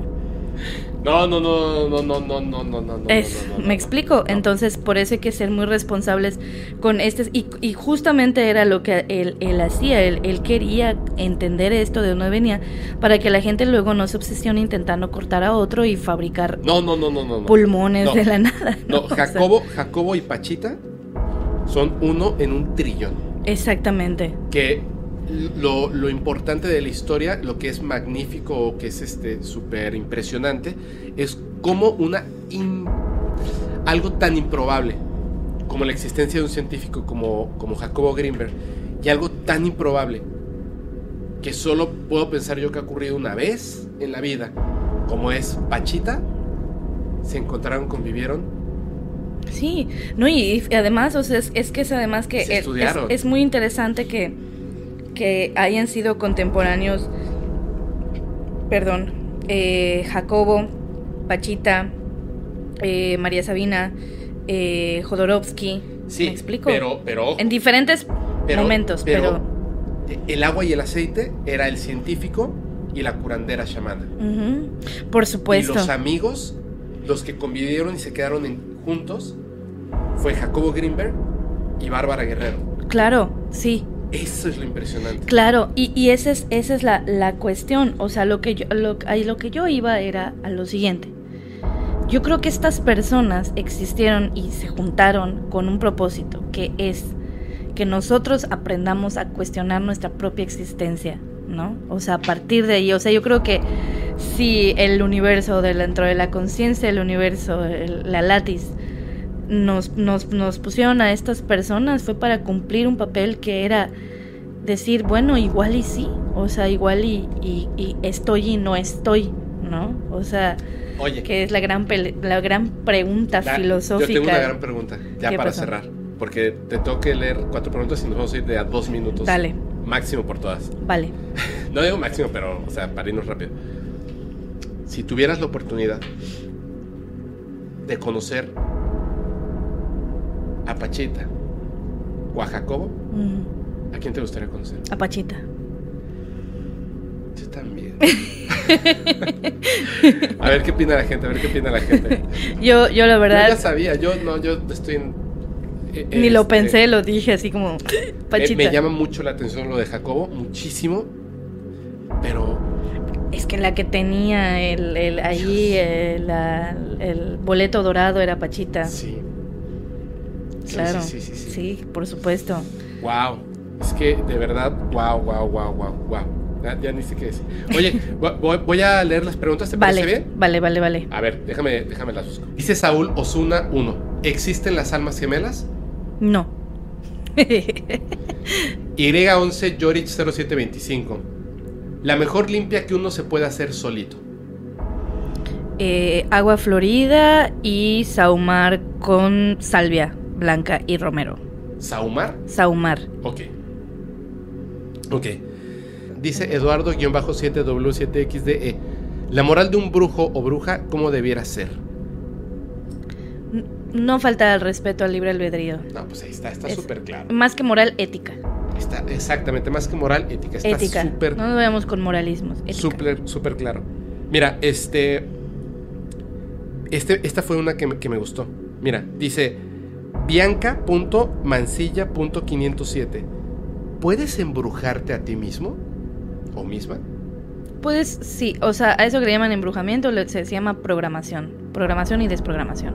Sí se puede. Y existe también en la psicología. O sea, el Claro, término es psicológico. Claro, exactamente. Eso es. El secreto es embrujarte a ti mismo, ¿cierto? Sí, sí. Es tu realidad, Sí, sí, ¿sí? sí, sí. Te convences, determinas, modificas Sí. y lo haces. Materializas, claro. Materializas. Es, eso es básicamente. Pero tienes que llevar acciones, no es como que... ay, De hecho, es más sea, fácil. Sí, claro, y, y se te hace más fácil llevar acciones a cabo, ¿no? Entonces, sí. Mira, dice, ¿cómo hacer para saber si cargo un ente? Desde una sesión con un brujo, siento que tengo algo así. ¿Cómo lo quito de encima cuando siento que siempre está detrás de mí? Órale, ¿sí necesita ayuda de alguien más? eh, y de saber qué, qué clase de entidad fue la que le pegaron, qué clase de síntomas está manifestando. A lo mejor y eh, no sé, date baños con sal, agua florida eh, constantemente. Prende una veladora blanca pidiendo y una veladora morada para que esa energía transmute y vaya donde tenga que ir este, y pide eh, mucha protección a tus guías y tus acompañantes espirituales, que aunque no sepas quiénes son o, cómo son, están ahí, ¿no? Y te van a proteger. Entonces, por ahí puedes empezar para que puedas eh, sentirte más tranquila y más liberada. Es, la sal debe ser sal de grano que, o cualquier tipo de sal que sea de, de, de mar. Ajá. ¿Ok? De grano es lo mejor, ¿no? Porque está, no está procesada. Exactamente. Está como más pura. Sí, no mucha sal, un poquito en tu cubeta, de esas de pintura. ¿Qué es lo que contaste la vez pasada? Y con esa te... Con eso, y un si puedes conseguir agua florida, mejor todavía, ¿no? ¿Y que hay este que darle vueltas eh, en contra de las manecillas del reloj? No, a, favor, de, las manecillas del reloj. Perdón, perdón, no la a Este, igual, este, si puedes ahumar tu casa con, con salvia y copal, eh, mejor todavía, ¿no? Entonces, a lo mejor y te pegaron algo por ahí para que tú te sintieras mal y regresaras con ese brujo a que te siguiera, porque luego tienden a hacer esas cosas, ¿no? A pegarte cosas para que tú sigas regresando, ¿no? Como eh, otras circunstancias, ¿no? Pero sí. Mira, ahí está. Este me, me gustó esta. Denise-Jazz, ¿cómo iniciar tu primer encuentro paranormal o con entidades con entidades así, con entes así. Sí, entidades se refiere a cualquier ente ¿Cómo paranormal. Iniciar, ¿Cómo iniciar? Pues definitivamente si te quedas despierto o te levantas a las 3 de la mañana y haces algún tipo de manifestación con una veladora, estoy segura de que, de que pudiera pasar algo ahí. O por lo menos vas a sentir una vibra rara. Yo creo que el camino menos peligroso sería por medio de la meditación, ¿no? Pues es que yo estoy diciendo para la gente random que ya quiere tener su experiencia, porque dijeron experiencia paranormal, ¿no? Eh, contacto. Contacto paranormal, ¿no? O sea, yo creo que si quieren aventársela, se la avientan. pasar algo ahí. Pues es que si es lo que quieren, que les pase algo. Si quieres, puedes empezar meditando a este, pues, esto que lo que hablábamos la otra vez de la glándula pineal, o sea, este, irla, irla como desarrollando, estimulando la glándula pineal por ahí podemos empezar para que empieces a percibir cositas más sutiles, pero si tú quieres random, a las 3 de la mañana haz algo. Eh. Mira, ahí va, ahí va la, última, la última. Ok. Crisor.bar, ¿qué es lo más poderoso que la magia puede lograr? ¿Hay un límite? Pues no, o sea, realmente, o sea, si se trata de eso, ¿no? La látice no tiene principio ni fin. Entonces, este... Sería la realidad misma, ¿no? La, la, realidad que tú construyes a partir de tu uso de la magia. Nada más creo que es no hacerle daño a nadie ni romper el flujo natural de las cosas, que es lo que yo constantemente... Em, de lo que yo constantemente hablo y promuevo, ¿no? Si tú quieres cambiar realidades a partir de imponer cosas, estás, estás generando ahí una, una vibración que no va a permitir que la naturaleza fluya, ¿no? Entonces creo que eh, ese es el límite que debemos tener, ¿no? Eh, sí es un límite personal, pero también, o sea, la misma magia o magia nos, nos lo indica, ¿no? O sea, hay un límite que es a partir de empieza a partir de nosotros y empieza a partir de no perturbar eh, la nosotros accedemos a la magia para aprender a fluir con y poder manifestar cosas para hay como unas reglas de la realidad no exactamente. Y el límite lo debes de poner tú en base a esas reglas de la realidad en base a tu moral, a tu, ética, ética, y a tu más más que nada tu empatía y, y, a otras cosas, ¿no? O sea, y justamente el, el cuando dices es que no tengo límites, es cuando caes en el ego y cuando empieza esta magia a tornarse oscura, ya sabes. Oye, a ver, ya porque ya nos vamos. Sí. ¿Ya nos vamos? Sí, ya nos va, ya ánimos. Te quiero agradecer muchísimo por mi regalo. Estoy haciendo el, el unbolsing. Unbolsing. Mira qué bonito. Ah, ya, vamos a, ya vamos a poder poner bien incienso. Ay, qué rico huele. Ay, la gente no lo huele, pero huele súper rico. Muchísimas gracias, muchísimas gracias. Oye, y esto, nada más rápido, ¿nos puedes decir, lo puedo enseñar? Sí, sí claro, claro, claro, claro. ¿Segura? Por supuesto. Ok, lo puedo, eh, bueno. Son... Son cuarzos que son los colores de los chakras. Ándale. Ay, qué va. eh, esto a rato me enseñas cómo. Da, la gente me va a decir que por qué no lo contaste, pero no, tampoco vamos a estar ahí cinco horas acá. Creo que voy a, voy a. Bueno, ahorita te digo. Oye, solamente quiero decir algo para terminar porque nos clavamos muchísimo, pero esto pasa cuando uno. Aquí estamos en un entorno seguro, la comunidad es parte de esto. Digo, eh, interactuarán con nosotros cuando estemos en el estreno y veamos así el, el chat. Quiero nada más dejar muy en claro muchas de las cosas que se dijeron hoy. Les juro que me voy a tomar dos minutos máximo, que es lo siguiente. Uno, estoy hablando yo, Fepo. Estoy diciendo mi percepción, mis ideas. No estoy determinando que las cosas sean así. Si ustedes consideran que lo que digo es coherente, bien. Si ustedes consideran que lo que estoy diciendo es una locura, muy bien. Hagan su propio juicio.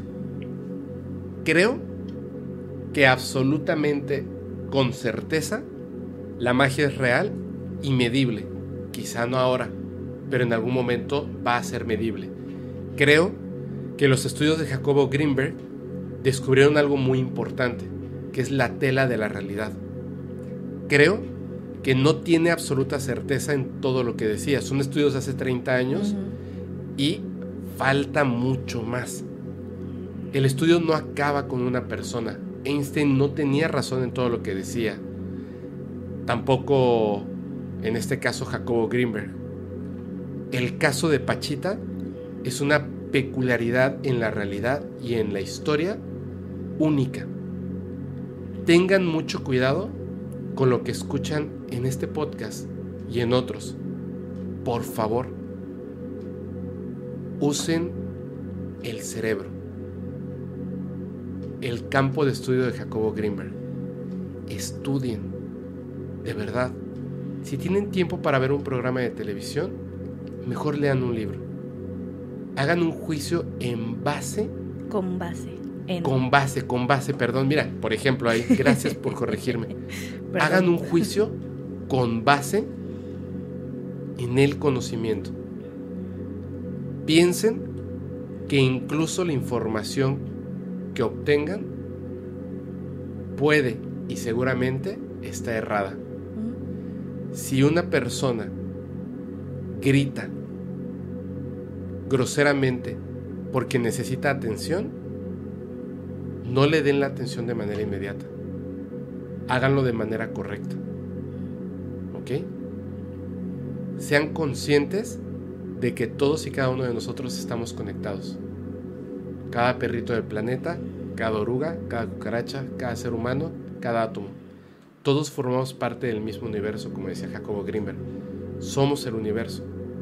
Todas las cosas malas que deseamos de los demás no las estamos deseando de nosotros mismos.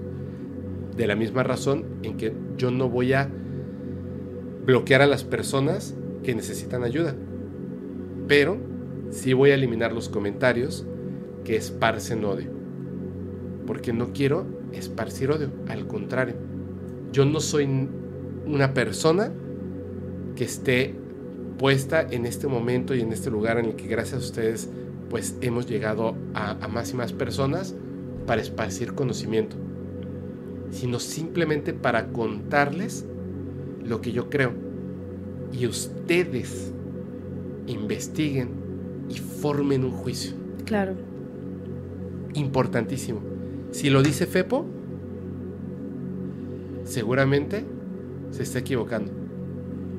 Hagan su propio juicio. Hagan su propio juicio. En lo que estoy seguro que no me equivoco, es que siempre es mejor que construyan su realidad. Utilicen la látiz para ser felices y para hacer felices a las personas que están alrededor. Y se van a dar cuenta que no existe nada mejor, nada mejor en el mundo, ni en la realidad, ni en el universo, que ser absolutamente dichosos y felices. De verdad, respeten las ideas de los demás, respeten las ideas de los demás y sean brutalmente felices, haciendo lo que más les guste. Gracias amiga por estar aquí. ¿Algo que nos Gracias quieras decir para que nos vayamos? Pues muchas gracias como siempre eh, por la calidez, el apoyo, eh, gracias por los mensajes, gracias por la confianza, gracias Fepo por tener fe en esta humilde persona. No, gracias eh, por invitarme a hablar de estas cosas tan interesantes que está chido porque compartimos y lo que, lo que más importa justamente es en esta vida, como estabas comentando, es ser felices y compartir nuestra felicidad con los demás. ¿ok? Y es lo que uno aprende también en los viajes psicodélicos. Este, eh, que lo que tú quieres es compartir y eso es lo que tenemos que hacer, es compartir nuestra felicidad. Y no se trata de positivismo tóxico, se trata de ser y estar en donde estamos y es lo que yo le quiero comentar a la gente. Muchas gracias, muchas gracias por la confianza y por estarnos escuchando. Muchas gracias a todos, muchas gracias a todos. Soy su amigo Fepo. Gracias, amiga. Nunca te voy a dejar de agradecer. Gracias. Te voy a comentar una cosa ahorita que terminemos. Yo soy su amigo Fepo. Estoy muy emocionado. Estoy muy emocionado por este capítulo. Qué bueno que fue contigo. Eh, los próximos capítulos van a ver. Va a haber un cambio de algunas cosas, pero siempre con temas interesantes, paranormales. Desde la parte del respeto. Yo les pido que si quieren saber más, pasen a... Eh, vean los en vivos de Isabel, conozcan un poco más de los invitados y las invitadas. Pueden, eso es lo padre en internet, les pueden preguntar cosas. Pueden entrar en contacto. Quizá no se responde inmediatamente, pero en algún momento vamos a entrar en contacto. Sean muy claros con lo que preguntan. Y por supuesto, si quieren mandar una historia, evidencia o experiencia, al correo fepo arroba podcast. Ya tenemos nuevo dominio, podcast paranormal. Ya tenemos un dominio solo para el podcast. fepo arroba podcast. Yo les pido de todo corazón, como favor personal, que escriban lo mejor posible, revísenlo y si no tienen buena ortografía, copy-paste directamente a, una, a un editor de texto y les va a marcar las, las eh, faltas ortográficas. Métanle un poquito de tiempo, pónganle corazón, pónganle corazón para que al momento en que yo los vea y los lea, los disfrute con la misma forma en la que ustedes lo mandaron. Que esa energía se impregne y entonces diga, vale la pena contar esta historia y entre a tus historias, tus miedos. Tenemos otro proyecto ya más adelante, hay que cocinarlo, ahorita estamos en los ingredientes y yo sé que les va a encantar. Yo soy su amigo Fepo y les recuerdo, gracias. Los capítulos del podcast paranormal se disfrutan mucho mejor si los escuchas mientras conduces en una oscura y terrorífica carretera y no tienes a nadie a quien, abrazar. Chao.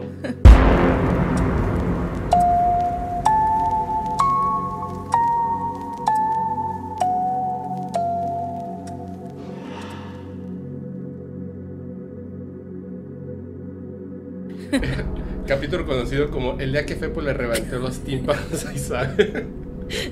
No, no, no sucedió afortunadamente, bendita la diosa.